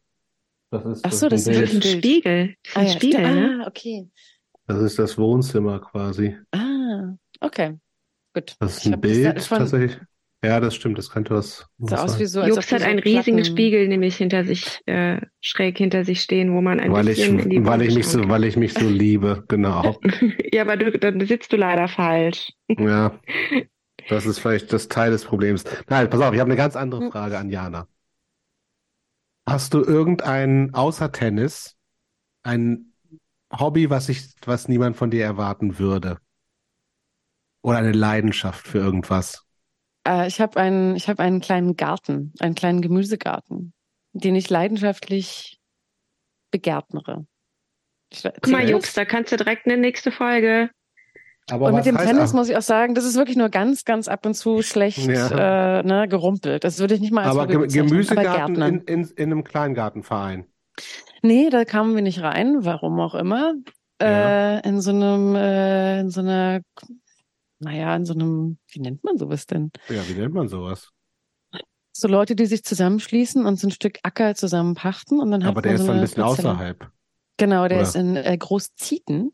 Okay. Ähm, ein Fahrrad brauche ich so 50 Minuten, 45. Okay.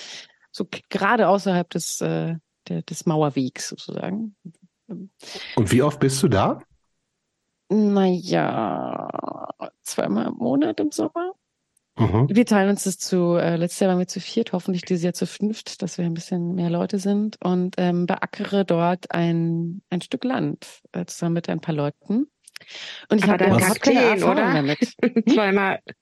Da aber dann Kakteen, wenn du im Sommer zweimal im Monat. Na, deswegen machen wir es ja mit mehreren Leuten. Also es ist quasi, man, man, wenn einmal, also einmal pro Woche muss schon jemand hin und irgendwie ja. jäten. Und mhm. ähm, ja, und wenn man das schafft, ja wohl oder nicht? Das passiert automatisch. Ach so. Wir haben so eine Gießanlage dort. Mit App? App gesteuert?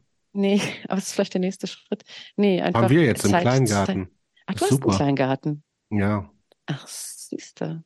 Du ja. bist einer der glücklichen Kleingarten. Ich, ich schaff's einfach nicht. Das ist das höchste der Gefühle, ist dieses Gemüsebeet. Aber ich muss sagen, ich, es macht mir sehr viel Spaß. Ich hatte ja, habe ja null Erfahrung damit. Ich bin ja wirklich richtig Stadtkind. Wir hatten ja, ja nicht mal, wir hatten, also ich habe noch nie in meinem Leben irgendwas wachsen sehen. Und jetzt habe ich ähm, seit drei Jahren dieses Stück ähm, Mini-Stück Acker. Und ich bin immer noch, ich finde es einfach krass, dass man da was in den Boden macht und dann ein paar Monate später kommt da was. Also was, was lief denn letztes Jahr besonders gut im Gar, auf, auf einem Acker? Also letztes Jahr war ich ziemlich glücklich mit den Kartoffeln, sowohl mit den äh, mit den mit den mit den mit den mit den äh, Süßkartoffeln als mit den mhm. in Anführungszeichen normalen Kartoffeln. Da hatte ich letztes Jahr bis das Jahr davor ein bisschen Probleme mit den Kartoffelkäfern. Letztes Jahr habe ich das erfolgreich mhm. mich durchgesetzt war ich sehr glücklich. Und wir hatten das erste Mal Edamame. Das fand ich ah, ziemlich geil. Das oh. finde ich auch geil. Das, das lief gut. Edamame war cool. Ähm, Tomaten finde ich immer gut, aber wir haben wirklich alles Mögliche. Ähm, ich, ja. Aber Edamame kann ich empfehlen. Ja, das heißt, ihr überlegt zusammen, was ihr alles anbaut und dann teilt ihr das auf. Ja, das überlegt sozusagen dieser ganze, diese ganze Gruppe, da habe ich nichts mehr ja. zu tun, weil ich habe ja wirklich, also ich bin da die, also ich, ich verwechsel auch immer die Sachen. Das ist echt so, also so, keine Ahnung. Gurke und Zucchini. Ja, das geht noch. Ähm, aber äh, ich muss euch kurz meine Zucchini vom letzten Jahr zeigen. Das mache ich immer nebenbei auch. Ja, ja bitte. Ähm, aber eher so diese Kohlarten und so, da kenne ich mich überhaupt nicht aus. Und da achten sind auch Leute, die achten auf die Fruchtfolge. Ja, ist auch wichtig. Ähm, da genau, das ist wichtig, richtig und wichtig. Und da, da möchte, möchte ich mich nicht ein. Ich gehe einfach hin und jäte und ernte. Also Jobs, ich, ich äh, ahne da eine Kandidatin für endlich mal eine weitere Folge. Ja, aber das zählt nicht so richtig Wenn ihr hier schon von Fruchtfolgen, ja, okay. Ja, ich bin unsicher. Wenn ihr hier schon von Fruchtfolgen sprecht. So, jetzt zeig, warte mal. Wow. Jana zeigt ja, uns auf dem Handy ein Foto von sich mit einer riesigen, es könnte fast eine Geige sein, eine grüne ja. Geige. Ja. Aber die sind doch, die, schm ja, die schmecken nicht so geil, diese Riesendinger. Ja, und vor allem hat man auch dann irgendwann Zucchini satt. Ja. ja also alle Zucchini-Rezepte, glaube ich. Aber die war okay.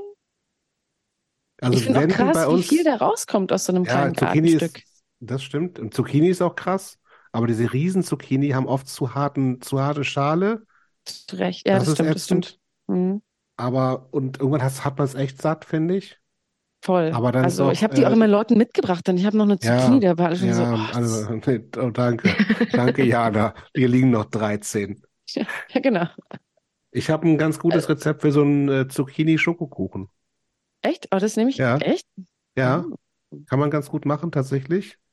Ähm, ha haben auch sogar hier die Kinder gegessen, bevor sie erfahren haben, dass da Zucchini drin ist. das muss man halt dann verheimlichen, aber das merkt man nicht. Ist ja wie so ein Karottenkuchen oder so. Ne? Es wird dann irgendwann Ja, klar, auch so süß und jetzt, so. nee, jetzt, wo du es sagst, ähm, Ja, ich, das ja, kann, kann ich dir zukommen lassen. schick, mir- schick mir aber gerne das Rezept, weil ich, Ja. also spätestens im Sommer brauche ich wieder Zucchini-Rezepte. Ja, weil die ich Dinge- kenne das. Ja, man kennt's.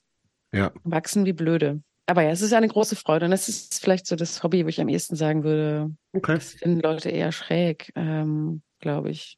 Ist wahrscheinlich gar nicht so ungewöhnlich. Also für mich ist ungewöhnlich und auch meine Mhm. Familie findet das total schräg. Mhm. So. Wie ist jetzt Gärtner? Was ist denn überhaupt mit äh, so Ernährung bei dir? Vegan, vegetarisch? Vegetarisch mindestens, sage ich. Ach, gefühlt Vegan? Immer schon? Nee, war, Warum war nicht? eine vegane Phase und hat dann wieder aufgehört. Okay. Kann ich nicht so genau sagen. Also Kommt das nochmal wieder? das ist eigentlich in meinem Alltagsleben sowieso so. Also ich koche Mhm. nur vegan. Okay. Ähm, ich bin so ausgehe, woanders esse Vegetarier. Okay. Ich denke, dass tendenziell, ähm, es ist ja jetzt auch viel leichter, muss man auch mal sagen. Aber ich Ah, koche ja. sowieso nur vegan und sehr ähm, versuche mich halbwegs okay zu ernähren. Ähm, aber ja, Vegetarierin schon. Ach, Immer. einfach seit, seit schon, wirklich schon immer. Genau. Ähm, ja.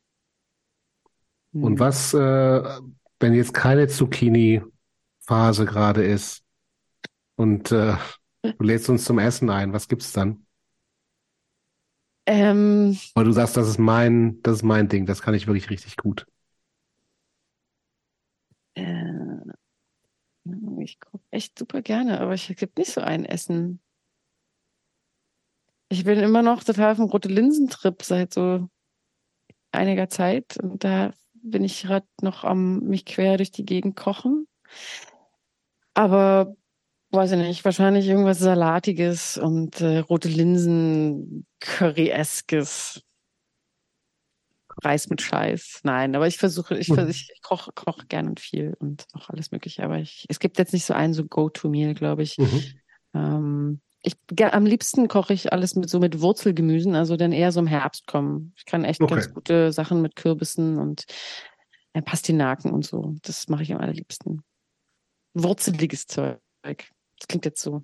Ja, nee, Okay, aber ja, so bodenständig, aber ja. Mhm. Eintöpfe. Ähm, wenn wir nochmal so, wir sprechen ja viel mit Leuten und ich glaube, es hören auch viele Leute, die wirklich eher so aus diesem richtig Punk-Hardcore-Ding kommen. Ähm, was sind denn da so aus dem Bereich für dich so wichtige Bands, wo du sagst, irgendwie so, die waren, haben eine Rolle gespielt, die haben auch irgendwie so einen Platz in meinem Herzen, Hm. Also so die Band, klassisch Punk-Hardcore, sage ich jetzt mal so. Also die wichtigste Band, würde ich sagen, ist Team Trash. Ich Mhm. hoffe, das zählt als klassisch genug. Auf jeden Fall eine Hammerband, insofern ja. Also das ist was, was ich, glaube ich, immer gehört habe und auch immer hören werde. Äh, Bikini Kill auf jeden Fall. Mhm. Aber du hast, Ähm. bist wahrscheinlich zu jung, die gesehen zu haben, oder? Also früher. Ja, ich hätte, glaube ich, einmal die Chance gehabt. Also jetzt bei der Reunion-Tour war ich tatsächlich nicht. Nee. Ähm, es gab eine Tour. Da gibt es so eine Seven Inch, so eine Split mit, mit Team Trash, fällt mir gerade auf. Ja klar. Also ich, ich, Team Dash Bikini Kill waren zusammen auf Das- Tour, aber das das- war so Das war vor meiner Mitte Zeit. der 90er, ja. Genau, das muss ich, da war ich gerade noch zu jung. Ähm, genau, und ansonsten, ja, so ein paar Sachen wie so Fugazi und ich habe wirklich immer gerne auch dieses DC-Zeug gehört. Ich immer Mhm. großer Grey Matter-Fan, das höre ich auch immer noch gerne. Auch eine Aber Spitzenband, so- die irgendwie unterbewertet ist, finde ich. Voll! Ja, auch voll. Three fällt mir dabei ein. Aber Auch Grey eine Matter Hammerplatte. Mhm, Also-. Ähm, sowas kann ich auch immer noch total hören oder, oder höre ich tatsächlich auch immer noch total viel. Ähm, genau. Das Mhm. muss ich überlegen. Ähm, aber wenn ich drüber nachdenke, sind das schon ja oft eher so ähm, poppigere Sachen oder was heißt poppig? Also natürlich ein bisschen zugänglichere Sachen, aber die mich irgendwie nach Exploited war es jetzt nicht, würde ich sagen.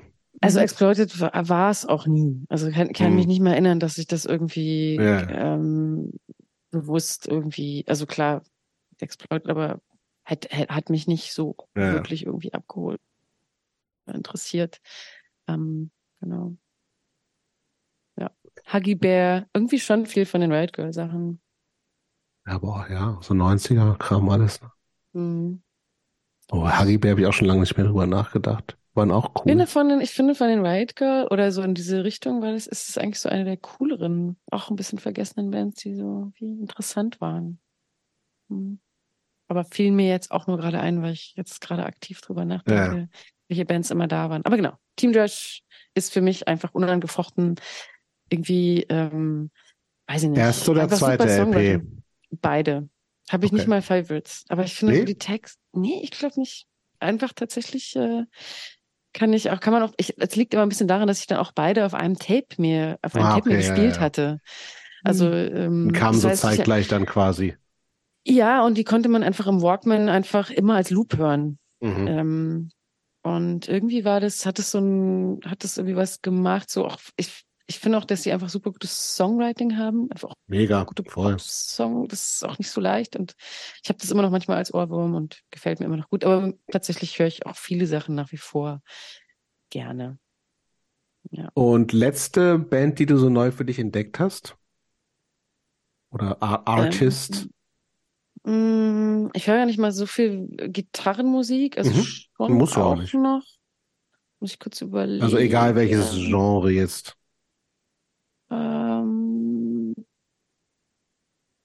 das letzte, die letzte Band-Band, die ich richtig abgefeiert habe, für mich heißt Paybe, eine französische Band. Tatsächlich sogar eine Punk- oder sagen wir mal Noise-Rock-Band, aber mit punkigen Mhm. Einflüssen. Kann ich, finde, die Platte war, glaube ich, aus, ist aus dem letzten Jahr und finde ich unfassbar gut. Was ist das so? Neues Punk. Das ist schon, Rock. ja, genau, aber schon so mit Punk-Attitude, so eine Sängerin, irgendwie geht total nach vorne, aber die Musik, würde ich schon sagen, hat so ein, es ist schon so noise-rockig, aber in schnell. Also Mhm. ich, ähm, und so super drängend und auch lange nicht mehr so ein, so ein, ähm, so ein Brett gehört, was, was mir irgendwie gefällt. Also Mhm. ja, empfehle ich sehr. Und irgendwie so wütende, zeternde Texte, Mhm. ähm, ja, gute Band. Ähm, hat sich gerade aufgelöst, aber kann ich jedem nur ans Herz legen. Pepe. Mm, Und ansonsten, ich weiß nicht, ich sehe eigentlich dauernd Sachen, die mir gefallen. Ähm, diese 13 Kader, die ich da nächste Woche auch veranstalte im Ausland, finde ich so in Berlin gerade meine Lieblingsband. Die machen so ein Jazz, also, naja, also a- a- niemand hat Jazz gelernt, aber wir machen mal Mhm. Noise Jazz Kram mit einer unglaublich guten äh, Frontperson, Zoe, die irgendwie alles abreißt. Das ist schon, das kann ich mir auch immer wieder live angucken. Das ist gerade so in Berlin äh, meine Lieblingsband. Ähm, genau. Und ansonsten, ich glaube, ich höre immer noch sehr viel unterschiedliche Musik und auch Mhm. die ganze Zeit eigentlich. Genau, aber das sind so zwei Sachen, die mir jetzt auf Anhieb einfallen. Hey, Yuki, ich würde zur letzten Frage kommen. Oder hast du Das noch ist was? Das machen wir. Nein. Ich hätte, mir ging gerade was durch den Kopf, aber Ja, bitte. es ist auch echt super spät. Nee, nee, nein, nein, nein. Ich nein. dachte, bei mir wird das nicht so lange werden, weil dieser Podcast ist einfach, glaube ich, berühmt. Ja, aber guck mal, jetzt, äh, du als sonst Hörerin, wenn man dabei ist, ist nicht so schlimm. Also ich finde es auch sonst nicht schlimm, aber tatsächlich hätte Okay. ich nicht als ich jetzt gerade auf die Uhr geschaut habe, dachte ich, ulala. Übrigens habe ich auch die Zeitumstellung nicht auf meiner Uhr, Armbanduhr eingestellt Ja, und vorhin mit Grauen festgestellt, ich war noch draußen und musste dann UST auf so einem kleinen Roller nach Hause fahren, um überhaupt pünktlich zu sein. Auf so einem ja, blöden, was, das hat geklappt. ja, habe ich auch noch nicht oft gemacht, aber bin vorhin echt mit so einem Ding durch Neukölln gerast. Okay, Sorry ja. jetzt. Yuki, machst Ähm. du die letzte Frage? Ich mache die letzte Frage. Ja. Okay. Das ist so un unser Klassiker. Äh, vielleicht erinnerst du dich auch noch äh, aus den Folgen, die du mal gehört hast. Ähm, was würde dein 15-jähriges Ich über dich heute denken? Mm. Ich, oh Gott, das ist wirklich eine schwierige Frage. Ich habe null drüber nachgedacht, obwohl ich die Frage schon ein paar Mal bei euch gehört habe. Ich hätte mich darauf vorbereiten sollen. Nee, Ähm, es muss spontan kommen, ist gut so. ich glaube, mein 15-jähriges Ich für, für, für mein 15-jähriges Ich wäre 40 plus sowieso erstmal krass gewesen. ähm, dass das überhaupt geht. Dass man so alt ist und immer noch so Sachen macht, auf die man irgendwie Lust hat. Und äh, ich glaube, viele Sachen hätte ich mir mit 15 nicht vorstellen können. Die Zum Beispiel? Ich, äh, na, zum Beispiel irgendwie. Also ich muss wirklich dazu sagen, ich war mit 15 wirklich ultra schüchtern und sehr, mhm. sehr, sehr ruhig und sehr, sehr also ich habe da schon Musik gemacht und so, aber wirklich, das war einfach mein Ausweg aus ähm, in meinem Kopf zu viel, zu viel zu stecken. Mhm. Also ich glaube, ich hätte mir nicht vorstellen können, irgendwie Sachen expressiv zu machen oder das irgendwie selbst zu entscheiden, wie ich mein Leben gestalten will. Also ich glaube, dass mein 15-jähriges Ich fände das schon cool und wäre hoffentlich auch äh, froh drum, aber es hätte sich das nicht vorstellen können. Das hätte, das wäre wär einfach, ja, glaube ich, es gab keine Vorbilder dafür oder so. Also ich glaube, mein und jetzt, jetzt ich wäre mit, verwundert. Okay, und jetzt mit, mit der Weisheit und Gelassenheit, die du jetzt Lockerheit, die du jetzt hast, was würdest du deinem 15-jährigen Ich sagen? Ja, mach einfach. Mach. Nutz deine, nutz die Möglichkeiten, die du hast und ähm, freu dich an den Sachen, die dir möglich gemacht werden, weil du halt in der Situation bist, wie du bist, oder mach das Beste draus, aber mach erstmal. Und auch keine Angst vor, keine Angst vor Fehlern und keine Angst vor Failure und ähm, machen, machen, machen. Danke fürs Gespräch, Anna. Danke euch für die Einladung. Vielen Dank.